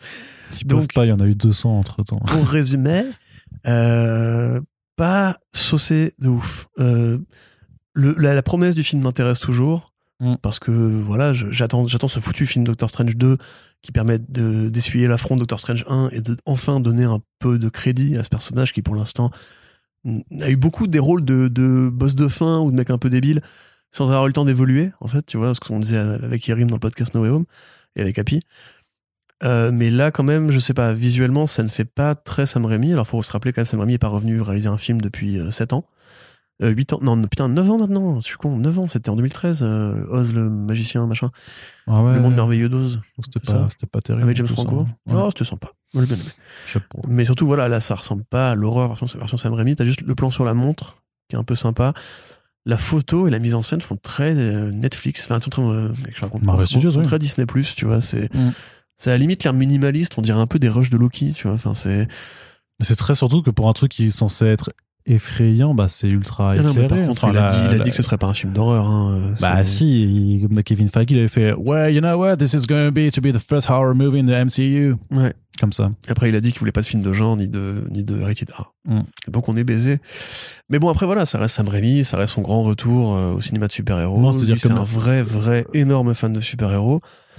Euh, Il a fait Darkman, hein, il a fait Darkman parce qu'il pouvait pas faire. euh, Daredevil. Non. The Shadow, Euh, The Spirit. Putain, merde. Ah, je le sais ça. Bref, Ah, fait chier. Ah Hop, merde. euh, je suis un j'ai- je on en suis- avait parlé, on en avait parlé en plus, fait chier. Je sais plus quel film c'était. Je suis, je suis, je suis, je suis. C'était Batman, je crois en fait. Ah, bah peut-être. Il pouvait ouais. pas faire Batman, il me semble. Peut-être. ouais. Ah, Bref. Peu- euh, ou non, non, t'as raison, c'est The- The Shadow. Shadow, il avait travaillé sur un Ah, script de The Shadow. Vu son chapeau et tout ça. Voilà, ça, et après il a fait Darkman. Donc ouais, gros, enfin ça reste un fan de super-héros, ça reste un mec qui sait ce qu'il fait. On peut espérer, en croisant les doigts, et en étant un peu naïf et utopiste, que Kevin Feige, se disant bon c'est Sam Raimi, bon effectivement No Way Home a fait euh, l'argent qu'il a fait aussi grâce au succès de Sam Raimi à l'époque. Peut-être que c'est un peu le grand, le mec qui a tout posé avec euh, Brian Singer, malheureusement, et euh, Tim Burton et Christopher et, et merde, euh, Superman de Richard Donner. Voilà, donc c'est peut-être c'est un, des, des quatre grands qui ont donné lettre de noblesse au film de super-héros. Peut-être que il va le laisser travailler, lui lâcher un peu la bride. Là, les reshoots sont encore en cours, je crois. Non, c'est fini. C'est fini? Ouais, c'est bon, là, c'est fini. Donc là, la, la bande-annonce a été faite avant les reshoots. Enfin, c'est des contenus pré-reshoot, Je pense, oui. logiquement. Donc, euh, bah, donc ça veut tout dire et rien dire. Voilà, moi, Mordo, je m'en fous. Evil Strange, je suis content. WandaVision, pourquoi pas. Enfin, Wanda, pourquoi pas. Ouais, Miss America de Chavez. Euh... ouais c'est vrai qu'on en parle pas assez, mais c'est même un... curieux. Ouais. Et parce que du coup, il, y a- il va la rencontrer, elle vient d'une autre terre, du coup. Ouais, son pouvoir, c'est de, de traverser les dimensions comme euh, Cisco dans. Non, mais du coup, est-ce que tu penses qu'elle euh, qu'elle vient quand même de la Terre euh, 600, enfin la Terre euh, MCU, ou qu'elle va être récupérée d'une autre Ah dimension non, c'est Multiverse of Madness. euh, c'est, ils vont la prendre d'ailleurs, elle va rester, ou Ouais, c'est comme ça. Enfin, comme, comme la vraie Miss America, entre guillemets. Euh, curieux quand même, l'introduire Ouais. là, comme ça, dans un monde où il y a quand même plus de sorciers que Bah, de après, gens de le- pouvoir. Franchement, elle aura Enfin, sa propre série sur Disney Plus. Oui, bah, ce serait dans Miss Marvel, hein, je pense. De toute façon, euh, ils vont Ah. commencer à faire des liens entre ça. Bah, c'est quand même les deux Sista uniques euh, avec Squirrel Ouais, Girl. mais ils euh, l'ont pas. Franchement, ça pas. Ça pas Spider-Gwen. transparu, hein. Parce qu'ils pourront pas avoir Spider-Gwen comme c'est dommage là. Mais si, parce que c'est Emma Stone ouais. qui va reprendre le rôle. c'est vrai, elle vient du multivers. Mais n'importe quoi. Putain, mais ça aussi, mais quel enfer. Laissez Emma Stone faire des. foutre, Emma Stone. Enfin, j'espère, ouais. Elle est passée à autre chose, c'est bon, elle fait des. Laissez-la faire des La La Land et des trucs comme ça. quoi. Voilà, c'est ça, exactement. Bref, euh, une suite de Under Silver Lake avec euh, Andrew Garfield. Là, tu vois, fan service. Là- ça tu vois, je suis content. Ah, hein, Silver Lake 2. C'est c'est le Euh, métaélitisme, euh, c'est ça Above the Silver Lake, tu vois, la, la ça. suite. Donc, euh, tout Silver, tout Lake. Donc, bref. Qu'est-ce que t'en as pensé, toi? Ouais, pareil que toi, tu sais, on n'a jamais des avis très différents. Je suis, euh, je suis circon. t'es un gros fan de Rémi, quand même. Ouais, bah Evil Dead, ça reste euh, le premier. Premier Evil Dead, c'est pour moi, c'est. On les trois. hein. Oh là là. Non, mais le premier quand même, parce que le premier est premier degré Ouais, dans l'horreur en fait. d'horreur, Donc ouais. le premier fait vraiment peur en fait. Le deuxième, c'est la parodie humoristique. C'est ça. Et du le troisième, c'est. Le troisième, c'est pas un film d'horreur. Ouais, ça. mais du coup, je suis vraiment trop trop fan. Je trouvais que même son retour à l'horreur en 2009, je crois que c'était avec Drag Me to Hell, qui, qui, avait, qui était vraiment bien. C'était c'était vraiment un très bon film d'horreur aussi. Je t'avoue, je suis moins fan de, de quand il fait autre chose que, que du genre, quoi. Euh, Oz, je l'ai pas du tout aimé, par exemple. Mais euh, après, je sais pas si j'ai tout vu. Je, suis- je, je suis pas sûr d'avoir tout vu, même de, Tous les de, films de lui. Mais euh, Il a du- fait un western avec DiCaprio qui était pas mal. Euh, il a fait le Magicien d'Oz aussi qui était top. Ça, les, les. Spider-Man, bien entendu. hein, Oui, Spider-Man, oui, euh, bah oui. Voilà. Tu les as pas vus, c'est vrai Non, je les ai pas vus. euh, Il avait fait des films dans Evil Dead, c'est ses premiers films, je crois. hein. Avant, il a fait que des courts-métrages en 16 avec, euh, avec Bruce Campbell. Ouais, en plus, Evil Dead, ils l'ont tourné avec tellement peu d'argent et tout ça. Après, Très il, a, bon il a fait, il a fait podcast, beaucoup de euh, shorts, il a fait beaucoup de, de, de, cou- de courts Ouais, c'est métrages ça, en en fait. 16, avant, ouais. euh. Très bon podcast de Split Screen. euh, je le place pour les, pour les copains qui aiment bien Sam Raimi, qui retrace la, la création de Evil Dead et toutes les, toutes les inventions techniques de Sam Raimi, qui a vraiment inventé des tonnes de façons de filmer Ah oui, l'horreur euh, assez génial. Il y en a plein que j'ai pas vu, parce que Mort sur le grill et, euh, et Mort ou vif. Mort ou vif, c'est le western avec, avec DiCaprio. D'accord, ouais, mais c'est Ouais, vachement cool. Euh, du coup, voilà, j'ai pas voilà. tout vu, mais par contre, j'ai vu tous ces films d'horreur, du coup, je, je pense à part peut-être Mort sur le grill, je sais pas si c'est un film Darkman, d'horreur c'est top. hein. Et, euh, et du coup, bah voilà, non, mais je suis, je, je suis grave client, mais c'est vrai que dans, dans, dans moi, c'est plus juste dans l'image. Dans l'image, en fait, bah, tu, il y a rien qui laisse transparaître à une direction Ouais. artistique, en fait, ou à, ou à une photo, ou à un truc qui disent ah ouais, c'est Sam Raimi de retour au, Mais limite, au je pense fi- que ça fait plus de en fait. super héros quoi. Mais limite, ça a l'air d'être très oui. c'est- ce serait- Enfin, on me dirait euh, non, en fait, c'est Scott Derrickson. Tu sais, il enlève le masque comme Ouais. dans Scooby-Doo. qui se cachait derrière Sam Raimi? Ah, mais c'était euh, Scott, Scott Derrickson. En fait, ça, Oh. ça me va, tu vois. Je, dirais, je dirais pas. Mais après, voilà, c'est un trailer de, de deux minutes sur un film de deux heures et quelques. Bien entendu, il, faudra voir, mais je t'avoue que moi, je suis, comme toi, je suis intéressé par ce que le film a, comme proposition, mais d'un point de vue filmique, purement filmique, et malgré ma piètre cinéphilie, je vois pas quelque chose qui a l'air de flatter les rétines plus que ça. Mais je pense pas que ce soit. euh, Je pense que ce sera pas désagréable quand même. hein. Puis on sait qu'il y a eu de la cafouille, puisque comme on l'a déjà dit, le tournage de Doctor Strange devait avoir lieu avant Spider-Man, euh, que le Covid les a vraiment beaucoup emmerdés, et que encore une fois, c'est fait pré-reshoot, donc il se peut qu'ils aient monté un build, euh, pas en 5 minutes, mais que le rendu sera différent esthétiquement une fois que le film sera vraiment sorti d'usine. quoi. Yes. Allez, et on termine vraiment ce podcast qui finalement va quand même durer 3 heures finalement. bon après voilà, c'était le débrief de la fin d'année. ambitieux, 20 minutes pour trois trailers. euh, Ouais, ouais, non. Et puis euh, je savais qu'il y a des sujets qu'on allait, dont on allait discuter. Et puis c'est vrai que euh, prochainement, donc c'est vrai qu'il y a un podcast Hawkeye qui arrive. Puis aussi le, le, le traditionnel, on va refaire les attentes de 2022 qu'il faut aussi qu'on enregistre. Puis après, bah, il y a tous les autres. De toute façon, vous aurez, voilà, vous avez des trucs à écouter. et- mais c'est vrai que ce, ce, ce front page était plus long que ce que j'avais prévu. Et en même temps, il y a tout, voilà, il y a toute l'actualité de la, des, des fêtes de fin d'année à débriefer. Mais donc The Batman qui arrive avec un ultime trailer certainement euh, pour rappeler parce que là, qui c'est le padré dans le game, quoi. c'est Clairement. Thomas Wayne. C'est- non, c'est- ouais, c'est sûr. Mais Moi grosso à, modo, Gordon, et un trailer qui s'appelle The Bat and the Cat, donc euh, une référence évidente au fait que euh, The Bat, bah, c'est Batman et The Cat, c'est Selina Kyle, Catwoman. Quoi Je sais pas si vous l'aviez ou Quoi pas. Ouais, Mais putain, j'avais pas vu ça mais c'est complètement incroyable c'est un Easter egg. mais eh Ouah. oui, eh oui, si tu rajoutes Man et Woman, et ça fait ça fait Batman et Catwoman Eh ben oui. Et ça c'est du ça c'est incroyable et ça c'est de l'écriture. T'as changé ma vie Eh ben, ça, c'est du marketing. Et ça, j'en ai parlé avec, avec euh, Roger là, euh, du market. Et il m'a dit Tu vas Eh voir, oui. on va mettre The Bat et The Cat. Et les gens ils vont faire Oh, parce que Batman et Catwoman. et ça va cartonner. Et Razal Ghul, c'est le padré aussi. C'est un padré, c'est le père de. Mais du coup, voilà. Enfin, bon, c'est vrai. Techniquement, Batman, c'est le padré puisqu'il a Damian aussi. Putain, voilà. Tu me dis quand t'as fini. Hein. Je te dis que c'était trop Joker long. a des enfants aussi. Je te dis que ça faisait trop long quand on était à 3 heures. Et toi, tu. Hein, N'inversons pas les rôles, Corentin. Voilà, continue. S'il vous plaît. Mais donc voilà une nouvelle bande-annonce qui met l'emphase sur la relation entre Batman et Catwoman, mais qui réutilise aussi pas mal de séquences déjà vues. Il y a quand même des plans déjà qui sont iconiques de ouf, comme cette, euh, ce plan vu de haut là, en, tout en rouge, où Batman est poursuivi. Ouais, putain, c'est trop beau. C'est beau. Il y a même, même un- le- quand la caméra, avec, il, est, tu sais, il, est en, il est en poursuite sur le clocher euh, de Gotham là, et il Ouais, saute. la GoPro, on l'a là. déjà vu dans le scène. Mais, mais moi, c'est le plan avant GoPro. C'est euh, celui d'en haut, ça, ça tourne autour un peu du bâtiment. Enfin, il y a une Ouais. façon de filmer, enfin, avec la, la photo et tout, qui est incroyable. Donc là, tu vois, la proposition m'intéresse parce que je suis une batzouse, clairement. Mais en plus, cinématographiquement parlant, il y a quand même déjà plus, en fait, dans, dans les images qu'on nous montre, des choses qui sont vraiment excitantes d'un dans point de 10 ans de vue visuel, je tu suis vois, clairement. Que Que dans 10 ans de Marvel Studios. Je suis Non, ça, c'est ça, un petit peu méchant. Non, ça, c'est Ce trailer, en fait, il éclate Endgame. Et Infinity War. Et Avengers. Et Avengers 2. Voilà. Et Avengers Je t'avoue que moi, je me, je me, 50. je me, Kevin Feige en PLS. Je me désolidarise de tes propos parce que je quand même, plaisante, le trailer d'Infinity War, il mettait des chills quand même. Mais tu bien vois, sûr, bah, tu rigoles ou quoi End- Endgame, Même Guardians, c'est un trailer ou Catchak et tout. Moi, je, je kiffais bien à l'époque? Ça, ça, ça, j'étais un peu moins client. quoi. Ah, c'est un vrai film, Guardians. C'est un vrai grand Non, film. je dis pas le contraire. Mais, mais voilà, enfin, la, la, la, la- la- le, le, Et- train et- de la et- hype, le train de la hype euh, roule sur tes roule sur ton réseau ferroviaire. sur mon cerveau euh, primitif. Encore un reptilien plutôt. Tu Ouais, ça, reptilien, ouais, ça.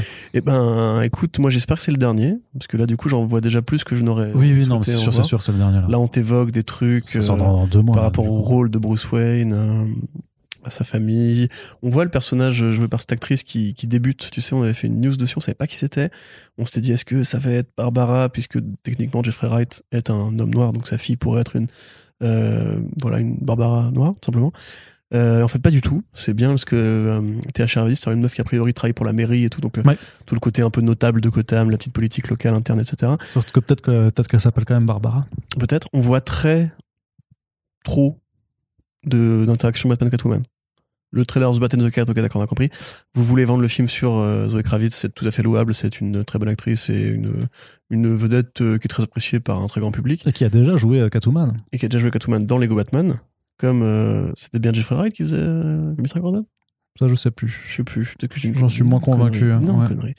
Mais ouais, euh, à l'époque c'était elle disait miam miam miaou, miam miaou, quand Ouais. elle, elle tirait des, des lasers hein, Voilà. Lego. Euh, non mais vrai, voilà, c'est- c'est c'est forcément toujours aussi euh, enthousiasmant. Il y a plus Nirvana, ça me fait un peu chier. Là c'est plus un... Ah non, c'est mieux, c'est beaucoup mieux sans la, reprise pétée de Nirvana. Ah, mais quel enfer ça, par contre, pas une franchement. reprise, hein. Non, mais non, enfin, pardon, la non, mais je veux dire, le fait de l'utiliser, pardon, c'est vrai que c'est pas une reprise, parce que. C'est- a- la meilleure idée du- des, des deux trailers précédents. Non, non. Ah non, non, non, je déteste. T'aimes pas Nirvana, Je toi déteste Nirvana. T'aimes pas Nirvana Ah, je déteste Nirvana. Tu détestes Kurt Cobain Bah, lui, je, je n'ai rien contre lui, mais je déteste sa musique. Ok, d'accord. Ça arrive. hein, Eh bah pas- bravo. Bah écoute, c'est pas grave. Hein. Putain de merde. peut pas être Je suis parfait. scandalisé. Ouais, c'est bon. Avec tes Open Burning Body ou je sais pas quoi. Là. ça, c'est tellement bien, frère. Ah, tu me fais chier. Bref, vous-même vous savez que Something in the West rendait ces trailers précédents bien, bien meilleurs. Mais euh, non, voilà, après là, ça fait vraiment plus blockbuster, enfin, bonne annonce de blockbuster euh, plus classique. Il n'y a pas les mêmes installations de plans ou d'ambiance que dans les films précédents. Là, c'est vraiment très harmony shot. C'est scène d'action sur scène d'action. On voit un peu, on voit beaucoup de Batmobile, la scène étendue de la poursuite du pingouin. Ouais. Euh, en fait, il y a- il y, a peu de séquences inédites. Et justement, c'est ce qui me fait un peu, un peu chier, c'est que le fait de le montrer maintenant fait que tu commences à voir un peu la structure sq- squelettique un peu du film et quelle va être la grande scène d'action à tel moment, puis la grande scène d'action à tel moment et tout. À mon avis, il y a que la fin, on n'a pas encore vraiment vu, euh, dont on peut rien deviner. Bon, toujours pas de, de traces du Joker, hein, pareil au niveau des, de la fameuse, Ça, crois la pas. fameuse spoiler culture ou la fameuse complotiste culture euh, sur les théories de fans et tout. Moi, je continue pareil de, ne- de ne pas y croire. Et cela dit, on n'a toujours pas non plus vu Barry Cogan euh, qui devait jouer euh, Stan Merkel, donc le second du commissaire Gordon. J'ai essayé de le trouver un peu sur les plans avec la police et tout, on ne le voit pas du tout. Donc peut-être que c'est un, un faux semblant, mais ce serait quand même un peu triste si le film se terminait par euh, voilà la carte du Joker euh, comme Batman Begins. Non, non, non, je pense pas. Et Je pense que ça, c'est vraiment une fausse piste, et je sais pas, enfin, on verra, mais j'y crois pas du tout. hein. Et puis sinon voilà, enfin c'est bon, c'est toujours le toujours le film que j'attends le plus de super-héros euh, pour cette année. Ouais. Bah, avec Spider. Ah, quand même, sérieux contender avec Across the Spider-Verse. Hein. Ah oui oui oui, oui. mais en, en, en image réelle dans ce cas-là. Hum, si tu préfères. ouais. Bon, si euh, la concurrence c'est pas forcément très rude. Mais comme tu l'as dit justement, c'est euh, tu tu vois, c'est pas un film nostalgique. Tu vois, le film à aucun moment te fait une blague avec euh, Michel Pfeiffer ou avec euh, Danny DeVito, etc. C'est vraiment juste une relecture qui efface Batman Returns à sa façon. Batman le défi, tu vois, donc comme quoi c'est possible, ça peut quand même donner envie. Donc euh, voilà, moi si c'est l'avenir de l'univers DC, ce film-là et l'esthétique prônée par Joker ou l'esprit un peu libre et, foufou de Birds of Prey, euh, ça me va, tu vois. Et Peacemaker c'est pareil, c'est un peu une sorte de successeur, enfin qui, accompagne bien euh, le renouveau prôné par Birds of Prey et par The Suicide Squad. Donc il y a une part, c'est très bicéphale, il y a une part de l'univers DC qui est vraiment très enthousiasmante. Et à côté, t'as la Warner qui doit payer pour des années de mauvaise gestion avec des projets plus, plus, plus savonneux, on va dire. Euh, mais tel quel, voilà, je, je crois en Robert, Robert Pattinson et en Zoe Ouais, Kravitz. Pareil, j'ai tout, à, confiance là-dedans, donc c'est vrai que ça fait un peu genre, ouais, on va être persuadé que ça va être bien, donc on va dire que c'est bien, mais en vrai, franchement, bah, il y a quand même pas grand risque que ce soit pas bien. Enfin, pas. Mm. Non, moi je veux pas. ok. Puis c'est Ouais. c'est Batman. En tout cas, sur la base des trailers, ce que nous donne, ce que nous montrent les trailers, me donne envie sur tous les aspects.